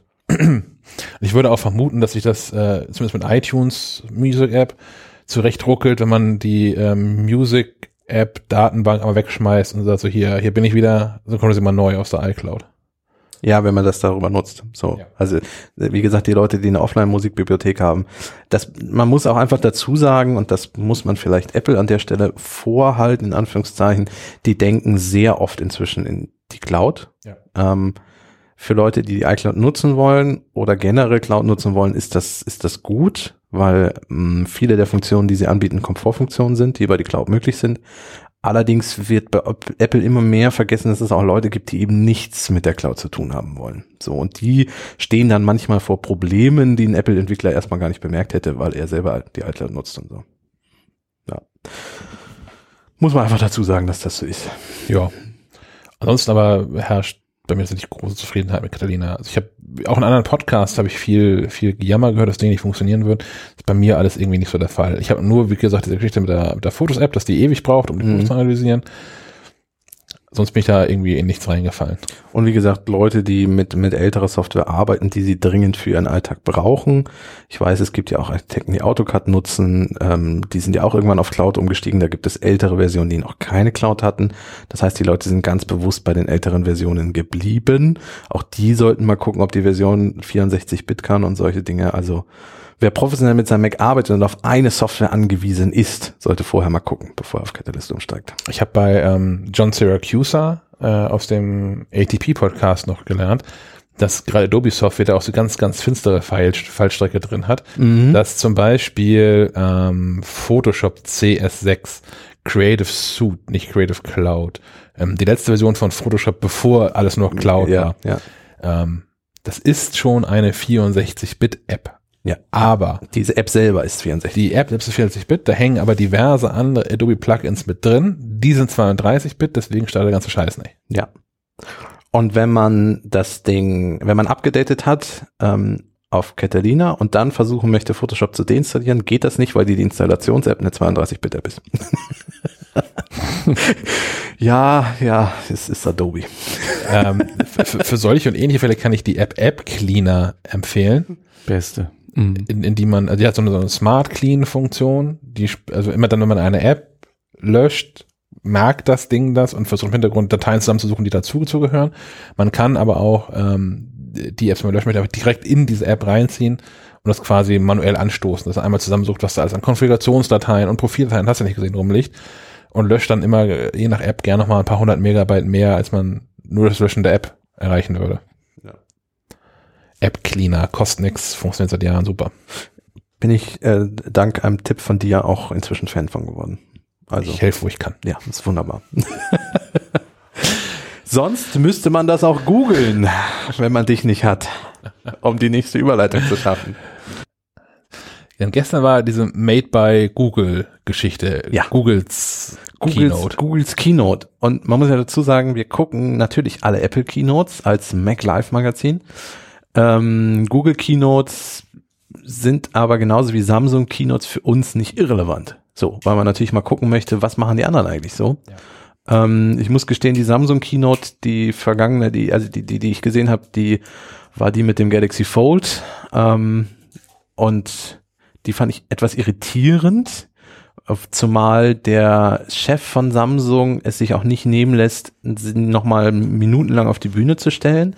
Und den finde ich sehr schwer zu folgen. Also der hat einen sehr, sehr starken Akzent, was, was ja völlig okay ist, aber er spricht auch nicht so, dass ich ihm so gerne zuhöre. Und wenn er dann zehn Minuten lang erzählt, wie, wie toll Samsung ist, also ich meine, Apple erzählt auch zehn Minuten lang, wie toll sie sind, aber das ist ein bisschen mehr so, dass man gerne zuhört. Äh, das darf man sich auch nicht von einlullen lassen, aber ähm, dieses Samsung-Ding war so ein bisschen komisch. Ähm, diese Google Keynote war noch mal ganz anders. Aber da war auch, ich habe ähm, den Namen leider vergessen, von der, der, der grauhaarige Typ, der die meiste Zeit auf der Bühne war. Zumindest da durch den, durch den Abend geführt der hat. Moderator quasi, ja. Äh, neben dem wirkt Tim Cook ja wie eine Ausgeburt der Dynamik und, und Lebensfreude. Ja, ähm, die, die, den besten Einschub und das, das, das mein, mein Ober, um das mal so grob einzusortieren, ich fühlte mich die ganze Zeit wie so bei einer Ringvorlesung an der Uni. So, Ringvorlesung heißt ja wechselnde Professoren äh, zu verschiedenen Themen. Ähm, ich hatte zum Beispiel, in, ähm, ich habe im Nebenfach Medienwissenschaften gehabt, da gab es eine Ringvorlesung, wo alle Professoren aus der aus der Medienwissenschaft einmal ihr Fachbereich vorbestellt haben. So und so ein bisschen fühlte ich mich an diesem Abend auch zurückerinnert, denn wir hatten eine eine ähm, Dame auf der Bühne, die zum Thema Produktdesign was erzählt hat. Und das fühlte sich so an wie eine Vorlesung zum Thema Produktdesign. Ähm, natürlich waren die ganze Zeit Google-Produkte im Bild und natürlich ging es auch um Dinge, die Google macht, aber es fühlte sich trotzdem an, wie wenn es einfach gerade um das Thema Design geht. Und das zweite war ein Professor, der wirklich Professor war zum Thema Fotografie. Das fand ich sehr spannend und war auch der beste Teil des Abends, fand ich, Ja. weil der nämlich sehr lebhaft und sehr begeistert von seinem Fachgebiet Fotografie erzählt hat und ähm, das alles so ein bisschen anhand des Google Pixel 4, des neu vorgestellten Smartphones erzählt hat. Ähm, und das war eine sehr kurzweilige Geschichte, so, die ich auch so gut, äh, die ich besonders gut fand, weil sie den Leuten, die das Pixel 4 vielleicht mal benutzen wollen, zeigt, was damit alles möglich ist. So, ich glaube, der Standardnutzer wird nie so eine Sternhimmelaufnahme machen, die da zu sehen war. Trotzdem ist es spannend, mal von so einem Fotoprofessor erklärt zu bekommen, warum das ein so schwieriger Punkt ist und was da alles an ähm, Entwicklung dahinter liegt, um das überhaupt mit einem Smartphone aufnehmen zu können. So, das fand ich ganz spannend. Aber dazwischen drin alles war so ein bisschen, bisschen dröge und seltsam. Was ich allgemein schwierig fand, Vergleich zu Apple Keynotes, ist ähm, die Stille. Also die haben ja teilweise auf der Bühne auch gute Gags gemacht. Und Pausen gemacht, damit die Leute Und applaudieren du hörst können. nichts Nein. im Stream. Gar nichts. Aber Was ich glaube, da- es applaudiert auch keiner, oder? Ja, also, naja, äh, was Google anders macht und das völlig wertfrei einmal vorgetragen, die haben in den ersten 34 Reihen nicht so klatschvieh sitzen. Inzwischen hat Apple ja relativ viele Leute aus den Apple Stores und Mitarbeiter dabei, die dann so ein bisschen auch an, Anklatscher sind. Ich glaube nicht, dass die bei Apple irgendwie eine Vorgabe bekommen, ab Minute 43 oder 14 Sekunden bitte klatschen. Nein, aber ist klar, ich bin Apple-Mitarbeiter. Ich finde schon So. toll, was Tim da sagt. Genau, und ich, ich glaube auch wirklich, dass wir wirklich toll finden. Das sorgt halt aber für eine Stimmung von, okay, da hat was Gutes gesagt gerade. Ja. Ähm, die Leute, die man meistens gesehen hat aus dem Publikum, waren offensichtlich Journalisten bei der Google-Veranstaltung, die halt in ihre Notebooks reingehackt haben. Genau, weil die Livestreams äh, und, und, und so gefüttert haben, gerade mit Inhalten und Fotos gemacht und so. We- Weiter hinten, auch so erhöht, da saßen, glaube ich, Google-Mitarbeiter, weil zum, zum Ende von einzelnen Sektionen wurde ja geklatscht. Ja. Und das scheint auch so, da bist du wieder ein bisschen bei der, bei der Ringvorlesung. Am Ende wird einfach auf den Tisch gekloppt. Genau. Und dann So. stehen alle auf und gehen. Ja, Und sind also froh, ich- ich- ich- in die Mensa dürfen. Und es scheint aber auch im vorderen Bereich keine Mikrofone zu geben, weil ich, ich, ich, ich will nicht glauben, es waren wirklich auch gute Gags dabei. Und ich will nicht glauben, dass sie nach den Journalisten da nicht mal gelacht haben oder so. Ja, die Stimmung war, war gruselig, Ja. dadurch, dass es so still war. Wie, wie vor allem der Adobe hat das auch schon mal gemacht. Die haben ja wirklich mal so eine Präsentation gemacht oder so eine ganze Präsentationsreihe in einem leeren Raum, der nur gestreamt wurde, wo du so gar keine Atmosphäre hast. Und die machen dann Leute einen Gag und dann kannst du alleine vor deinem Rechner zu Hause lachen oder so. Das fand Das ich schon wieder sehr traurig. Wir sind schon wieder beim Traurigen. Ja. Was ich noch, und da, ich, Google hat viele so gute Sachen vorgestellt. Was ich auch interessant fand, ist, ähm, sie haben die Google Pixel Buds nochmal vorgestellt. Mhm. Eine neue Version, ja. Genau. Also so der, deren Konkurrent zu den, AirPods. zu den AirPods. Die kommen dann irgendwann Mitte 2020. Genau. Das, Das, hat mich, fand ich das hat mich hart überrascht. irritierend. Die ähm, Journalisten, die vor Ort waren, durften Produkte in die Hand nehmen und durften auch die Google Buds in die Hand nehmen. Das waren allerdings ähm, nur Plastikgehäuse, da war nichts drin. Das heißt, die konnten den Sound auch nicht ausprobieren. Ähm, das waren Dummies. So, fand ich, fand ich interessant. Also ist die Frage, weil erstens bei dieser, äh, die, die Stimmung war sowieso schon ein bisschen komisch und das hat Google zum Glück auch nicht versteckt. Die wissen genau alles, was da vorgestellt wurde, war bekannt. Ähm, das Google Pixel 4 hat The Verge schon als das most leaked Phone ever bezeichnet und es ist auch so gewesen. Man hat alles zu diesem Telefon gewusst. Seit Wochen gab es Geräte im Internet, die in irgendwelchen YouTube-Videos gehalten wurden. Es gab Testfotos davon, also von dem Gerät gemachte Fotos. Es gab äh, Fotos vom Gerät selber, es gab Render-Videos, es gab äh, alle, es gab richtige Reviews schon von dem Ding. Ähm, das heißt, eigentlich war das nur noch mal die offizielle Bestätigung von Google, ja, das kann das alles tatsächlich. So. Ähm, das hat man bei Google aber auch nicht so wirklich versteckt. Die haben sich nicht hingestellt und gesagt, wir zeigen euch jetzt das nächste große Mega-Ding und keiner kennt das bisher. Vielleicht ist die Idee gewesen mit den, mit den Buds, von denen hatte ich vorher nämlich noch nichts gehört, so nach dem Motto, wir zeigen euch die in einem frühen Versuchs- oder Entwicklungsstadion, dann kennt ihr die schon, wir haben die gezeigt und die sind nicht schon wieder Wochen vorher, bevor sie rauskommen, im Netz zu sehen. So, Mhm. Könnte ich mir vorstellen. War, war auch schon vorher bekannt, also zum, zum Phone, da- die haben mir auch wenig Neues erzählt. Also aus was du gerade sagtest, dass da jemand mal vom Fach erklärt hat, warum Fotografie so ist, wie sie ist. Deswegen fand ich das auch so gut. Das fand ich wirklich gut. Ja. Ähm, was, was ich vorher nicht gelesen habe, ist, dass sie da Radar eingebaut haben. Äh, Ich, ich wusste, dass es so einen Sensor gibt. Man wusste noch nicht, wie der gelöst war. Und in den Testgeräten, die bereits verfügbar waren oder in den geleakten Geräten, war der wohl auch noch nicht aktiv. so. Okay. Ähm, Aber was, was sie gemacht haben, ist, äh, die haben es auch im ganzen Video gezeigt, wie, wie Radaranlagen eigentlich aussehen und in was für einen kleinen Chip die die ganze Technologie gepackt haben. Also von, von äh, füllt auch nach heutigem Standard immer noch so zwei, drei Schuhkartons, mhm. äh, bis auf dahin so, weiß ich nicht, so halber kleiner Fingernagel, so gefühlt, ähm, als, als großen Chip. Und ähm, haben da zwei Sachen mit. Sie behaupten, sie haben jetzt den, den, den fastest Face Unlock, Mhm. weil Secure Face Unlock. Also der Stimmt. fastest, also man muss bei Google, und das fällt mir bei allem auf, genau auf die Wortwahl achten. So. ja, Muss man bei Apple auch, aber da muss man das auch so.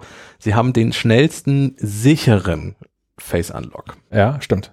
Ich denke, dass, dass Samsung mit seinem teilweise unsicheren wahrscheinlich noch schneller ist. Ja, das könnte gut sein, ja. Stimmt, ja.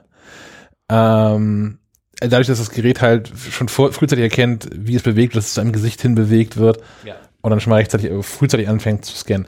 Außerdem, Das ähm, geht so weit, Entschuldigung, ich, Ja. dass ich dich unterbreche, es geht so weit, dass es im Google Pixel 4 eine Einstellung gibt, die dir sagt, ich möchte meinen Sperrbildschirm sehen, weil dieser neue Sensor wohl so schnell ist, das Gerät merkt ja, wenn du es in die Hand nimmst, es merkt ja, wenn die Hand auf das Gerät zugeht, dann fängt es an, schon das Gesicht scannen zu wollen und sobald du in die Nähe kommst, ist es entsperrt. Das heißt, viele Leute werden den Sperrbildschirm ihres Telefons, wenn sie den Google Pixel 4 benutzen, nie sehen.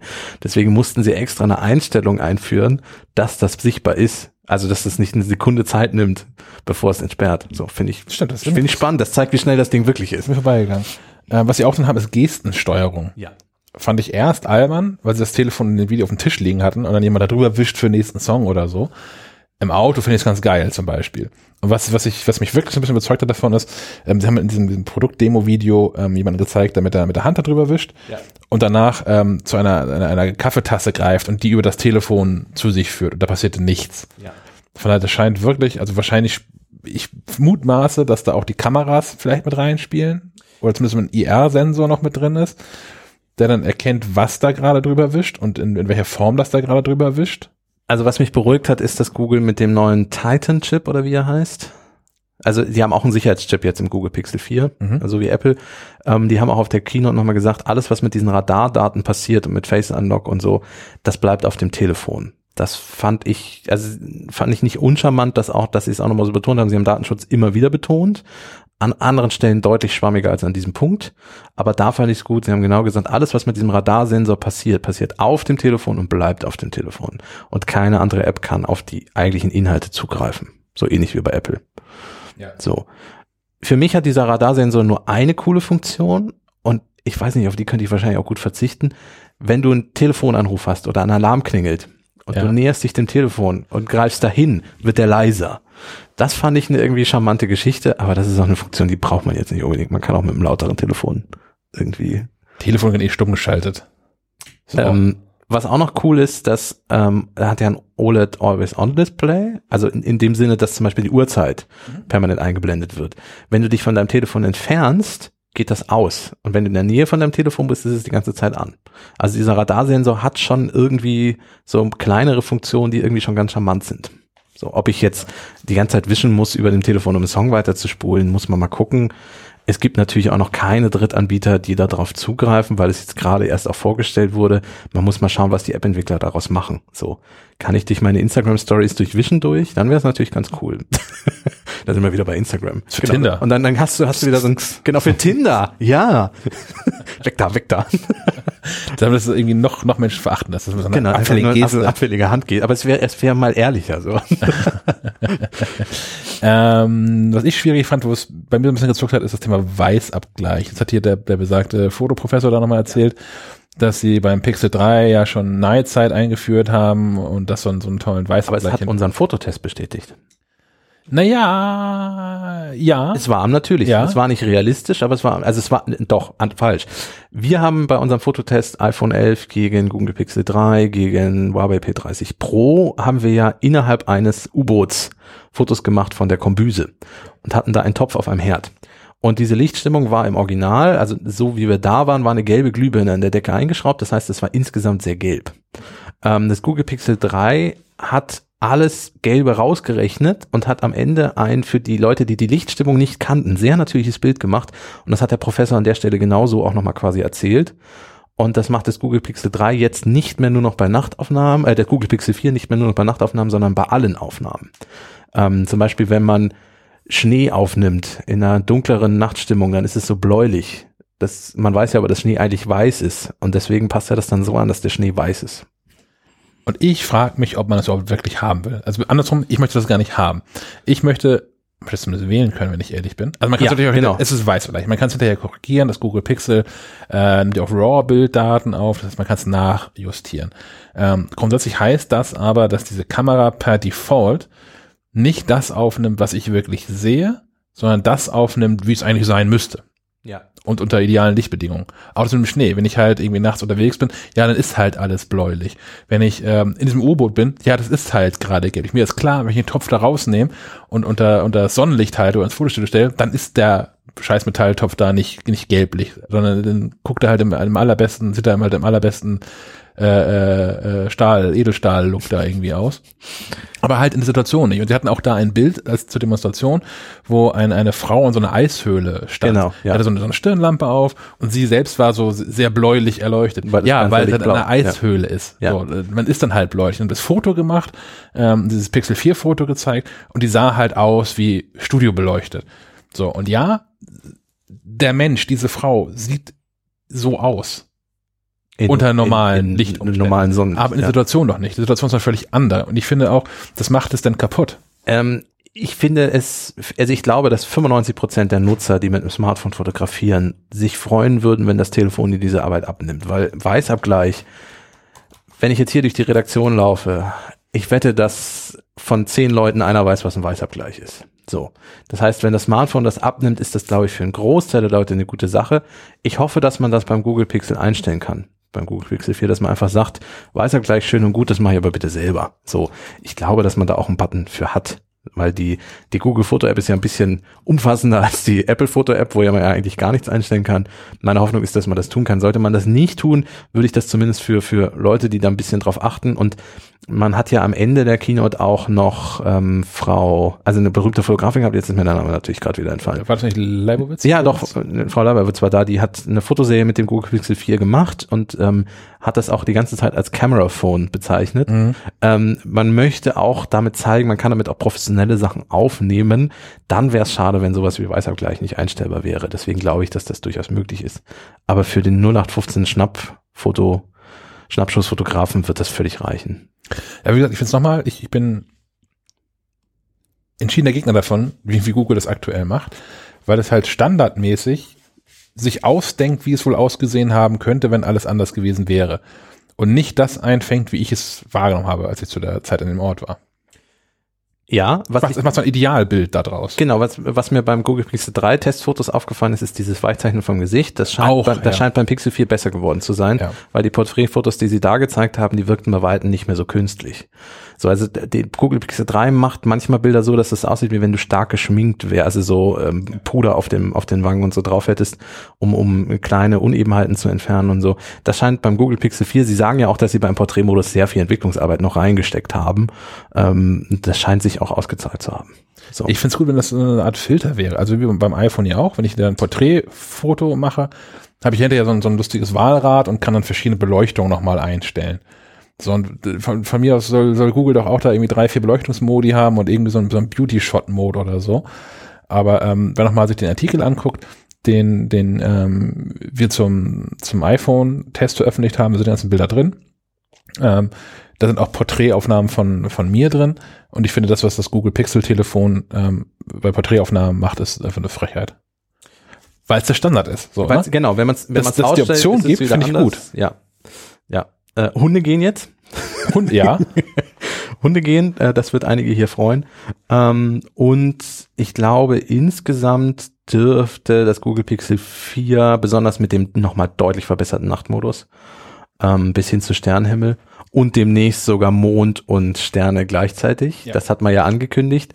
Ähm, dieser Professor hat ja dann auch mit Zahlen um sich geworfen und hat erzählt, warum es so schwer ist, einen hell erleuchteten Vollmond in einem Nachthimmel aufzuzeichnen, weil die Helligkeitsunterschiede 10 hoch so und so hoch unterschiedlich sind und was das für eine, für eine Rechenleistung erfordert und so. Und ähm, sie arbeiten daran, dass das mit einem Software-Update demnächst sogar möglich sein soll. Ähm, also im Moment nach dem Motto Google macht den Nachtmodus so wirklich, also alles was Nacht ist, geht jetzt wirklich mit dem Google Pixel 4 und das nehmen sie jetzt wörtlich Nachtmodus und, und spielen da alle, die sonst einen Nachtmodus haben, auch nochmal echt an die Wand.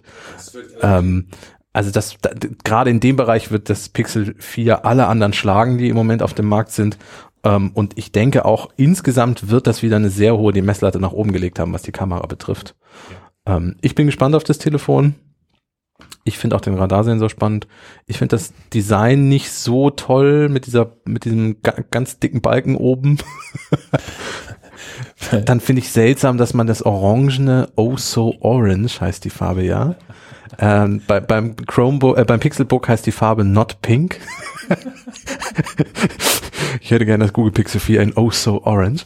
Ähm, die gibt es nur auf Bestellung und die ist limitiert. und nur das Kleine. Und nur das kleine, das große gibt's gar nicht in Orange. Seltsam. Na gut, aber man, man wird wissen bei Google, warum man das so macht. Aber also die sind jetzt zum ersten Mal das Pixel 4 und das Pixel 4 XL sind zum ersten Mal technisch identisch, abgesehen von der Größe. Genau, so Ja. habe ich das auch verstanden. Ja, Ja. finde ich gut.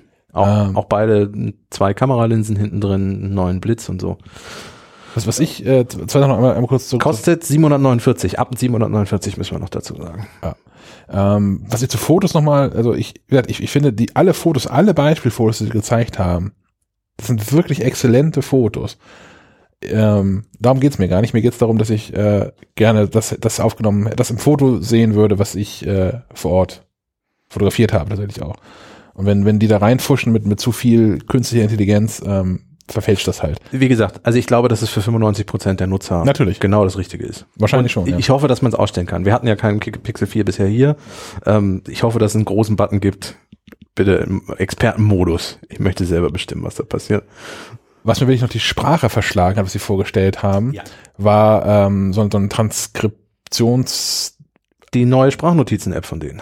Genau, und da so, eine Transkriptionsfunktion, die wirklich, ich meine klar, die ganze Präsentation war auf Englisch, wir haben es auf Deutsch noch nicht gesehen und schon gar nicht selbst getestet, aber die wirklich in, in atemberaubender Geschwindigkeit und ich glaube komplett fehlerfrei, was wir da, gut, dass wir es auch geübt haben, aber ähm, komplett fehlerfrei, äh, Wort für Wort ähm, Text aus dem gemacht hat, was, was die Präsentatorin da ähm, eingesprochen hat. Ja. So, ich habe vorhin schon ähm, ja, Siri gelobt dafür, wie gut Siri mich versteht. Wenn ich im, während des Autofahrens da Textnachrichten eingebe. Ist auch was völlig anderes, Also weil die hat auch andere, äh, ja. normal vor sich hingesprochen, es hat Satzzeichen vernünftig automatisch gesetzt ähm, äh, und macht Sprachnachrichten dann durchsuchbar. Ja, genau. Und zwar so, dass du einen Begriff eingibst. Nehmen wir mal, du hast mehrere Sprachaufnahmen da drin in dieser App und du gibst den Begriff äh, Pixel ein. Ähm, dann zeigt er dir mit einem gelben Marker, wo in den verschiedenen Sprachaufnahmen, die du in dieser App hast, das Wort vorkommt. Ja, Und du kannst dann direkt dahin springen und da sind wir bei diesem Thema, was wir vorhin Zurück hatten. bei den Sprachnachrichten. da sind wir zurück bei den Sprachnachrichten. Ähm, wenn Sie das Rettet- jetzt noch Rettet Google die Sprachnachrichten? genau, Das ja, Frage. das ist die schöne Überschrift fürs Pixel 4. Ja, Ähm, das war schon relativ beeindruckend. Und jetzt kommen wir in den Bereich des gefährlichen Halbwissens, weil ich mir nicht genau aufgeschrieben habe. Ich glaube, ein Großteil davon passiert auf dem Gerät. komplett. Komplett also, auf dem hat hinterher nochmal darauf hingewiesen, ähm, haben dann irgendwann nochmal so, so quasi rausgezoomt vom Telefon, hat sie gesagt, ja, übrigens hier ist im Airplane-Mode, ne? Äh, im, im, im, wie heißt das, im Flug, Flugmodus. Das passiert ja. komplett auf dem Gerät. Das finde ich wirklich cool und ich finde es bemerkenswert, dass Google das so macht. Ja. Das hätte ich wirklich nicht erwartet. Ähm, wird dazu führen, dass ähm, vielleicht, wenn ihr diesen Podcast hört, gibt es ein komplettes Transkript dieser Sendung. Denn Google hat, ähm, Google hat schon länger so einen Transkriptionsservice online, der auch Deutsch erkennen soll. Ähm, ich gucke mir nachher nochmal an, nach Aufnahme der Sendung, wie teuer das wohl so ist. Das wird irgendwie pro Minute, glaube ich, abgerechnet. Ähm, vielleicht machen wir es auch mal und gucken uns an, also egal wie das Ergebnis dann ausfällt, werde ich das mit veröffentlichen hier mit dieser Episode. Und dann gucken wir mal, wie gut das wohl so ist. Äh, wir werden natürlich auch versuchen, einen Pixel 4 in die Finger zu bekommen Yes. und, und da mal so, also ich, mindestens für die Fotos werden wir Vergleich mal machen, aber auch mal auszuprobieren mit, mit Deutsch und der neue Google Assistant, der ja auch nochmal einige spannende Funktionen hat.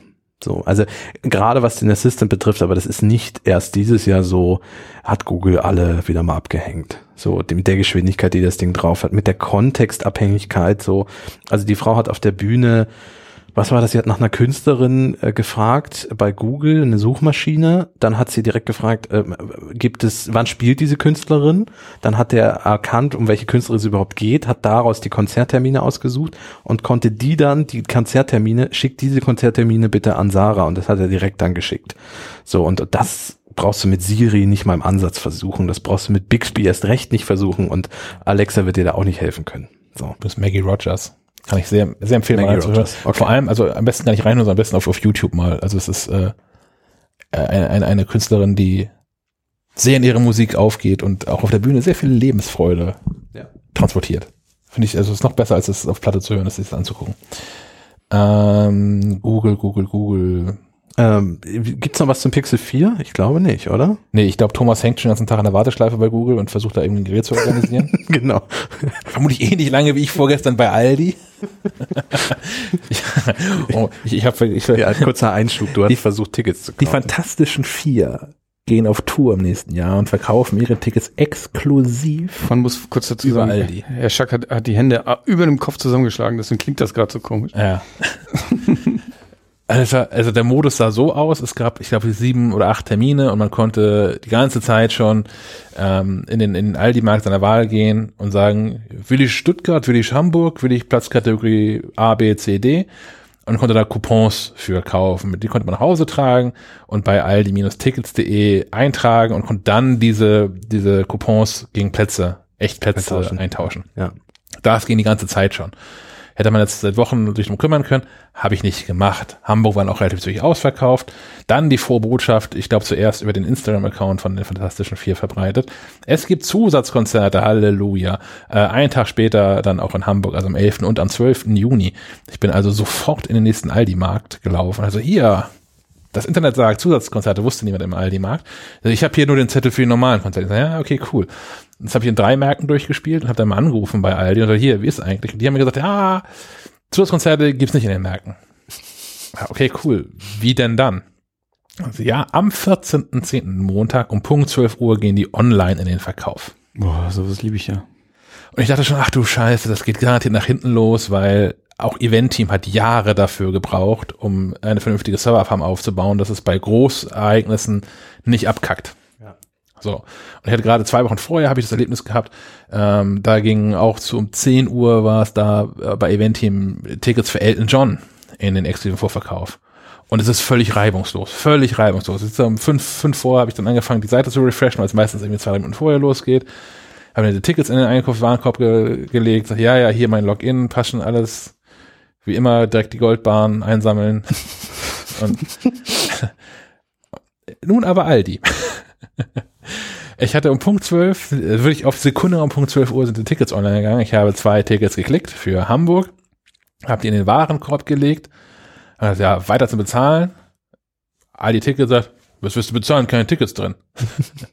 Bin ich zurückgegangen, habe es noch zwei, drei Mal durchgespielt, war dann endlich in einem Warenkorb, ähm, in dem mir ein Preis angezeigt wurde für zwei Tickets, aber neun Tickets.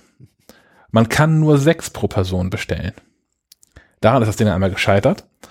Habe ich es nochmal versucht, dann ist die ganze Seite zusammengebrochen. Dann haben sie irgendwann bei CloudFront ähm, so, so eine Vorschaltseite gehabt, die so einen Countdown anzeigt für, du bist in der Wartestaffel, in 14 Minuten, 14 Minuten, denkst du mal, glaube ich, 23 Minuten, Ja, ja, darfst du ähm, geht's irgendwie weiter.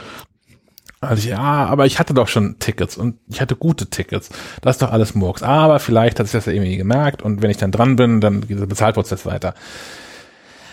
Hat sich herausgestellt, wir saßen zum Schluss dann, du, du hast deine Mittagspause mit mir zusammen quasi Genau, ich darauf habe dann auch nochmal einen Browser aufgemacht und ja, geguckt. ich, ich hatte das auf, auf dem iPhone, auf, äh, auf, dem, auf dem Mac und auf dem iPad offen und auf dem, nee, auf dem iPad gar nicht, auf dem iPhone und auf dem Mac, aber auf dem Mac in drei verschiedenen Browsern. Du hattest es auch auf dem Mac und auf dem iPad offen. Mhm. Und dann läuft dieser Counter ab und was dann passiert ist, das Seite sich refresht und zack, bist du im neuen Counter drin. Und erzählt wieder von einer noch größeren Zahl runter die Minuten. so, und ich hatte der ganze Ticketkaufprozess hat eine Stunde gedauert. Ich sitze jetzt zwei Blöcke weiter hinten, als ich eigentlich schon Tickets in dem Warenkorb hatte. Für den gleichen Preis natürlich. Das war echt äh, frustrierend.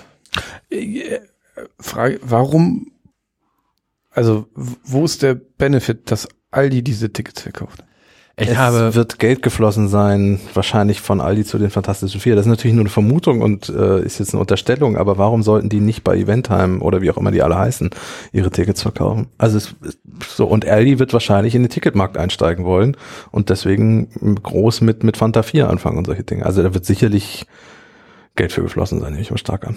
Riesen-Fail. Aldi-Tickets. Bin stinksauer. Ja, denn, aber, Ja, weiß ich nicht. weiß ich auch Weil die auch nicht. günstig sind. Ne? Aldi hat damit geworben, dass es, es gibt Tickets ab 49,90. Ja, in zwei Städten. Also sitzt man dann aber auch, wenn man sich die Plätze da anguckt, sitzt man gefühlt auf dem Parkplatz vor der Halle. Ja, vor allem war das Argument ja auch jetzt endlich Tickets für alle, jedermann, also weil bei Aldi ja quasi jedermann einkauft, jetzt dürfen endlich auch jedermann äh, Konzerttickets kaufen.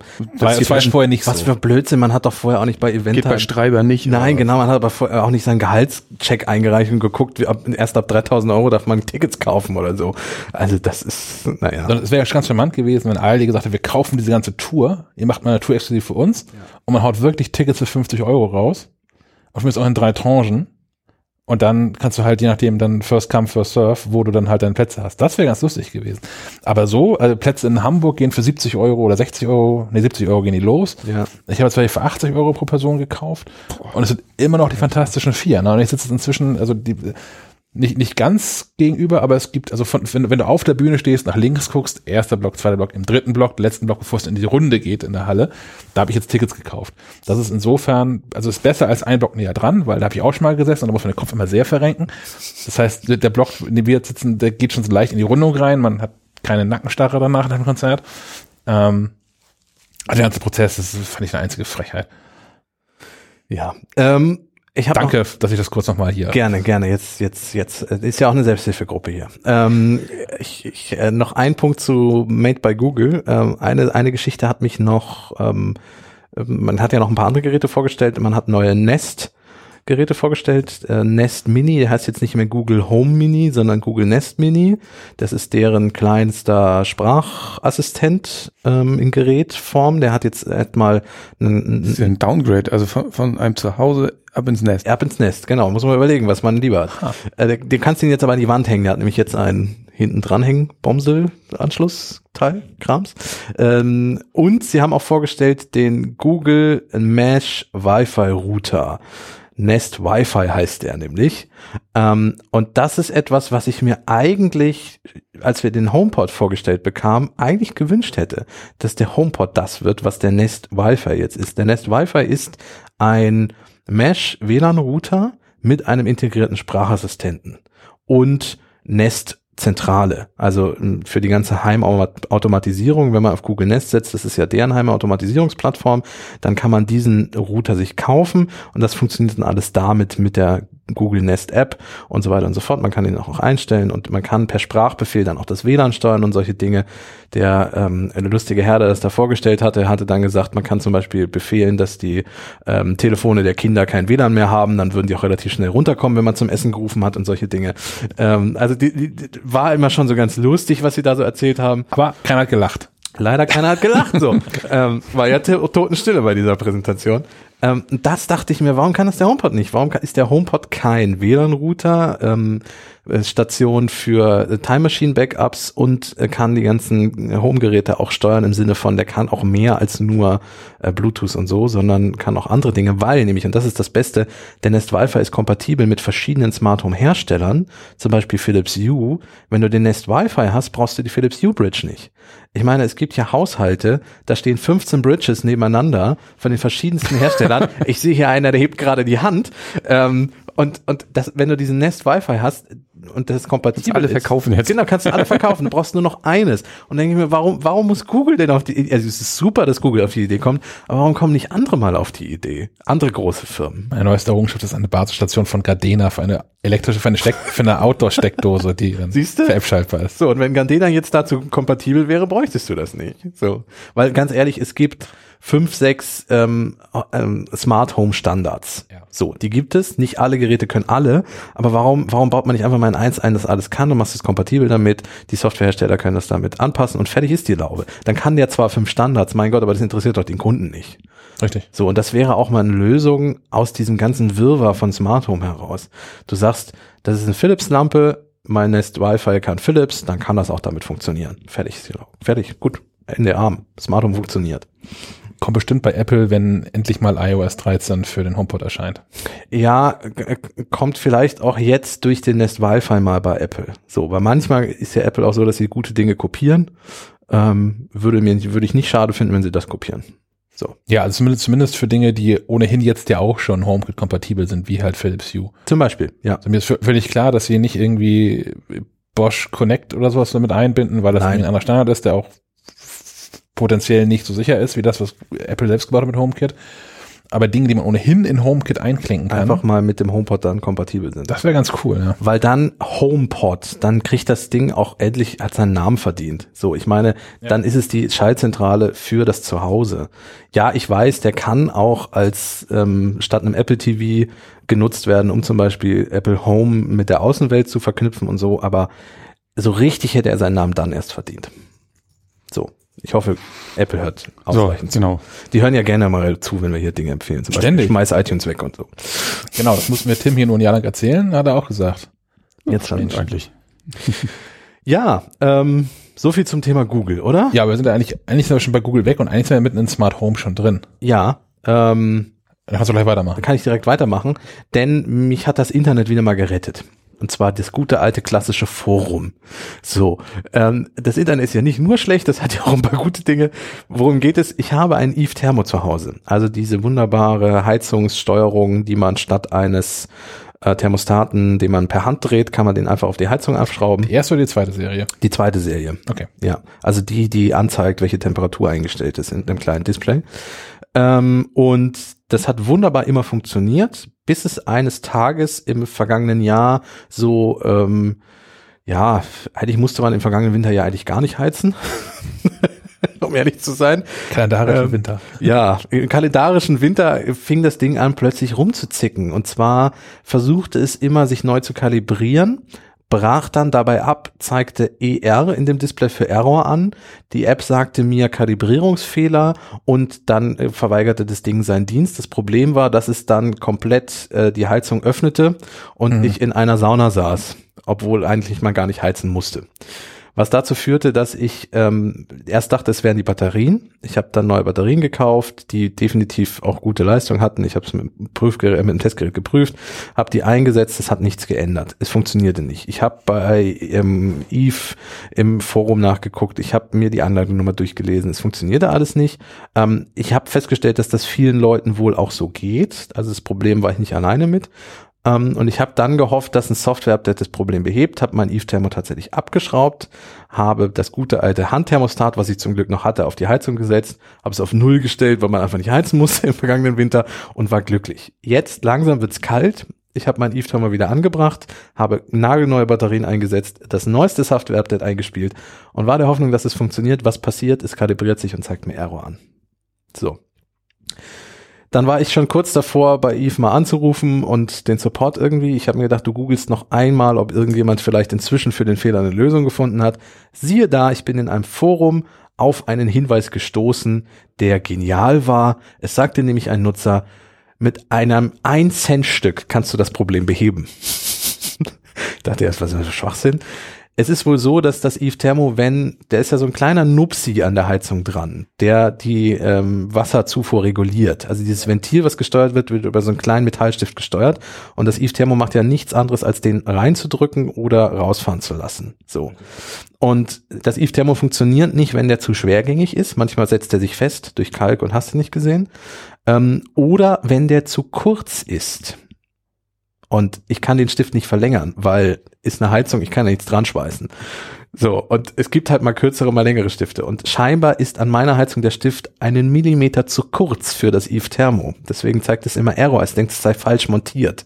Deswegen nimmst du ein 1-Cent-Stück, klemmst den zwischen das Eve Thermo und diesen Heizungsstift, setzt es vorsichtig wieder auf, damit er da nicht rausrutscht, das 1-Cent-Stück, schraubst es fest und siehe da, mein Eve Thermo lässt sich wunderbar kalibrieren und läuft seitdem wunderbar wie am ersten Tag. Also, ein Cent kann manchmal die Lösung sein. Funktioniert auch mit zwei Cent und fünf Stück, äh, fünf Cent. Ich habe es ausprobiert.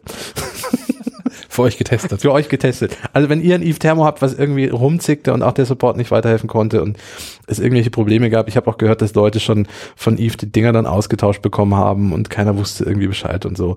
Probiert's mal mit dem 1 Cent Stück. Ja, wissen Sie, ich habe es im Sommer ja ausgetauscht bei mir. Ja. Also ich habe auch ein neues Eve Thermo bekommen, weil es bei mir auch einfach aufgerissen hat und sich nicht mehr nicht mehr konfigurieren ließ, tatsächlich hinterher sogar. Ähm, und ich im Sommer halt die Heizung auf, auf volle Last Pulle hatte. Ja. ja. Und dann irgendwann da äh, den eine Mail geschrieben habe. Und gut, ich habe ja auch dann, ich habe Kontakte da, hier, ähm, ich habe gesehen, wenn ich das bei euch jetzt reklamiere, das dauert bis zu 14 Tagen, dann bin ich ja schon gestorben. Hier, mach mal schneller. das ging dann auch, da sind nette Leute da. Wahrscheinlich, wenn man da nochmal angerufen hätte, normal an Hotline das beschrieben hätte, hätte man wahrscheinlich auch einen Austausch bekommen. Ähm, aber ja, vielleicht wäre das auch bei mir eine Lösung gewesen, vielleicht noch nichts wüsste, wusste. Ähm, ich habe, das steht gar nicht in den, in den Notizen hier drin, aber ich habe es gerade mal im Kopf schon mal bei mir ergänzt. Ich habe ein neues Eve-Produkt bei mir zu Hause im Einsatz und zwar hat Eve ähm, ein, ein Lichtschalter. Ja, ein, ein Unterputzlicht. Ein Unterputzlichtschalter, der vollständig HomeKit-kompatibel ist und der auch bei mir funktioniert. Ich hatte nämlich schon mehrere von den Lichtschaltern mal mir angeguckt und habe die dann letztlich in, in anderen, andere Leute Häusern testen müssen, weil ganz viele von den Lichtschaltern, Co-Geek zum Beispiel, erfordert, dass man da drei Drähte dran klemmt. Das mhm. ist in Deutschland auch Standard. Lampen müssen heutzutage auch mit drei Drähten angesteuert werden. Plus, Minus und Erdung. Ja, ja, genau. Ja. Und es geht ans Schalter auch nicht. Das erfordert äh, der Schalter von Eve nicht. Die wissen, aha, in Deutschland gibt es viele Häuser, die nicht erst in den letzten zehn Jahren gebaut worden sind, von wann aber diese Vorschrift, keine Ahnung, wann die Vorschrift geändert worden ist. Aber genug Häuser, wo gerade Lampen mit zwei Drähten angesteuert sind. Ja. Das ist bei mir auch der Fall. Ähm, ich kann diesen Schalter jetzt also nutzen. Der hat auch so ein, so ein Standardformat, wie das in Deutschland so üblich ist. Ich habe tatsächlich ähm, genau die Busch-Jäger-Schalter und Rahmen gekauft, die 1,3 Millimeter, habe ich jetzt schon nachgemessen, enger sind als der Standard so, also als alle anderen Schalter auf der ganzen, also in Deutschland sonst üblich. So viel zum Thema genormt. Ja, weswegen das in so eine, so eine Schalterbatterie passt das bei mir gerade irgendwie nicht rein. Da habe ich zuerst, als in der Küche brauche ich es am dringendsten. Da, brauche ich, da habe ich nämlich an der Decke eine, eine Lampe dran, so ein LED-Panel. Das gibt's nicht in HomeKit kompatibel. Inzwischen gibt's das von Ikea. Damals gab's das auch nicht. Sondern so ein LED-Panel dran, was ich ähm, über einen normalen Schalter bedienen lässt und gar nicht smart ist. Und ich habe äh, an, den, an den Küchenschrecken unten drunter ist eine Beleuchtung von Ikea, die hängen, hängen an Ikea Trotfree dran, eine meiner 37 Basisstationen, die an HomeKit dann dran hängt. Und außerdem habe ich über dem Fenster so eine LED-Leiste, also ich habe so, so eine Schattenfuge, weil ich eine Holzdecke habe und habe da ähm, so eine LED-Strip-Geschichte von Philips Hue drin. Also habe ich sowieso schon mal drei Systeme, klassisches Strom an, Strom aus, das Ikea-Ding und Hue ähm, die ich eigentlich aber zusammenschalten wollen würde. Ja. Das geht bisher nicht. Punkt. Äh, mit dem Ding geht das aktuell. Ich habe es da zuerst eingebaut, deswegen hängt dieser, hängt dieser Schalter jetzt gerade so aus der Dose so ein bisschen raus, weil das halt so, so eine Vierer-Batterie ist. Mit rechts ist ein Schalter und daneben sind drei Steckdosen. Da muss ich noch eine feinere Lösung finden, einfach das Ding mal abbauen und feilen oder so. Ähm, aber an diversen anderen Stellen im Haus kann ich mir das auch vorstellen. Die, die kosten ein kleines Vermögen. Ich glaube, das, das, war, das, war dein, Euro? das war dein Blick gerade. glaube ich. ja. So, die kosten Okay. 100 Euro. Ähm, das ist an vielen Stellen hinreichend schwachsinnig. Ähm, Was kostet ein normaler Lichtschalter? Ein Fünfer? nee, nee, nee. Ich habe Nee, ich hab für meine auch, ich habe für meine auch 27 irgendwas bezahlt oder. Ah, okay, okay. Ja, also billig sind die sowieso nicht. Ähm, bei mir ist es natürlich ärgerlich, weil ich jetzt an vielen Stellen, weil es keine Schalter gab, die HomeKit-kompatibel sind, Philips Hue-Lampen eingebaut habe und auch diese Philips Hue-Schalter anwenden habe, was dazu führt, dass ich habe ja ein, ein, ein, ein Reihenhaus renoviert und da waren ja schon Lichtschalter an cleveren Stellen. Ja, ja. Treppenaufgang, Ja, ja. Eingang zum Badezimmer oder so. Und an mehreren Stellen habe ich jetzt einen, einen klassischen Lichtschalter und da drüber hängt so ein Philips Hue-Lichtschalter. Und immer wenn, wenn Besuch da ist, die ich nicht vernünftig eingenordet habe, ist danach das ganze Setup wirr durcheinander. Ja, weil die ein- und ausgeschaltet haben am Hauptlichtschalter. Zum Beispiel, genau. Ja, ja. ähm, ja. so, und hätte, hätte ich das alles nicht gemacht, hätte ich dieses Reihenhaus erst jetzt erstanden, äh, hätte ich natürlich wahnsinnig viel Geld sparen können, was ich nicht in Philips Hue-Lampen investiert hätte Weil du direkt und Unterputschalter hätte dann diese Schalter gekauft. Und ich glaube, das wäre sich ausgegangen, weil diese Philips Hue-Lampen waren ja, als ich die, als das damals losging, auch teuer, auch 20 Euro Stück gekostet oder irgendwas irgendwas in der Richtung von 20 Euro. So, und ich habe jetzt im, im Schlafzimmer habe ich eine Deckenleuchte, da sind drei solche Lampen drin, die ich natürlich Smart Home schaltbar haben wollte, weil ich habe dann so einen, so einen Lichtwecker damit mir quasi gebaut. Ähm, das heißt, ich habe 60 Euro habe ich so schon mal nur in diese Lampen da irgendwie ähm, investiert. Es ist, es ist alles noch ein bisschen kaputt, das Smart Home. Also wenn man, wenn man nicht, Ja, aber damit ist es signifikant besser geworden. es ist besser geworden. Ja, ja, aber ich finde halt 100 Euro immer noch. Ja, das ist irgendwie heftig, aber also wie gesagt, ich hätte, ich hätte jetzt äh, 40 Euro Aufpreis bezahlt für halt eine Lampe, die dann Ja, gleichzeitig meinen ja. den Lichtwecker ist. Und hätte nicht da irgendwie noch EU kaufen müssen. Es ist, dieser Lichtschalter ist für sehr schmerzgeplagte Leute, die, die, äh, deswegen zahlen die gerne die 100 Euro wahrscheinlich. Ähm, ja, ich glaube, dass das aber auch, also Lampen werden ja immer günstiger. Ja. Ähm, wenn jetzt diese Schalter auch noch günstiger werden und man nicht mehr 15.000 Basisstationen braucht, dann können die Häuser, glaube ich, langsam auch wirklich mal smart werden. So. Ich bin immer noch mit meiner, mit meiner einen äh, smarten, äh, nee, die ist gar nicht so smart, diese Livs. Ich habe eine Birne irgendwo in irgendeiner Fassung drin. Das ist mein Smart Home. Obwohl, nee, unser, unser Vermieter hat gerade eine, eine, ähm, eine neue Klingel eingebaut. Die kann jetzt auch Video. Die. Uh. Die ist nicht smart, die kann Video. Das reicht ja wohl. Ja. Kannst du nicht auf dem Handy dann gucken? Nein, kann ich nicht. Ach, schade. Da warte ich noch drauf. Ich habe da, die Leute von von von von Ring haben Ring, mir neulich geschrieben, wann dann wohl mit dem Testbericht zu zu, zu äh, Rechnen sei. rechnen sei. Weil ich da im Juni, glaube ich, zu einem Presseevent war, wo sie auch so neue Klingeln vorgestellt haben und unter anderem auch Klingeln, die ähm, man nicht mehr an Strom anschließen muss, sondern die mit Akku geladen werden und viel besser, die einen Akkupack haben, wo ein Kabel rausfällt und man kann dann so, einen- so einen Solarkollektor damit anschließen.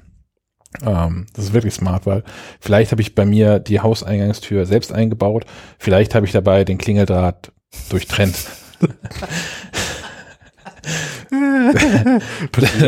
ich hatte, ne, das ist gar kein Thema. Ich habe dann so eine Funkklingel gekauft, die kosten im Baumarkt 20 Euro. Ja, und ja, hast du auch ja, ja. frei positionierbar, ja, so ein, so ein Klingel-Apparello hatte ich vorher auch nicht, weil bisher war es halt im Flur.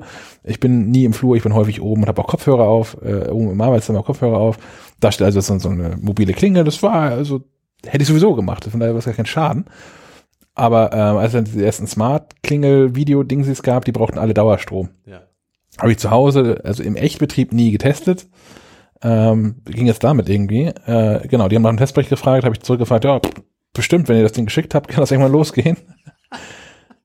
Das heißt, jetzt, jetzt kommt das wohl demnächst irgendwie. Hast du das nicht ohne Testgerät testen können? Nee. Mensch. äh, hab ich aber demnächst auch eine, eine, eine smarte Klingel mal im Einsatz, die dann auch Video kann, das dann auch auf dem Telefon kann und so. Okay, wir sind gespannt, wenn du dann die Postboten anschreist. Ja. Leider ist die nicht HomeKit-kompatibel. Also Ring ist nicht HomeKit-kompatibel. Ja, weil Amazon und so, ne? bei Amazon und so. Das ist insofern ähm, schade, als dass äh, ich habe sowieso, wenn man mir in das Haus reinkommt, läuft man auf eine äh, andere Kamera zu, eine, eine Logitech Circle 2 Kamera, die Home, eine der ersten Überwachungskameras, die HomeKit-kompatibel waren. Ähm, von daher, wenn das alles, also wenn diese Ring auch noch HomeKit-kompatibel wäre, könnte man zum Beispiel, wenn der Pakettypi klingelt, dem tatsächlich einfach mal über dieses Klingel-Interface mal die Tür aufmachen und sagen, hier, stell da mal rein oder so. Und, und zu gucken, ob er es wirklich dann reinstellt. Ja. Genau. Ja, ja, okay. Ich, ich, ich, ich fordere hiermit das nächste Mal eine Vorführung deiner Smart Home Technik in deinem Zuhause, wenn wir mal Ja, wir wieder bei machen dir das, sind. und wir machen das live mit Mikrofon, begleiten wir dich, wie du uns dein Smart Home. Ja, Mikrofon ist okay. Ich räum- wir räumen die extra auf. Nein, nein, nein, ein Mikrofon. Es ist ein Podcast. Also es wird ja kein Videopodcast hier. Nein, nein. Ja, für mich wird das alles mal so interessieren, weil ich habe da ja so wenig Berührungspunkte mit. Ich höre das nur immer alles, was alles so smart sein soll. Ich habe gar keinen Platz für sowas. Wo soll denn das alles hin? Alle anderen drehen völlig durch, auch Leute, die mich da besuchen und denen ich das irgendwie erzähle, weil das irgendwie, das ist gar nicht so trivial. alles. Also wenn man weiß, was man tut, ist das total super und hat auch viele, viele Vorteile. Ja, die musst du mir dann mal zeigen. Ich meine, Vorteile. ich habe im Haus nicht mal eine funktionierende analoge Klingel. Also insofern, Wir haben eine Türklopfer. ja, so in etwa. Ich habe dafür einen ein, ein, ein Knopf am Bett, der alle Lichter mal ein Haus ausmacht. Ja. Gibt Schlimmeren. Ja, Panic Button. gut. Ja, wir haben immer noch zwei Themen. Das hört Wir haben das immer wird, noch zwei- Es wird mit Abstand Wir müssen die längste Folge, die wir je produziert Ja, wir müssen uns häufiger treffen. Ja, ich glaube auch, da, das daran liegt es. Wir wollten ja eh vielleicht die Frequenz und so ein bisschen erhöhen, aber da, Ja. da, da, da, dazu kommen wir noch. Das, das könnt ihr gerne in der Umfrage, die unter maclive.de slash Umfrage 2019 erreicht, nochmal äh, anmerken, wenn ihr mehr für diesen Podcast hören wollt. Ähm, ein, das vorletzte Thema, ich, ich mache es kurz. Ähm, nicht nur Google hat neue Produkte vorgestellt, sondern ähm, deutlich früher, nämlich bereits Anfang Oktober, hat auch Microsoft neue Geräte vorgestellt, die ich spannend finde, nämlich das Surface Neo und Surface Duo. Das eine läuft mit Windows als Betriebssystem, das andere mit Android. Das Surface Neo ist nämlich ein großes Tablet-artiges Aufklappgerät mit Dual Screen, also sieht aus wie ein Buch, ein bisschen mit einem Windows-Logo vorne drauf. Dann klappt man das auf und dann hat man links und rechts einen Bildschirm. Nicht wie beim Samsung ähm, Galaxy Fold mit einem durchgängigen Display, was geknickt wird, wenn man es zusammenfaltet, sondern wirklich zwei Displays. Ähm, Finde ich nicht unspannend, hat irgendwie was, ähm, weil sie dann auch gezeigt haben, und links ein Browser, rechts dann eine Notiz-App und dann haben sie da reingeschrieben und so. Ähm, ich denke, dass der Einsatz auch wirklich so notizbuchartig werden wird mit dem Surface dann. Ähm, du kannst es natürlich aber auch äh, hinstellen und dann aufklappen und dann kannst du die untere Seite als Display-Tastatur benutzen und oben dann normal Laptop-Modus quasi so haben. Ich glaube, das ist der sinnvollere Umgang mit so Klappgeräten als das, was Samsung gemacht hat. Ja, oder? also weil es halt auch überhaupt nicht so anfällig ist. Also dieses, dieses Nö, Plastikdisplay ist ja immer noch ähm, kompliziert. Äh, Microsoft hat auch so ein Case vorgestellt für das, für das größere, das Surface Neo, was du so umklappen kannst und dann klappst du so eine physikalische Tastatur auf das Display mit drauf. Muss man mal ausprobieren, wie das dann wirklich funktioniert. Das untere Display ist dann das Trackpad. Ähm, es ist, also es ist alles so ein bisschen ganz smart und intelligent gelöst. Der Stift hält per Magnet hinten drauf und so. Ähm, also es ist so spannend, dass ich das wirklich gerne mal in, in der Hand haben würde. Ähm, das Surface Neo, äh, Surface Duo ist das kleinere und das ist quasi eine Art, ja, Mini-Klapp-Smartphone. Oh, das ist ähm, wirklich, wirklich mini. Ist, ist süß. Ja, ähm, süß, ja. Läuft halt Wie mit so eine Switch oder so, ne? ja, genau. Läuft mit Android, was ich ganz spannend finde. Microsoft hat sich auch längere, also länger darüber ausgelassen, warum jetzt Android und nicht zum Beispiel Windows Phone oder Windows. Windows Phone ist tot, ganz einfach. So. Und sie sagen bei so einem kleinen Gerät wie einem, also es soll ja auch als Smartphone genutzt werden, ist Android das Betriebssystem der Wahl, wenn du Apps haben möchtest und ohne Apps brauchst du es nicht verkaufen. Das weiß Microsoft, das sagen sie auch. Und deswegen ist dieses Gerät jetzt mit Android, ist ähnlich wie das große, auch mit dem Stift bedienbar, ähm, auch mit Aufklappen und hochgeklappt dann eins ist eine Tastatur und so, hat dann keine physikalische Zusatztastatur mehr, wenn man die braucht, aber ist trotzdem nicht unspannend, finde ich. Und Android in so einem Klappmodus, ja, es ist, äh, Sven zeigt gerade auf eins und ist verdutzt. Verfügbarkeit ist erst Ende 2020 für beide Geräte. Ja. Man braucht jetzt also nicht anfangen, morgen äh, zu Saturn zu laufen und sagen, ich möchte das Surface Neo. Wird schwierig. Hm. Microsoft hat das in einem sehr frühen Stadium gezeigt. Google und Microsoft sind beide ein bisschen dazu übergegangen, bevor sowas geleakt wird, zeigen sie es quasi kurz nachdem es aus dem Versuchslabor rausfällt. Auf der anderen Seite ist es fürs Neo und fürs Duo vielleicht auch gut, weil Entwickler dann mit diesem Dual-Screen erstmal sich Ideen ausdenken können und Sachen entwickeln können. Also wenn das jetzt auf den Markt geschmissen werden würde, weiß ich nicht, ob es so viele Apps geben würde, die diese zwei Displays auch wirklich komplett gut ausnutzen würden vom Start musst, weg. musst du ja nicht unbedingt. Musst du nicht. Du kannst ja auch links, rechts eine benutzen, genau, ja. Aber es gibt bestimmt spannende Anwendungen. Gibt dafür. bestimmt spannende Anwendungen. Ähm, und mindestens das Surface Duo, das kleinere, hätte ich echt gerne mal so testweise als Smartphone-Ersatz. Und das Surface Neo sollten wir definitiv auch gegen ein iPad antreten lassen. Also Ende 2020 werden wir immer noch mal was davon hören, wenn wir dann vielleicht Testgeräte haben. Ja. Was ich ganz spannend fand, ist, ähm, dass ja nicht nur Windows Phone irgendwie tot ist, sondern Windows allgemein nicht mehr wichtig ist. Also Microsoft wird ähm, zunehmend zu einer ähm, Hardware- und Services Company. Mhm. Im Prinzip das, was Apple schon ist. Ja. Also schon, schon länger mehr auf jeden Fall ist, als es Microsoft war. Und selbst auch dahin weiterentwickelt ist mit, mit Apple Music, Apple TV Plus etc. pp.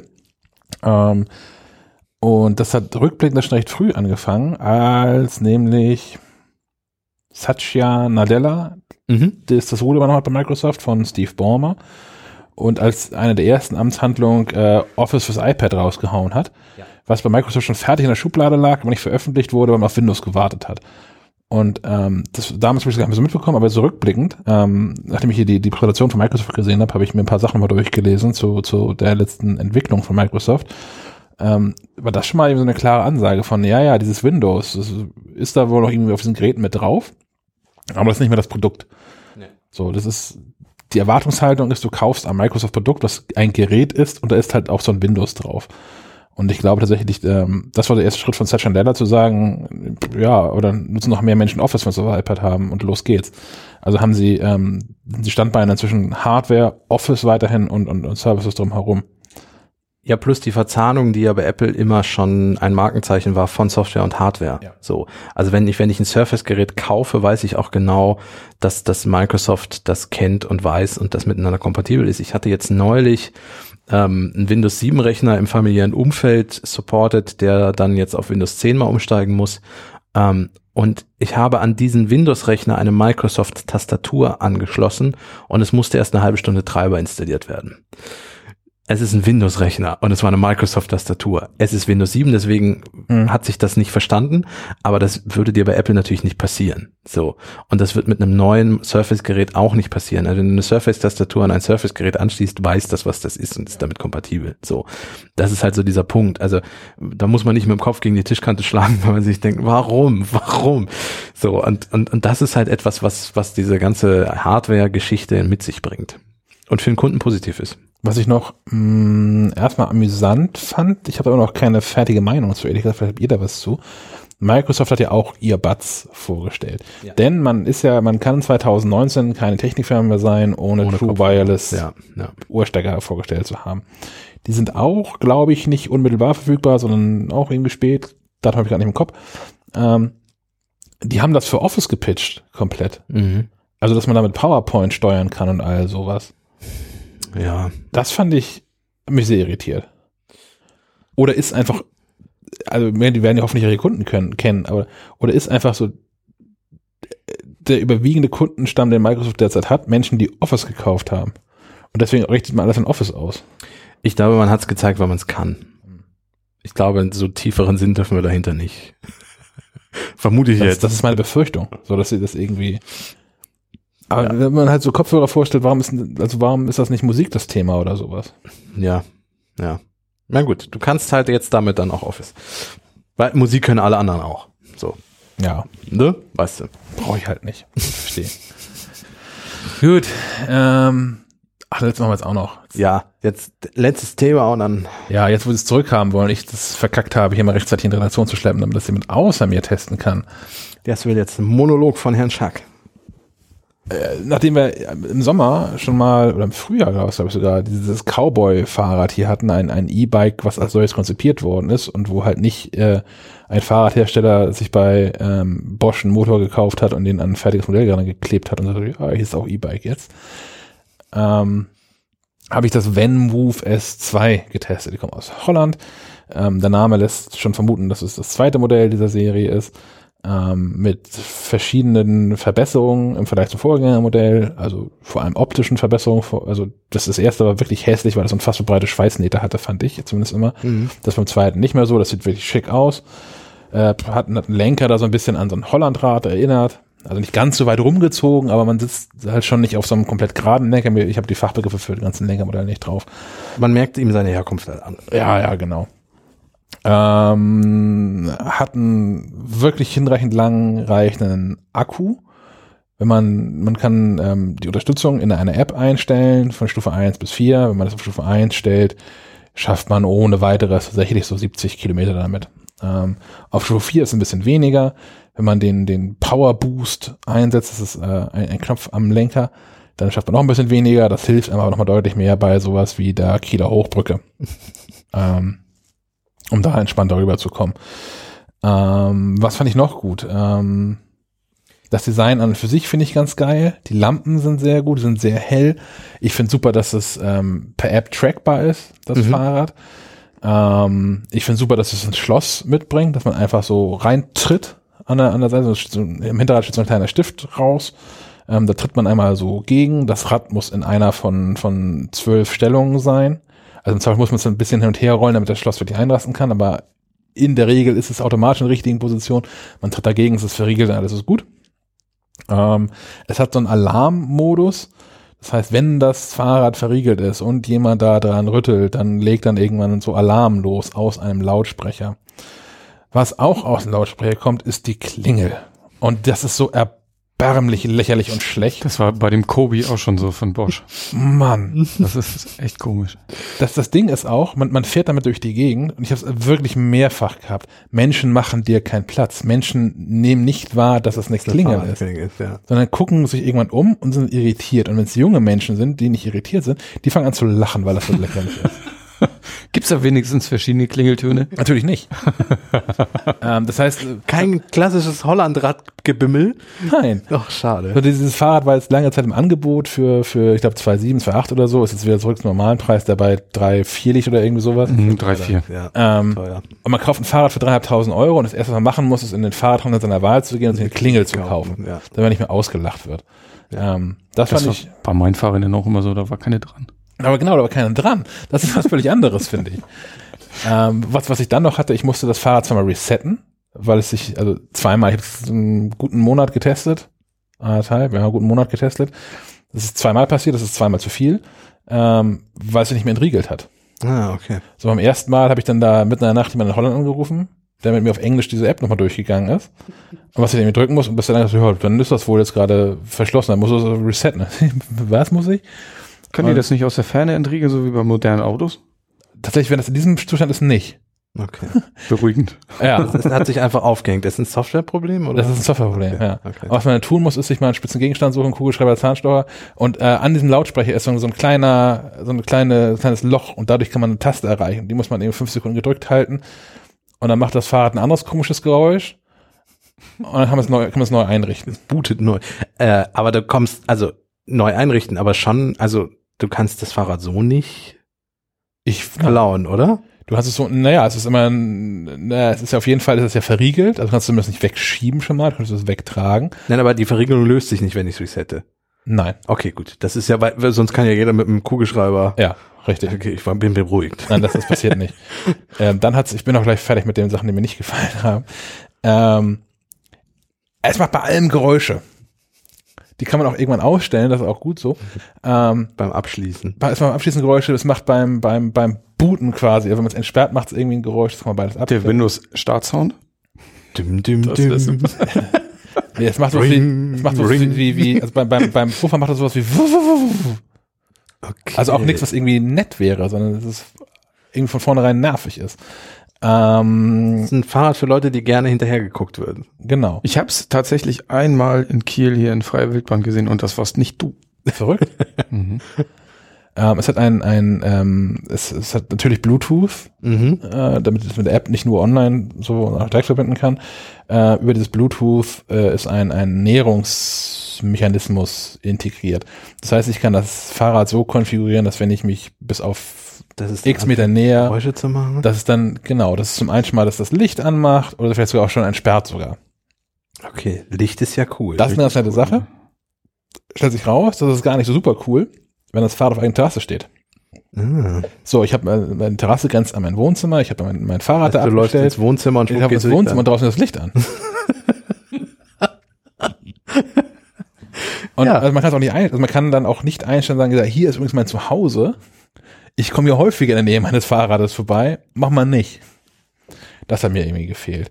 Dein Anwesen ist zu klein einfach. Ja. Wie, wie schwer ist es denn? Würde ich das hier hochtragen in 19 Kilo. den zweiten Stock? 19 Kilo. Das ist Okay, eine ganze ist Menge. Also Würdest du es mit dem Schloss und der Ortungsfähigkeit und würdest du es hier vorm Haus anschließen und stehen lassen? Ähm, ich habe das also hier nicht. Also hier Ja. werden ja im Regelmaß. Genau, das ist Räder der Punkt. Also das gebaut. muss man wissen vor unserer Haustür. Es fahren ja mehrere Kollegen mit dem Fahrrad hierher. Die, die teure Modelle haben, tragen die in die Redaktion hoch. Also ich begegnet man regelmäßig im, ähm, Treppenhaus Leuten, die ihre Fahrräder hochschleppen, unter anderem mir. Ähm, weil hier wirklich einmal die Woche draußen vor der Haustür an dem Fahrradständer, da sind so fünf, sechs Bügel, kommen Fahrräder weg. Ja. Also ich, ich habe großes Vertrauen darin, dass man ähm, diese Software irgendwie nicht knacken kann, auch dass es irgendwie Alarm macht. Ich glaube auch, dass es Menschen, die das Fahrrad klauen wollen, scheißegal ist. Dann schmeißen es im Zweifel, also die scheitern genau einmal dran, beim zweiten Mal kommen sie mit dem Hänger und fahren das halt weg. Ja. Dann. Ich habe großes Vertrauen daran, dass man diese Fahrräder wiederbekommt. Van Move hat auch so eine Versicherung mit drin. Da kann man, ich glaube, einmalig 300 Euro zahlen oder sowas. Ähm, Dann und kommt da hat man, Bike Hunter. Genau, haben sie die Bike Hunter, die versuchen ein Fahrrad wiederzufinden und wenn sie es nicht wiederfinden, Die kriegst du eine ein eigene neues von- YouTube-Serie. Genau. Ernsthaft? ja, ja. ja. Aber wenn wir es nicht schaffen, das Fahrrad hier zu beschaffen, kriegst du ein neues von Van Move. Von daher hätte ich großes Vertrauen und ich will es hier nicht machen, weil es, ich, Ich habe glaube, ich will. Bike-Hunter werden. Ja, ohne Scheiß. Ich habe auch schon drüber nachgedacht. Ja. Da hätte ich, da hätte ich Bock drauf. Mit, mit meinem eigenen Van Move hier durch Kiel fahren und die, die anderen Geräte zurückholen. Alle beiden Fahrräder, die es aber in Kiel gibt. Genau. ähm, naja, ich habe es aber sonst an anderen Orten in Kiel habe ich das gemacht und das ist ja nie was, ist nie was passiert. Also ich habe, es hat auch nie jemand was versucht offensichtlich, weil die App sagt einem ja auch sagt einem ja, wenn so. Bewegung Aber ist. du hast das nicht so, du hast es angeschlossen noch. Nein, nein, ich habe nur, ich habe das den, den, den, also ich Du war nur diesen Bömsel vor verschiedenen Restaurants und Kneipen und bei Freunden, wo ich zu Besuch war, hab das hab den, den, den, ich nicht. den, den, den, diesen, diesen, auch diesen Klappständer da rausgefahren, Nicht ruhig Stifter am- reingetreten, also hier passt schon irgendwie. Ich würde nicht ruhig im Restaurant sitzen können. Ich habe nicht bezahlt. Das war ein Test. Ja, das natürlich, war, klar, aber trotzdem. Also, So Worst Case Szenario wäre halt gewesen, dass ich ein Taxifahrt nach Hause bezahlen muss. wie ist denn der, Call, Call Bike-Hunter. Ja, Call Bike Hunter, die kommen dann mit einem, mit einem Blaulicht auf ihrem Van Move. Wie, wie, wie, ist denn, wie ist denn der Fahrkomfort? Wie fühlt sich das denn an? Also beim, beim Cowboy war es ja die ganze Zeit so ein bisschen wie wenn du Rückenwind hast. Oder Einmal kurz noch zu den technischen Dingen. Also es hat eine, es hat ja eine Schaltung, aber die läuft automatisch, ne? Das, ist- also du musst da nichts händisch machen. Es gibt doch zwei Varianten. Gibt es eine mit Schaltung, eine ohne, oder? Nee, der, hat, der hat zwei Gänge, glaube ich. ah, okay. Der hat ja nicht so ein, Ich glaub, die, das, drei, aber- das Cowboy hatte so eine krasse Übersetzung. Genau, hatte nur einen Gang. Ja. Genau, das hatte nur Eingang und hier gibt's halt zwei Gänge. Ist ja auch sinnvoll, wenn man 25 km/h fahren will. Oder 30. Oder 30, ja. Äh, wie, wie, Akku, kann man den rausnehmen? Nee, ne? Nein. Da Nein, musst da kannst du da musst nicht du mit der. Powerbank ran, oder? Oder das Fahrrad in die Wohnung tragen. Das war in der Wohnung tragen, da liegt ein, äh, ein, ein Kabel bei, das ist, ich würde mal schätzen, drei Meter lang, hat mittendrin so ein Netzteil, wie man es früher von, nee, von nix, ich habe noch nie so ein großes Netzteil gesehen, ein Xbox, Gerät, die Xbox 360. wo das Netzteil größer war als die, die, Die hatte so ein großes, das, hat, das Netzteil war größer als die Xbox. Und hatte eine eigene LED, die immer leuchtete. Entweder orange oder grün. Das war, egal. Ich Das schon- also mich jetzt nicht über die Xbox auf. Ich habe das gerade nicht, äh, keine Ahnung, ich habe sie gar nicht vor Augen. Ich habe die, die bei mir hinter, die liegt hinter bei mir hin, hinter im Schrank und das Kabel guckt nur raus. Ich gerade nicht vor Augen, wie groß die Box, ist, aber die ist schon relativ groß tatsächlich. Ähm, ja, man trägt es halt irgendwie dann rein, ehrlicherweise, um das aufzuladen. Was, Naja, was nackt sein kann bei 19 Kilo. Naja, aber, aber häufig hat man ja irgendwo, stellt man es ja hoffentlich unter, wo auch irgendwo eine Steckdose in der Nähe ist. Also ich würde so ein Fahrrad, wenn ich da fast dreieinhalbtausend Euro für ausgebe, würde ich das nicht irgendwie irgendwo an der Straße abstellen. Also klar, wenn man unterwegs ist, aber Ja. jetzt nicht der, der primäre Unterstellungsort sollte schon irgendwo ein bisschen safer ich sein. wohne parterre und äh, ich habe auch keine Lust, äh, mein Fahrrad im Hinterhof abzustellen bei den anderen. Ich unterstelle den Hausmitbewohnern nicht, dass da was wegkommt, aber unsere Tür ist regelmäßig, zum Beispiel wenn die Müllabfuhr im Viertel ist, sind alle Türen offen, alle Hinterhoftüren offen. Das heißt, jeder kann in jedes Haus rein und hinten zum Hinterhof. Ähm, das heißt, mein Fahrrad steht sowieso immer bei mir im Hausflur. Da könnte ich es auch laden, das wäre nicht das Problem. Aber das muss man halt bedenken, wenn man sich ein dreieinhalbtausend Euro teures Fahrrad kauft. Die Powerbank möchte ich auch sehen, mit der du dieses Fahrrad auflädst. Ja, und das Auto, ist halt, Autobatterie. Ja, genau. klack, klack und fertig. gibt's ja nicht was von Anker. Die haben auch so ein Ding, was Auto starten kann. Ja, die, die Ja, Ank gibt es. Anker Pedelec Powerbank. Naja, aber also man muss auch beachten, dass das Fahrrad ohne Strom nichts mehr wert ist. Nö. Also wenn du denn, ich habe das auch, Achso, hast du auch auch das habe ich gemacht, Mhm. wenn, wenn man der Akku einfach irgendwann mal leer fährt, danach brauchst du halt mehrere Wochen nicht ins Fitnessstudio danach. Das ist nicht, macht keinen Spaß, dieses Fahrrad ohne diesen Antrieb zu Hatte fahren. ich ja mit dem Cowboy. Wenn du 25 km/h, bis, wenn du bis dahin gekommen bist, dann ist es angenehm. Aber versuch mal mit einem Gang auf 25 km/h zu kommen. Und das hat eine Übersetzung für ein E-Fahrrad. Also das Ja. ist schon, ist schon spannend. Dann, was du sagst, Sven, zur, zur, zur zur Schaltung. Ja, das, das schaltet. Und ich weiß jetzt gar nicht, ob es zwei oder drei Gänge sind, aber du hast ja die Webseite vor dir, naja, zwei. Ähm, es schaltet immer falsch. Also, naja, also, Wie die, wie die Smart-Automatik von den ersten Modellen, die war auch immer eine Katastrophe. ja, so nah, weil wenn, wenn ich jetzt, keine Ahnung, wenn ich durch, durch Kiel fahre und ich fahre ähm, hier am kleinen Kiel lang Richtung Norden oder kommt die Bergstraße, die nicht ohne Grund so heißt. So, dann ich als, als, Fahrer, als Fahrer auf einem völlig nicht elektrifizierten Fahrrad sehe, da kommt ein Berg. Ich fange schon mal an, so die Gänge, Gänge. Gib schon mal Gas. so, genau. Ich nehme ich nehme ein bisschen Fahrt auf und ich mache mich bereit, schon mal in kleinere Gänge zu schalten. So, das macht dieses Ding irgendwie nicht. Das, das merkt dann halt so nach, man fährt die Bergstraße dann so langsam hoch und es merkt dann so nach vier, fünf Sekunden, oh, so, guck mal, das wird immer steiler offensichtlich. Ja, das ist verrückt. Ich mach mal einen Gang. Nachher ist auch alles easy peasy, aber erstmal hat man so wieder so einen dann relativ absurd wirkenden Kraft, hat noch viel weniger als beim, beim manuell betriebenen Fahrrad. Aber dadurch, dass man von, von daher, was du auch gerade sagst, diesen Rückenwindeffekt hat, der bricht dann einmal so komplett weg, wenn man einen Berg hochfährt. Man, manuell kann man nicht irgendwie. Man kann diesen, diesen Power Boost mit einschalten. Das habe ich mir auch angewöhnt, dass wenn ich immer dann die Steigung habe, also sowohl die Bergstraße bin ich zwei, dreimal hochgefahren und ich bin, äh, wenn man ähm, hier über die Hochbrücke Richtung Kiel fährt und dann die Wieg durchfährt. Das ist ja nicht unfassbar steil, aber es ist ein sehr langgezogener Anstieg. So, da habe ich es auch gemacht, dass man dann diesen Power Boost Modus dann mal zwischenschaltet. Ähm, da fällt der Akkustand auch relativ zügig dann runter. Ähm, also wenn man das für die die ganze Bergstraße macht, da hat es schon irgendwie sichtbar an Prozent verloren dann. Ähm, das ist so das. Andersrum ist es aber genauso doof, wenn man nämlich äh, die Hoch den Scheitelpunkt der Hochbrücke überwunden hat und runterfährt, ähm, dann tritt man erstmal eine ganze Zeit irgendwie gar nicht, weil es fährt bergab und es rollt irgendwie. Und wenn man nicht tritt, bekommt das Fahrrad offensichtlich auch nicht mit, dass es sowieso gerade irgendwie rollt. Wenn man dann wieder anfängt, irgendwann zu treten, tritt man die ersten zwei, drei so Löcher rein. Mhm, okay. So, und die, die ersten zwei, drei Male, also man weiß es dann ja irgendwann, hat sich darauf eingestellt.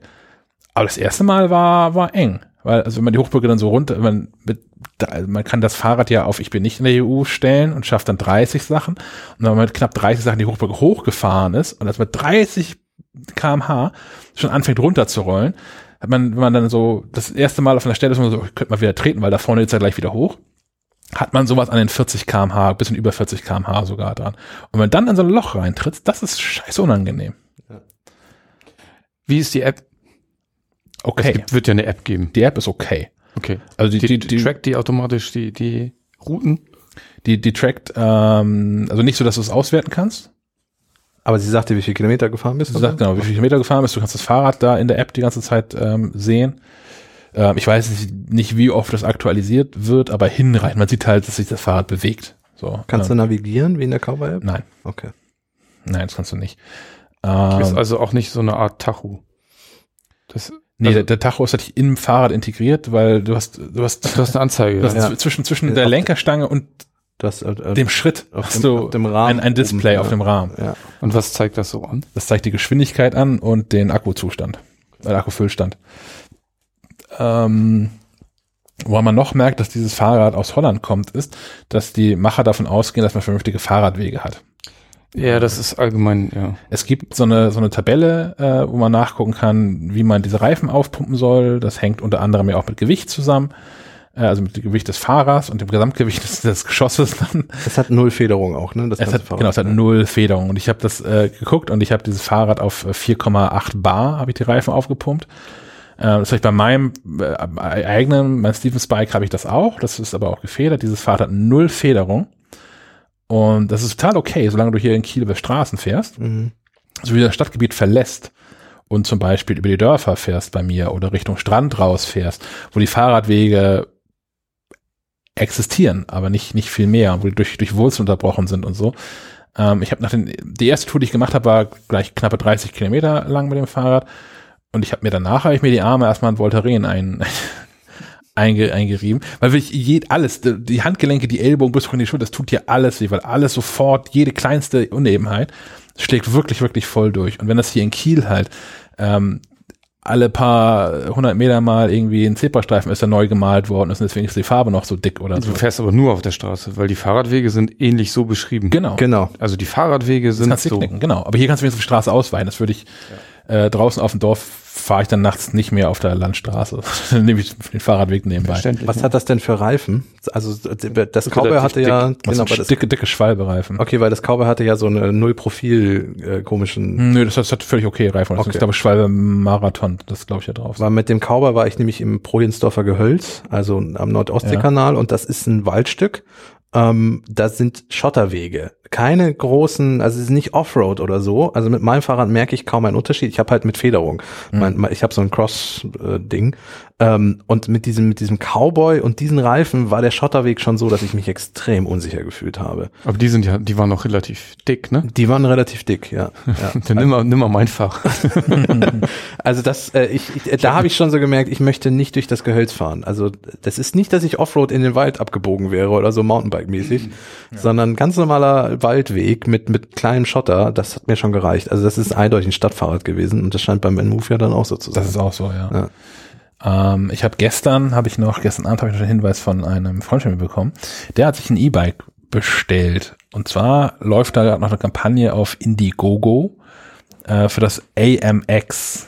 AMX. Ja, und wenn ihr nach, kurz nach AMX Bike sucht, Indiegogo. Hier werden jetzt alle live gegoogelt. gibt's das da auch schon. Ähm, das gibt es nämlich einmal in der Variante Mini, was glaube ich auch so ein Faltmechanismus hat, glaube ich. Es gibt Capital, was so das Standardding irgendwie ist, was auch eine Kette noch hat. Und es gibt aktuell noch das AMX Classic LE Early Bird. Das kostet aktuell 1000 Euro, wenn man es ähm, diese Indiegogo-Kampagne kauft. Da gibt's noch drei Stück von, gestern aber so sechs, ähm, zum halben Preis. Okay. Äh, später werden die 2000 kosten. Und die sehen tatsächlich ganz gut aus. So, die haben auch, die haben auch so fette Reifen. Ähm, die haben Akku, der für 44 Kilometer reichen soll. Das Ding hat ähm, eine, Auch keine Federung, ne? nee, auch keine Federung. Hat äh, Ihr mit eurer Feder. Ne, ich, ist, also, vielleicht kann es das ja ein Hörerin oder ein Hörer mal erklären. Hat das was mit dem E-Bike zu tun wegen dem Gewicht? Also bauen die Hersteller deswegen keine Federung ein? Weil E-Bikes sind ja generell etwas schwerer? Oder wie, wie ist das? Weil es scheint ja irgendwie einen Grund zu geben, weil ich kenne kein gefedertes E-Bike. Oder soll man damit generell nicht doch. ins, gibt es das? Ja, ich denke, es gibt ja auch, gibt ja auch elektrifizierte Mountainbikes. Ja, die kenne ich. Nein, nein, ich meine schon, aber jetzt neu konzipierte Räder. Genau, ich meine die, die, die, wo man auch nicht mehr sieht, dass da, dass, also wo die Akkus im Rahmen sind und solche Dinge. Also ich meine, natürlich Die- gibt es Mountainbikes, die elektrifiziert wurden. So Genau, die haben natürlich auch eine Federung. Ja, klar, ja, ja. Naja, aber die, aber die sind ja gebaut, um, um durch die Stadt zu fahren. Okay, das liegt einfach daran, dass es Und so ich glaube, nur, nur weil du ab und zu mal einen Kannstein hoch und runter juckelst, brauchst du jetzt nicht unbedingt eine Federung. Ja. Aber dieses AMX hat den Akku da in der Wasserflasche drin, oder nicht? Ja, es sieht so aus. Ja, ja, genau. Ja. Ja, von daher, das ist, das wird mich tatsächlich ein bisschen nerven. Das finde ich bei jetzt den, beim Cowboy finde ich es nett. Das ist quasi, ja, das hat eine dicke Sattelstange, das Akku dran geflanscht. Beim äh, Van Move ist es in den, wie sagt man zu den Stangen? Die, die, diese Fahrradstangen halt, meine Güte, das ist halt drin. ähm, das Akku Im halt, Rahmen meinst du? Im Rahmen, Ja, Dankeschön. bitte gerne, sag doch was. Ja. ähm, diese Räder von IMX, die haben alle so Single-Speed-Antriebe. Einige davon haben ein, ein Chain Drive, was für mich einfach die normale Kette ist. Dieses ähm, LE Early Bird Dingsy Bumsy hat äh, ein Gates Carbon Drive. Das Muss ist wohl ein sein. Riemenantrieb. Muss sein. Also ich habe ja, äh, ich habe früher Kette gehabt und äh, ich fahre seit äh, gut einem Jahr, glaube ich, fahre ich mit mit Riemenantrieb und es ist so ein Traum. Es ist so, also mich nervt am meisten beim Fahrradfahren, wenn irgendwo irgendwas klappert. Ja. Das kann ich nicht haben. Und da bei dem Riemen passiert halt nichts, ne? Der bewegt sich einfach nicht. Was das hier schön ist, ist, ähm, wenn man das auswählt, äh, man kann nicht nur Farbe wählen, sondern man kann auch eine Rahmengröße wählen. Es gibt zwei, 55 und 60 Zentimeter. Äh, mein aktuelles mit 58, glaube ich, oder 57, 58, irgendwie genau dazwischen. Vielleicht wird das größere dann wählen. Ähm, die werden ausgeliefert im Februar 2020, also pünktlich zum Beginn der nächsten Fahrradsaison. Allerdings kommt dieses Unternehmen AMX aus äh, Großbritannien. Wenn man das jetzt kauft, vielleicht gibt es einfach gar nicht. Dann im Ja, Februar. ich verstehe, was du meinst. Ja, es sieht spannend aus. Analog Motion heißen die. Das sieht tatsächlich irgendwie ganz nett aus. Äh, wie gesagt, ein Kollege hat das da jetzt gekauft. Ähm, das werde ich dann auf jeden Fall im, im Februar mal, naja, März, äh, mal äh, testen können. Ähm, ich kontaktiere die auch noch mal, ob die uns nicht hier noch ein Testrad hinstellen. Ähm, Wie ist es denn? Du hattest jetzt das äh, Van Move gerade, du hast im, du hast das Cowboy Cat testen können. Ähm, gibt es eine Empfehlung? Würdest du zu einem eher greifen, wenn du eins von beiden kaufen müsstest? Ja. Ähm, besonders eine Abwägung. Also ich fand das, ähm, grundsätzlich fand ich das, das Fahrgefühl an sich, fand ich beim, beim Cowboy toller. Das wirkte so ein bisschen dynamischer, ein bisschen sportlicher. Es hat mich nicht genervt, dadurch, dass es zu unpassenden Momenten, für mich unpassenden Momenten geschaltet hat, weil es äh, keine Schaltung hatte. Ähm, gleichwohl war für mich das Cowboy zu klein Mhm. vom Rahmen her. Das gibt's ja auch nur in einer Größe. Genau, und ich habe mir noch mal ein Video angeguckt, wir haben ja, ich glaube, du hast das auch genommen, Kasper, ein Video, als ich hier in einer Hörn lang gefahren bin. Das sieht halt schon aus wie auf, auf dem Schleifstein. Ja, es ist auch nicht ergonomisch gut für Knie und alles. Also wir brauchen einfach, ab einer bestimmten Größe braucht man einen größeren Rahmen. Ja. So, fertig. Genau. Ähm, und das äh, Van Move gibt's auch nur eine Größe, aber die ist größer als vom Cowboy. Von daher, ich habe das, ähm, das, das längere Sitzen drauf, das längere Fahren, das hat irgendwie nichts gemacht. Also ja, mir gesagt, mir taten die Arme weh, weil ich, äh, wenn ich über, übers Dorf gefahren bin.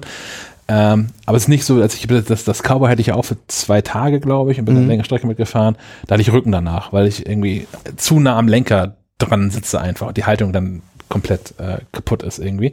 Wie war das Cowboy möchte, aber in der nächsten Generation mehr Rahmengröße noch Genau, anbieten? das ja. haben, sie, haben sie mir erzählt zumindest. Ähm, das hatte ich mit dem Van Move nicht. Also ich bin von dem runtergestiegen und äh, sonst war alles irgendwie okay, außer Ja, mit den ja. Armen, die dann drei Tage in Eis lagen. Nein, aber so schlimm ist auch nicht. Aber das ist halt nervig so. Und das ist, ähm, ich, für dreieinhalbtausend Euro will ich das nicht haben. Für dreieinhalbtausend Euro will ich dann ein Fahrrad haben, äh, mit dem ich da, wo ich wohne, längere Strecken fahren kann. Ja. Was ich gleichwohl gemerkt habe, ist, dass ich signifikant mehr Fahrrad fahre Mhm. weil es ähm, weniger Aufwand ist. Oder umgekehrt, dass ich mit, mit dem gleichen ähm, körperlichen Aufwand deutlich weitere Strecken hinbekomme. Das, das war ja, also ich hatte mich äh, mit Freunden und Bekannten längere Zeit, auch als wir das Cowboy hatten, über, über E-Bikes generell unterhalten, über Pedelecs und so, und die sagten auch, nein, sie wollen das nicht, weil ähm, dann verbrennen sie ja weniger Kalorien, dann ist der Sporteffekt so weg. Dann habe ich gesagt, ja, aber ihr müsst bedenken, ich zum Beispiel, als ich das Cowboy hatte, bin mehr gefahren Ja. und, und längere Strecken, wie du gerade gesagt hast, und ich glaube, dass sich das dann aufwiegt. Natürlich verbrennt man für eine einzelne Fahrt insgesamt weniger Kalorien, weil man Rückenwind die ganze Zeit hat und weil das Fahrrad mitschiebt. Aber ähm, Da gab es, glaube ich, sogar Studien zu. genau, dass, ja. dass, dass ähm, wenn, wenn du so einen Antrieb hast, ja, pro Fahrt ver verbrennst du weniger, aber du fährst einfach mehr, weil es einfach viel mehr Spaß macht und viel ja, leichter von der Hand geht. Oder? Und, und es ist ja auch so, man kommt hier halt manchmal einfach verschwitzt an, wenn man mit dem Fahrrad herfährt. So. Es ist zwar immer die gleiche Strecke, aber manchmal ist mal andere Situation oder das Wetter ist nicht so toll oder es ist einfach knallheiß oder es ist schwül, man hat falsche Jacke an, es regnet mal wieder. Regenklamotten, dann ist man Genau, dann ist man auch, und wenn man dann selber weniger mittritt, ist das zumindest, wenn man morgens im Beruf, äh, im Büro ankommt, dann ist es einfach was anderes. So, und dann fährt man auch eher mal mit einem Bike oder zu einem Geschäftstermin fährt man dann auch eher mal mit einem Pedelec oder so. Also das, so. Und schwupp hat man schon wieder eine Fahrt mehr. Also das darf man auch nicht vergessen. Und es ist auch nicht nur was für alte Leute. Äh, Das, das ist ja auch das, was diese, diese Bikes haben, an die die Akkus drangeklebt wurden von den Herstellern, äh, die dann riesig schwere, große Trümmer sind. Das sehe ich häufiger mal bei Rentnern. Ähm, Es ist kein alte Leute-Fahrrad. Also diese, gerade das Cowboy und das Van Move sind definitiv, haben auch eine jüngere Zielgruppe. Was ich bei diesem AMX noch merkwürdig finde, ist, ich meine, ja, an diesem Fahrrad, von dem ich gerade erzählt habe, da steht LE für Limited Edition dran. Aber es gibt das Modell sonst auch nicht. Also ich hätte es verstehen, ich würde es verstehen, wenn dieses LE sich, keine Ahnung, auf die Farbauswahl bezieht oder dass Sonderausstattung mit drin ist oder so, weil man jetzt irgendwie früh mit dabei Mhm. ist. Aber ähm, ich, ich sehe hier bei denen gerade kein anderes Rad, was diesen Antrieb hat. Ähm, weiß nicht, ob das sich noch ändert vielleicht, aber naja, jedenfalls kommen die auch auf 44 Kilometer, was ganz ordentlich ist. Ich, hm, ja. Länger fahre ich. Aber ich hätte fahr schon persönlich Lust, ne? Ja, ich hätte auch Lust. Also ich glaube, mein, das nächste Modell bei mir, also mein, meins ist ja noch super und wird auch noch eine Weile gefahren. Und ich glaube dann. Warum nicht zwei? Meinst du noch ein Pedelec dazu? Was brauche ich denn Ich- zwei Fahrräder? Ja, warum denn nicht? Wenn du Nur mal, zwei Beine. genau. Okay, das macht ihr mir vor, ohne dass ich den im nächsten Podcast dann erzählen kann, dass ich wieder einen Fahrradunfall hatte. Ich, ich weiß nicht. Ich finde, ich finde, da ist nichts nix gegen zu sagen, wenn man zwei, drei Fahrradmodelle hat. Aber dann wird es bei mir im. Flur langsam voll. Ja gut, das ist, das ist ein anderes Problem. Ich habe Altbau, ich könnte noch an die Decke eins. Äh, Ja, alle unter die Decke ziehen. ja, genau. Sieht auch hübsch aus. Was ich aber noch spannend finde, einen Satz noch zu dem, zu dem AMX. Ich meine, ja, die geben an, dass der, der finale Preis ähm, irgendwie 2000 Euro ist. Sie geben, also dieses, Limited Edition Ding scheint es ja nur so zu geben. Trotzdem schreiben sie rein, dass der Preis eigentlich 2000 ist und es gibt 53% Rabatt aktuell. Was mich hoffen lässt, dass es später auch nochmal geben wird. Aktuell kannst du dieses Rad aber noch drei Stück zum Zeitpunkt der Aufnahme für 1000 Euro kaufen, 960 Euro. Da wird's super spannend, das zu kaufen. Wegen dem Preis. Wegen des Preises. Ja, ja, also das Cowboy kostet um die zwei. das Cowboy, das Cowboy kostet zwei, genau. Das One Move kostet drei Und- fünf. Und, und hier meine Freunde von Schindelhauer, ne? Mhm. Die haben auch elektrifizierte, die bei, bei zwei fangen die, glaube ich, nicht mal an. Arthur, der Avantgardist. Der, der Avantgardist äh, kostet Die sehen 3,8. schick aus. die sehen wirklich schick aus, ja. Ja, die sind richtig. Also Oscar kostet, oh, weiß ich gar nicht. Der ist kostet schon vier. Ja. Naja, Tatsächlich ist für mich aber auch so ganz, ganz ehrlich, ähm, ich fahre nicht genug Rad, dass ich von mir selbst rechtfertigen könnte, 300.000 Euro dafür zu bezahlen. Das ist der Punkt. Also aber vielleicht fängst du dann an. Ja, vielleicht, genau. Das, äh, ich würde da nicht auf mich wetten. Also nicht, nicht 3.500 Euro auf mich wetten. Also für mich ist das Fahrrad das Hauptverkehrsmittel. Ich könnte es zumindest rechtfertigen, aber wie du sagst, für das Geld sind mir noch zu viele Kompromisse da. So. Also ich, ich kaufe mir doch keinen Cowboy, um dann direkt danach die Reifen neu aufzuziehen, weil mir die nicht gefallen. Genau. Ähm, ich kaufe mir doch keinen Van Move äh, und fahre damit dann nie wieder durch eine Straße, die nicht gerade frisch geteert ist. So, also das ist Du brauchst eine Luftpumpe, dass du ab und zu mal Luft rauslässt. ja genau. Das machen die auf Island übrigens auch Hat, so. hat zum Glück hat das Van Move Autoventile. Siehst du. Ja, dann kann ich. Aber du das dann- darfst das nicht an der Auto-Dingsbums, darfst du nicht. Darf man nicht? Nee, steht da überall, darf man nicht. Ja, ne. Nee, aber Mir doch ähm, egal. Ich war an einer, das, ich habe das an einer Esso-Tankstelle aufgepumpt. Äh, da muss man Geld einwerfen inzwischen. Das ist mir völlig neu. Aber dann darf ich bitte auch mein Fahrrad aufpumpen. ja, wenn kannst ich auch so eine, kaufst dir so eine Ich meine 50 Cent, Standpumpe. aber nur, also 50 Cent, da kriegt man da fünf Minuten lang Luft raus. fand ich, Ich nehme alles mit. das fand ich, äh, das Du war hast mir, einfach drauf gedrückt das war mir neu. und die Luft rausgepustet. Nur, nur damit du die fünf Minuten ausnutzt. Ne? was das machen? Bezahlt ist bezahlt. Ja gut. Ähm, Verdammt. ich bin gespannt, wie sich das entwickelt. Zum Glück funktioniert mein Fahrrad ja auch noch und wird auch noch eine Weile funktionieren und genügen und deswegen. Du sagst, ich kann mir auch einfach ein zweites kaufen. Kannst du dir ein zweites kaufen? Nee, ich, ich bin nur ernsthaft am überlegen, weil ähm, wir haben uns gerade einen, einen Fahrradanhänger für zwei Kinder gekauft. Mhm. Das heißt, Das ist voll die gute die Sache, Unterstützung. aber die Kinder werden nicht leichter. und wenn man zwei in einen Hänger tut, Ja. wird es auch nicht leichter. Es ist sehr, sehr, also, ich weiß gar nicht, was fieken die denn jetzt so? Ich will jetzt nichts Falsches sagen, aber da hängt schon, schon diverse Kilo dran. Dann. Na, der Hänger selbst ja auch. Ich meine, klar, das wird irgendein Leichtbauding sein, aber trotzdem. Naja, wir mussten uns jetzt für den Thule entscheiden, weil der Cruiser zu breit ist und wir den nicht hinten in, die, in den Hausflur kriegen. Der Thule hat nämlich exakt 80 Zentimeter, damit kommst du auch noch durch enge Supermärkte. Der Cruiser ist 90. Da stehst du bei unserem Rewe, stehst du, Durch Supermärkte? ja, Der, der Rewe zum Beispiel bei uns, da, der ist nur 80 Zentimeter einige Gänge. Achso, das heißt, du, also du, äh, äh, du, Schiebst du den parkst draußen und willst den Anhänger quasi als Ja, Kinderwagen weiter. Genau, ja klar. Okay. Wenn die Kinder pennen oder so, dann Ja, Aber das ist, und damit komme ich nicht die Bergstraße hoch, ohne Antrieb. Das, das glaube ich, ja. das geht nicht. Ich habe es versucht, aber. Das, deswegen überlege ich halt, Doch nicht so entspannt, die Eltern sein. nee, das ist ein ganz anderes Kapitel. Aber deswegen, Das ihr in äh, unserem Elternpodcast. Das zehn Tage, bis du wieder arbeiten darf. deswegen überlegen wir hart äh, über ein oder zwei E-Fahrräder. Weil äh, alternativ wäre natürlich ein geil, geiles Lastenrad mit Ja. E-Antrieb, ja, aber das kann immer nur einer fahren. stimmt. Gibt's da was Cooles? Gibt's das von Rad Ja, es gibt alles. Also es gibt Also, Bulle- äh, ist das Bezahlbares? Nee. An Lastenrädern? Zahlbar sind die alle nicht. Hm. Also es fängt bei drei an. Ich weiß nicht, ob du denn schon Unterstützung hast und hört irgendwo oben auf. Aber es gibt diverse von Bullet oder von äh, Christiania Bikes, Bugfeeds, haben alle E. Es gibt jetzt sogar eins von, ist das Babo, Baboe? Ich weiß nicht. Die haben sogar eine Mountain Edition, wo ein extra starker Motor drin ist für die Leute, die nicht auf dem platten Land wie wir wohnen. Hm. Finde ich richtig, also ist spannend auf jeden Fall. Aber da wir die, die Kinder quasi get- getrennt, also ich fahre hin und meine Frau holt ab, Kann man nicht ein Fahrrad nehmen. Ja. kann man nicht ein Fahrrad nehmen. Deswegen wären zwei mit dem Anhänger halt klüger. Wirst du den Vater stehen haben? Wechsel, Wechselrad. Wechselrad. Fährst du morgens mit dem Das Lastenrad dahin, lässt das Lastenrad da stehen, steigst auf ein anderes Rad auf, fährst damit das, zur das Arbeit? übernachtet denn da? Nee. Mein Fahrrad darf da nicht stehen. Über Nacht. Ja, du kannst ein zweites Rad kaufen. Hast du Kasper auch gerade empfohlen. Hast du ein Ja. billiges Ja, aber das müsste gerade denn, sagen, das müsste denn ja an der Kita stehen. Das müsste genau, das muss an der Kita Ja, das stehen. kann da nicht. Und dann fährt deine Frau zum Abholen mit ihrem anderen Günstigrad, was sie 15 Genau. Euro bei der Fahrtversteigerung gekauft hat, dahin und mit dem. Lastenrad zurück. ein, ein Wechselfahrrad. Das ist schon kompliziert genug manchmal mit diesem ganzen. Wer nimmt eigentlich welchen Anhänger und wohin und, und nimmst du noch einen Kindersitz mit? Oder? Gleichwohl hast du mir ja vor Jahren schon mal die Augen für, für Fahrradpreise geöffnet, als du mir erzählt hast, dass es auch genug Menschen gibt, die ein Fahrrad, die ein Auto kaufen, was sie ausschließlich hier so in und um Kiel verwenden und eigentlich nie irgendwo hinfahren und dafür zigtausend Euros ausgeben Mhm. und dass man deswegen auch mal guten Gewissens irgendwie mal 4000 Euro in ein Fahrrad stecken kann, wenn man es jeden Tag nutzt. Ja, Klar. man merkt auch einfach einen enormen Unterschied. Also es ist ein ganz anderes Fahren mit einem teureren Fahrrad, weil die Qualität halt doch bemerkbar ist. So. Trotzdem tun 3.500 Euro natürlich auch irgendwo weh. Deswegen Na klar. weiß ich Aber das nicht. Stadtauto in der, also wenn du nur in der Stadt Nein. unterwegs bist, Das, ist das wenn, Stadtauto eine geile Idee. wenn Move oder Cowboy oder ein Rad in die Richtung wären mein nächstes Fahrrad zusätzlich zu meinem bestehenden. Genau, du darfst es ja behalten. genau. Ja. Ähm, was soll ich gerade noch sagen? Genau, E-Fahrräder. Ja, ich glaube, es ist, äh, es führt kein Weg dran vorbei. Perspektivisch. Ja. Also es ist einfach eine gute, gute Alternative zum, zum, auch zum E-Auto.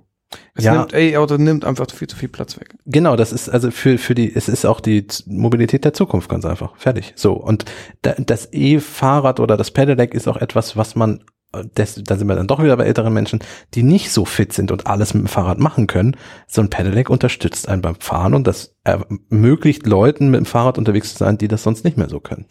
Das ist doch auch Jetzt gut. muss ich echt, ich, also wenn wir den Podcast ja gleich beendet haben, ich muss mal nachlesen, wie das eigentlich mit diesen AMX-Rädern ist. Ich stelle auch einfach eins. Naja, Einer wird's schon nehmen. Das, das ist eher so die Frage. Ich muss da mal, muss da mal checken, wie ist das eigentlich, wenn mir das zu klein ist, wenn mir das so, wenn das irgendwie nicht geil genug ist für mich, keine Ahnung. Aber ist das nicht mit Fernhandelsabsatzgesetz 14 Tage Rückgaberecht und so? Ah, UK. Und die sind bis dahin vielleicht nicht mehr EU. Ja, das ist der eigentliche Haken. Aber du kannst es, nicht kannst es doch für zuschlagen 1,5 dann verkaufen. Da muss man jemanden finden. Ja. Ich glaube, das ist nicht so das Problem. Nein, ich denke auch nicht, oder? Das, der, der, der Trend nimmt doch gerade Fahrt auf. Ah, haben, wir, haben wir schon eine Floskelkasse oder so? Und ich habe ja auch noch so ein Rad, ne? Sicher, das, gut, das kann man natürlich auch nochmal, das kann man natürlich gegenrechnen. Ich muss gerade sagen, das muss man nicht man ein paar behalten. hundert Euro krieg für meins ja noch. Eben, eben. Und sonst stehen hier nebenan auch noch welche. Die man sich ja nicht mitverkauft. Genau, Nein, kannst, du gleich, kannst du gleich mitverkaufen. Ich klaue mir einfach unten vor der Tür eins und verkaufe das. So, Jetzt wissen wir, wo die hinkommen. was soll ich Die sagen? Kollegen finanzieren finanzieren Gut, viel zu tief reingeredet hier schon. Wir werden das an dieser Stelle, glaube ich. Besser wär's. Wenn die, die bisher längste Folge von Schleifenquadrat, glaube ich, kann man jetzt schon sagen. Ja, wie viel sind's? Äh, Aufnahmezeit ist jetzt 3 Stunden 40. Wir haben, glaube ich, 10 Minuten vorweg so ein bisschen Okay. Pre-Show-Krams gehabt. Da schließen wir an mit dem Podcast-Tipp, der noch viel länger ist. Ja, stimmt. Das ist eigentlich eine Wischfolge. wir Ich habe mich nämlich durch den äh, durch die alles gesagt Folge vom von Zeit äh, gehört äh, mit mit dem Rezo zusammen. Die Folge geht nämlich sage und schreibe acht Stunden und 40 Minuten. Mhm. Alles gesagt Podcast äh, ist ja ein Interview Podcast, Eine Folge. ähm, bei dem der Gast entscheidet, wann wohl alles gesagt sei. Und in diesem Fall waren es halt nach acht Stunden und 40 Minuten erst. Und es, ich muss sagen, da war wenig langweilig. Also es war eigentlich nicht langweilig. Nee. Christoph Arment und äh, Jochen Wegner machen das ja äh, für Zeit. Und die haben immer wieder gute Fragen gestellt, haben immer wieder äh, interessante Sachen aufgeworfen. Und Rezo wusste auch zu allem irgendwas zu sagen. Das war auch alles recht schlau, muss ich mal sagen. Das hat mich am meisten nahezu schockiert, ehrlich gesagt. Also, also mir, mir- war klar, dass er für dieses CDU-Video gut vorbereitet war und als dann dieser ganze DJV-Streiter, Deutscher Journalistenverband da irgendwie, äh, sie da irgendwas in, in, in, den Mund gelegt haben, ähm, dass er auch alles souverän gelöst hat, das ist, war mir schon klar. Aber mir war nicht klar, dass da wirklich ähm, sich tiefgehend mit vielen Themen auseinandersetzt hat, rund um Mhm. die ganzen Digitalisierung, Internetgesellschaft und sowas. Hm, auf jeden Fall sehr schön. Na, irgendwann wird's ja auch nochmal sehr philosophisch. Ja. Ne? Das wo er auch ich mithalten kann. Das Ja, ist ja, so eine Dom Domäne von, also gerade der, der äh, Christoph Arment ist da ja, steigt da gerne tiefer ein in solche Themen. Ähm, das fand ich schon. Also auf jeden Fall könnt ihr mal reinhören. Ihr müsst ihn ja nicht am Stück hören. Ihr könnt ja Pause machen zwischendurch. Und ich glaube nur eine Pinkelpause pro Person. Das mag sein, ja. Die schneiden ja nicht, sondern die nehmen ja dann weiter auf und die anderen, die sitzen bleiben, unterhalten sich der Zeit einfach weiter. Das fand ich super spannend, dass ich als, als Rezo rausgegangen ist und die beiden sich darüber unterhalten haben, wie der Podcast bisher so gelaufen ist, was sie gut fanden, was sie nicht gut fanden, was sie anders machen müssen und was sie nochmal einbringen müssen an Themen. Das fand ich, das fand ich interessant. Ja, hat mir sehr gut gefallen. Scheißgast, ne? Ja. Ist auch ein schönes Format. So. Also, Ja. ja. Kommt natürlich immer auf den Gast an, aber ich habe da auch schon andere spannende Folgen gehört. Und dieser äh, sticht natürlich nochmal raus. Ich fand bisher ehrlich gesagt keine langweilig von aus dem Podcast. Da war auch diese eine, wo ich ein bisschen Zeit brauchte, war, da war diese eine Kunstkuratorin oder sowas. Die habe ich nicht gehört. Ähm, da hatte ich ein bisschen gebraucht, um zu verstehen, dass die, was die so tut und was die so macht und dass die auch schon ein, ein, ein Werk geschaffen hat, quasi durch, durch, ihr, durch, ihr, durch ihr Tun. Danach war auch das spannend. Und sonst, war- Grönemeyer war da, Habeck war da. Habeck habe ich auch gehört. Den letzten mit Bast Cast fand ich auch sehr spannend. Oh ja. Über seinen, seinen Ernährungskompass. Ja. Ja, Na, das ist so Hören. sagen, die einzige Podcast-Empfehlung des Tages neben unserer eigenen. ja, uns muss man sowieso immer hören. Aber wir haben uns das mit diesen, am Ende sind es bestimmt dreieinhalb Stunden sehr empfohlen. Ja, ich denke auch. Sehr dichter Podcast, wenig Langeweile. Äh, strikte Einhaltung der Themen, äh, die, die Aufteilung war äh, überwältigend. Keine Abschweifung zu Fremdthemen und privaten Geschichten. Hoher Informationsgehalt und dazwischen, wo keine Information war, Gag an Gag an Gag. Ja, ja, ja. Und ähm, hier wurde auch gelacht. Das ist nicht wie bei Google. Die Genau. Atmosphäre war hier auch deutlich besser. Das ganze Lachen schneide ich noch raus. Und Und machst einfach nur Pausen rein. Gr- oder ein Grillenzirp. ja. Genau, schönes Grüße. Ja, das wäre schön. Oder so ähm, Helau-mäßig so. Gut, vielen, vielen Dank fürs Zuhören. Nehmt an der Umfrage teil. maclife.de slash Umfrage 2019. Bis zum nächsten Mal. Auf Wiederhören. Ciao. Tschüss. Ja, genau. Und, und Wildschweine sind in Bayern übrigens immer noch ein Problem. Echt? Also die, die Jäger, Die strahlen immer noch. die, die strahlen ohne Scheiß immer noch.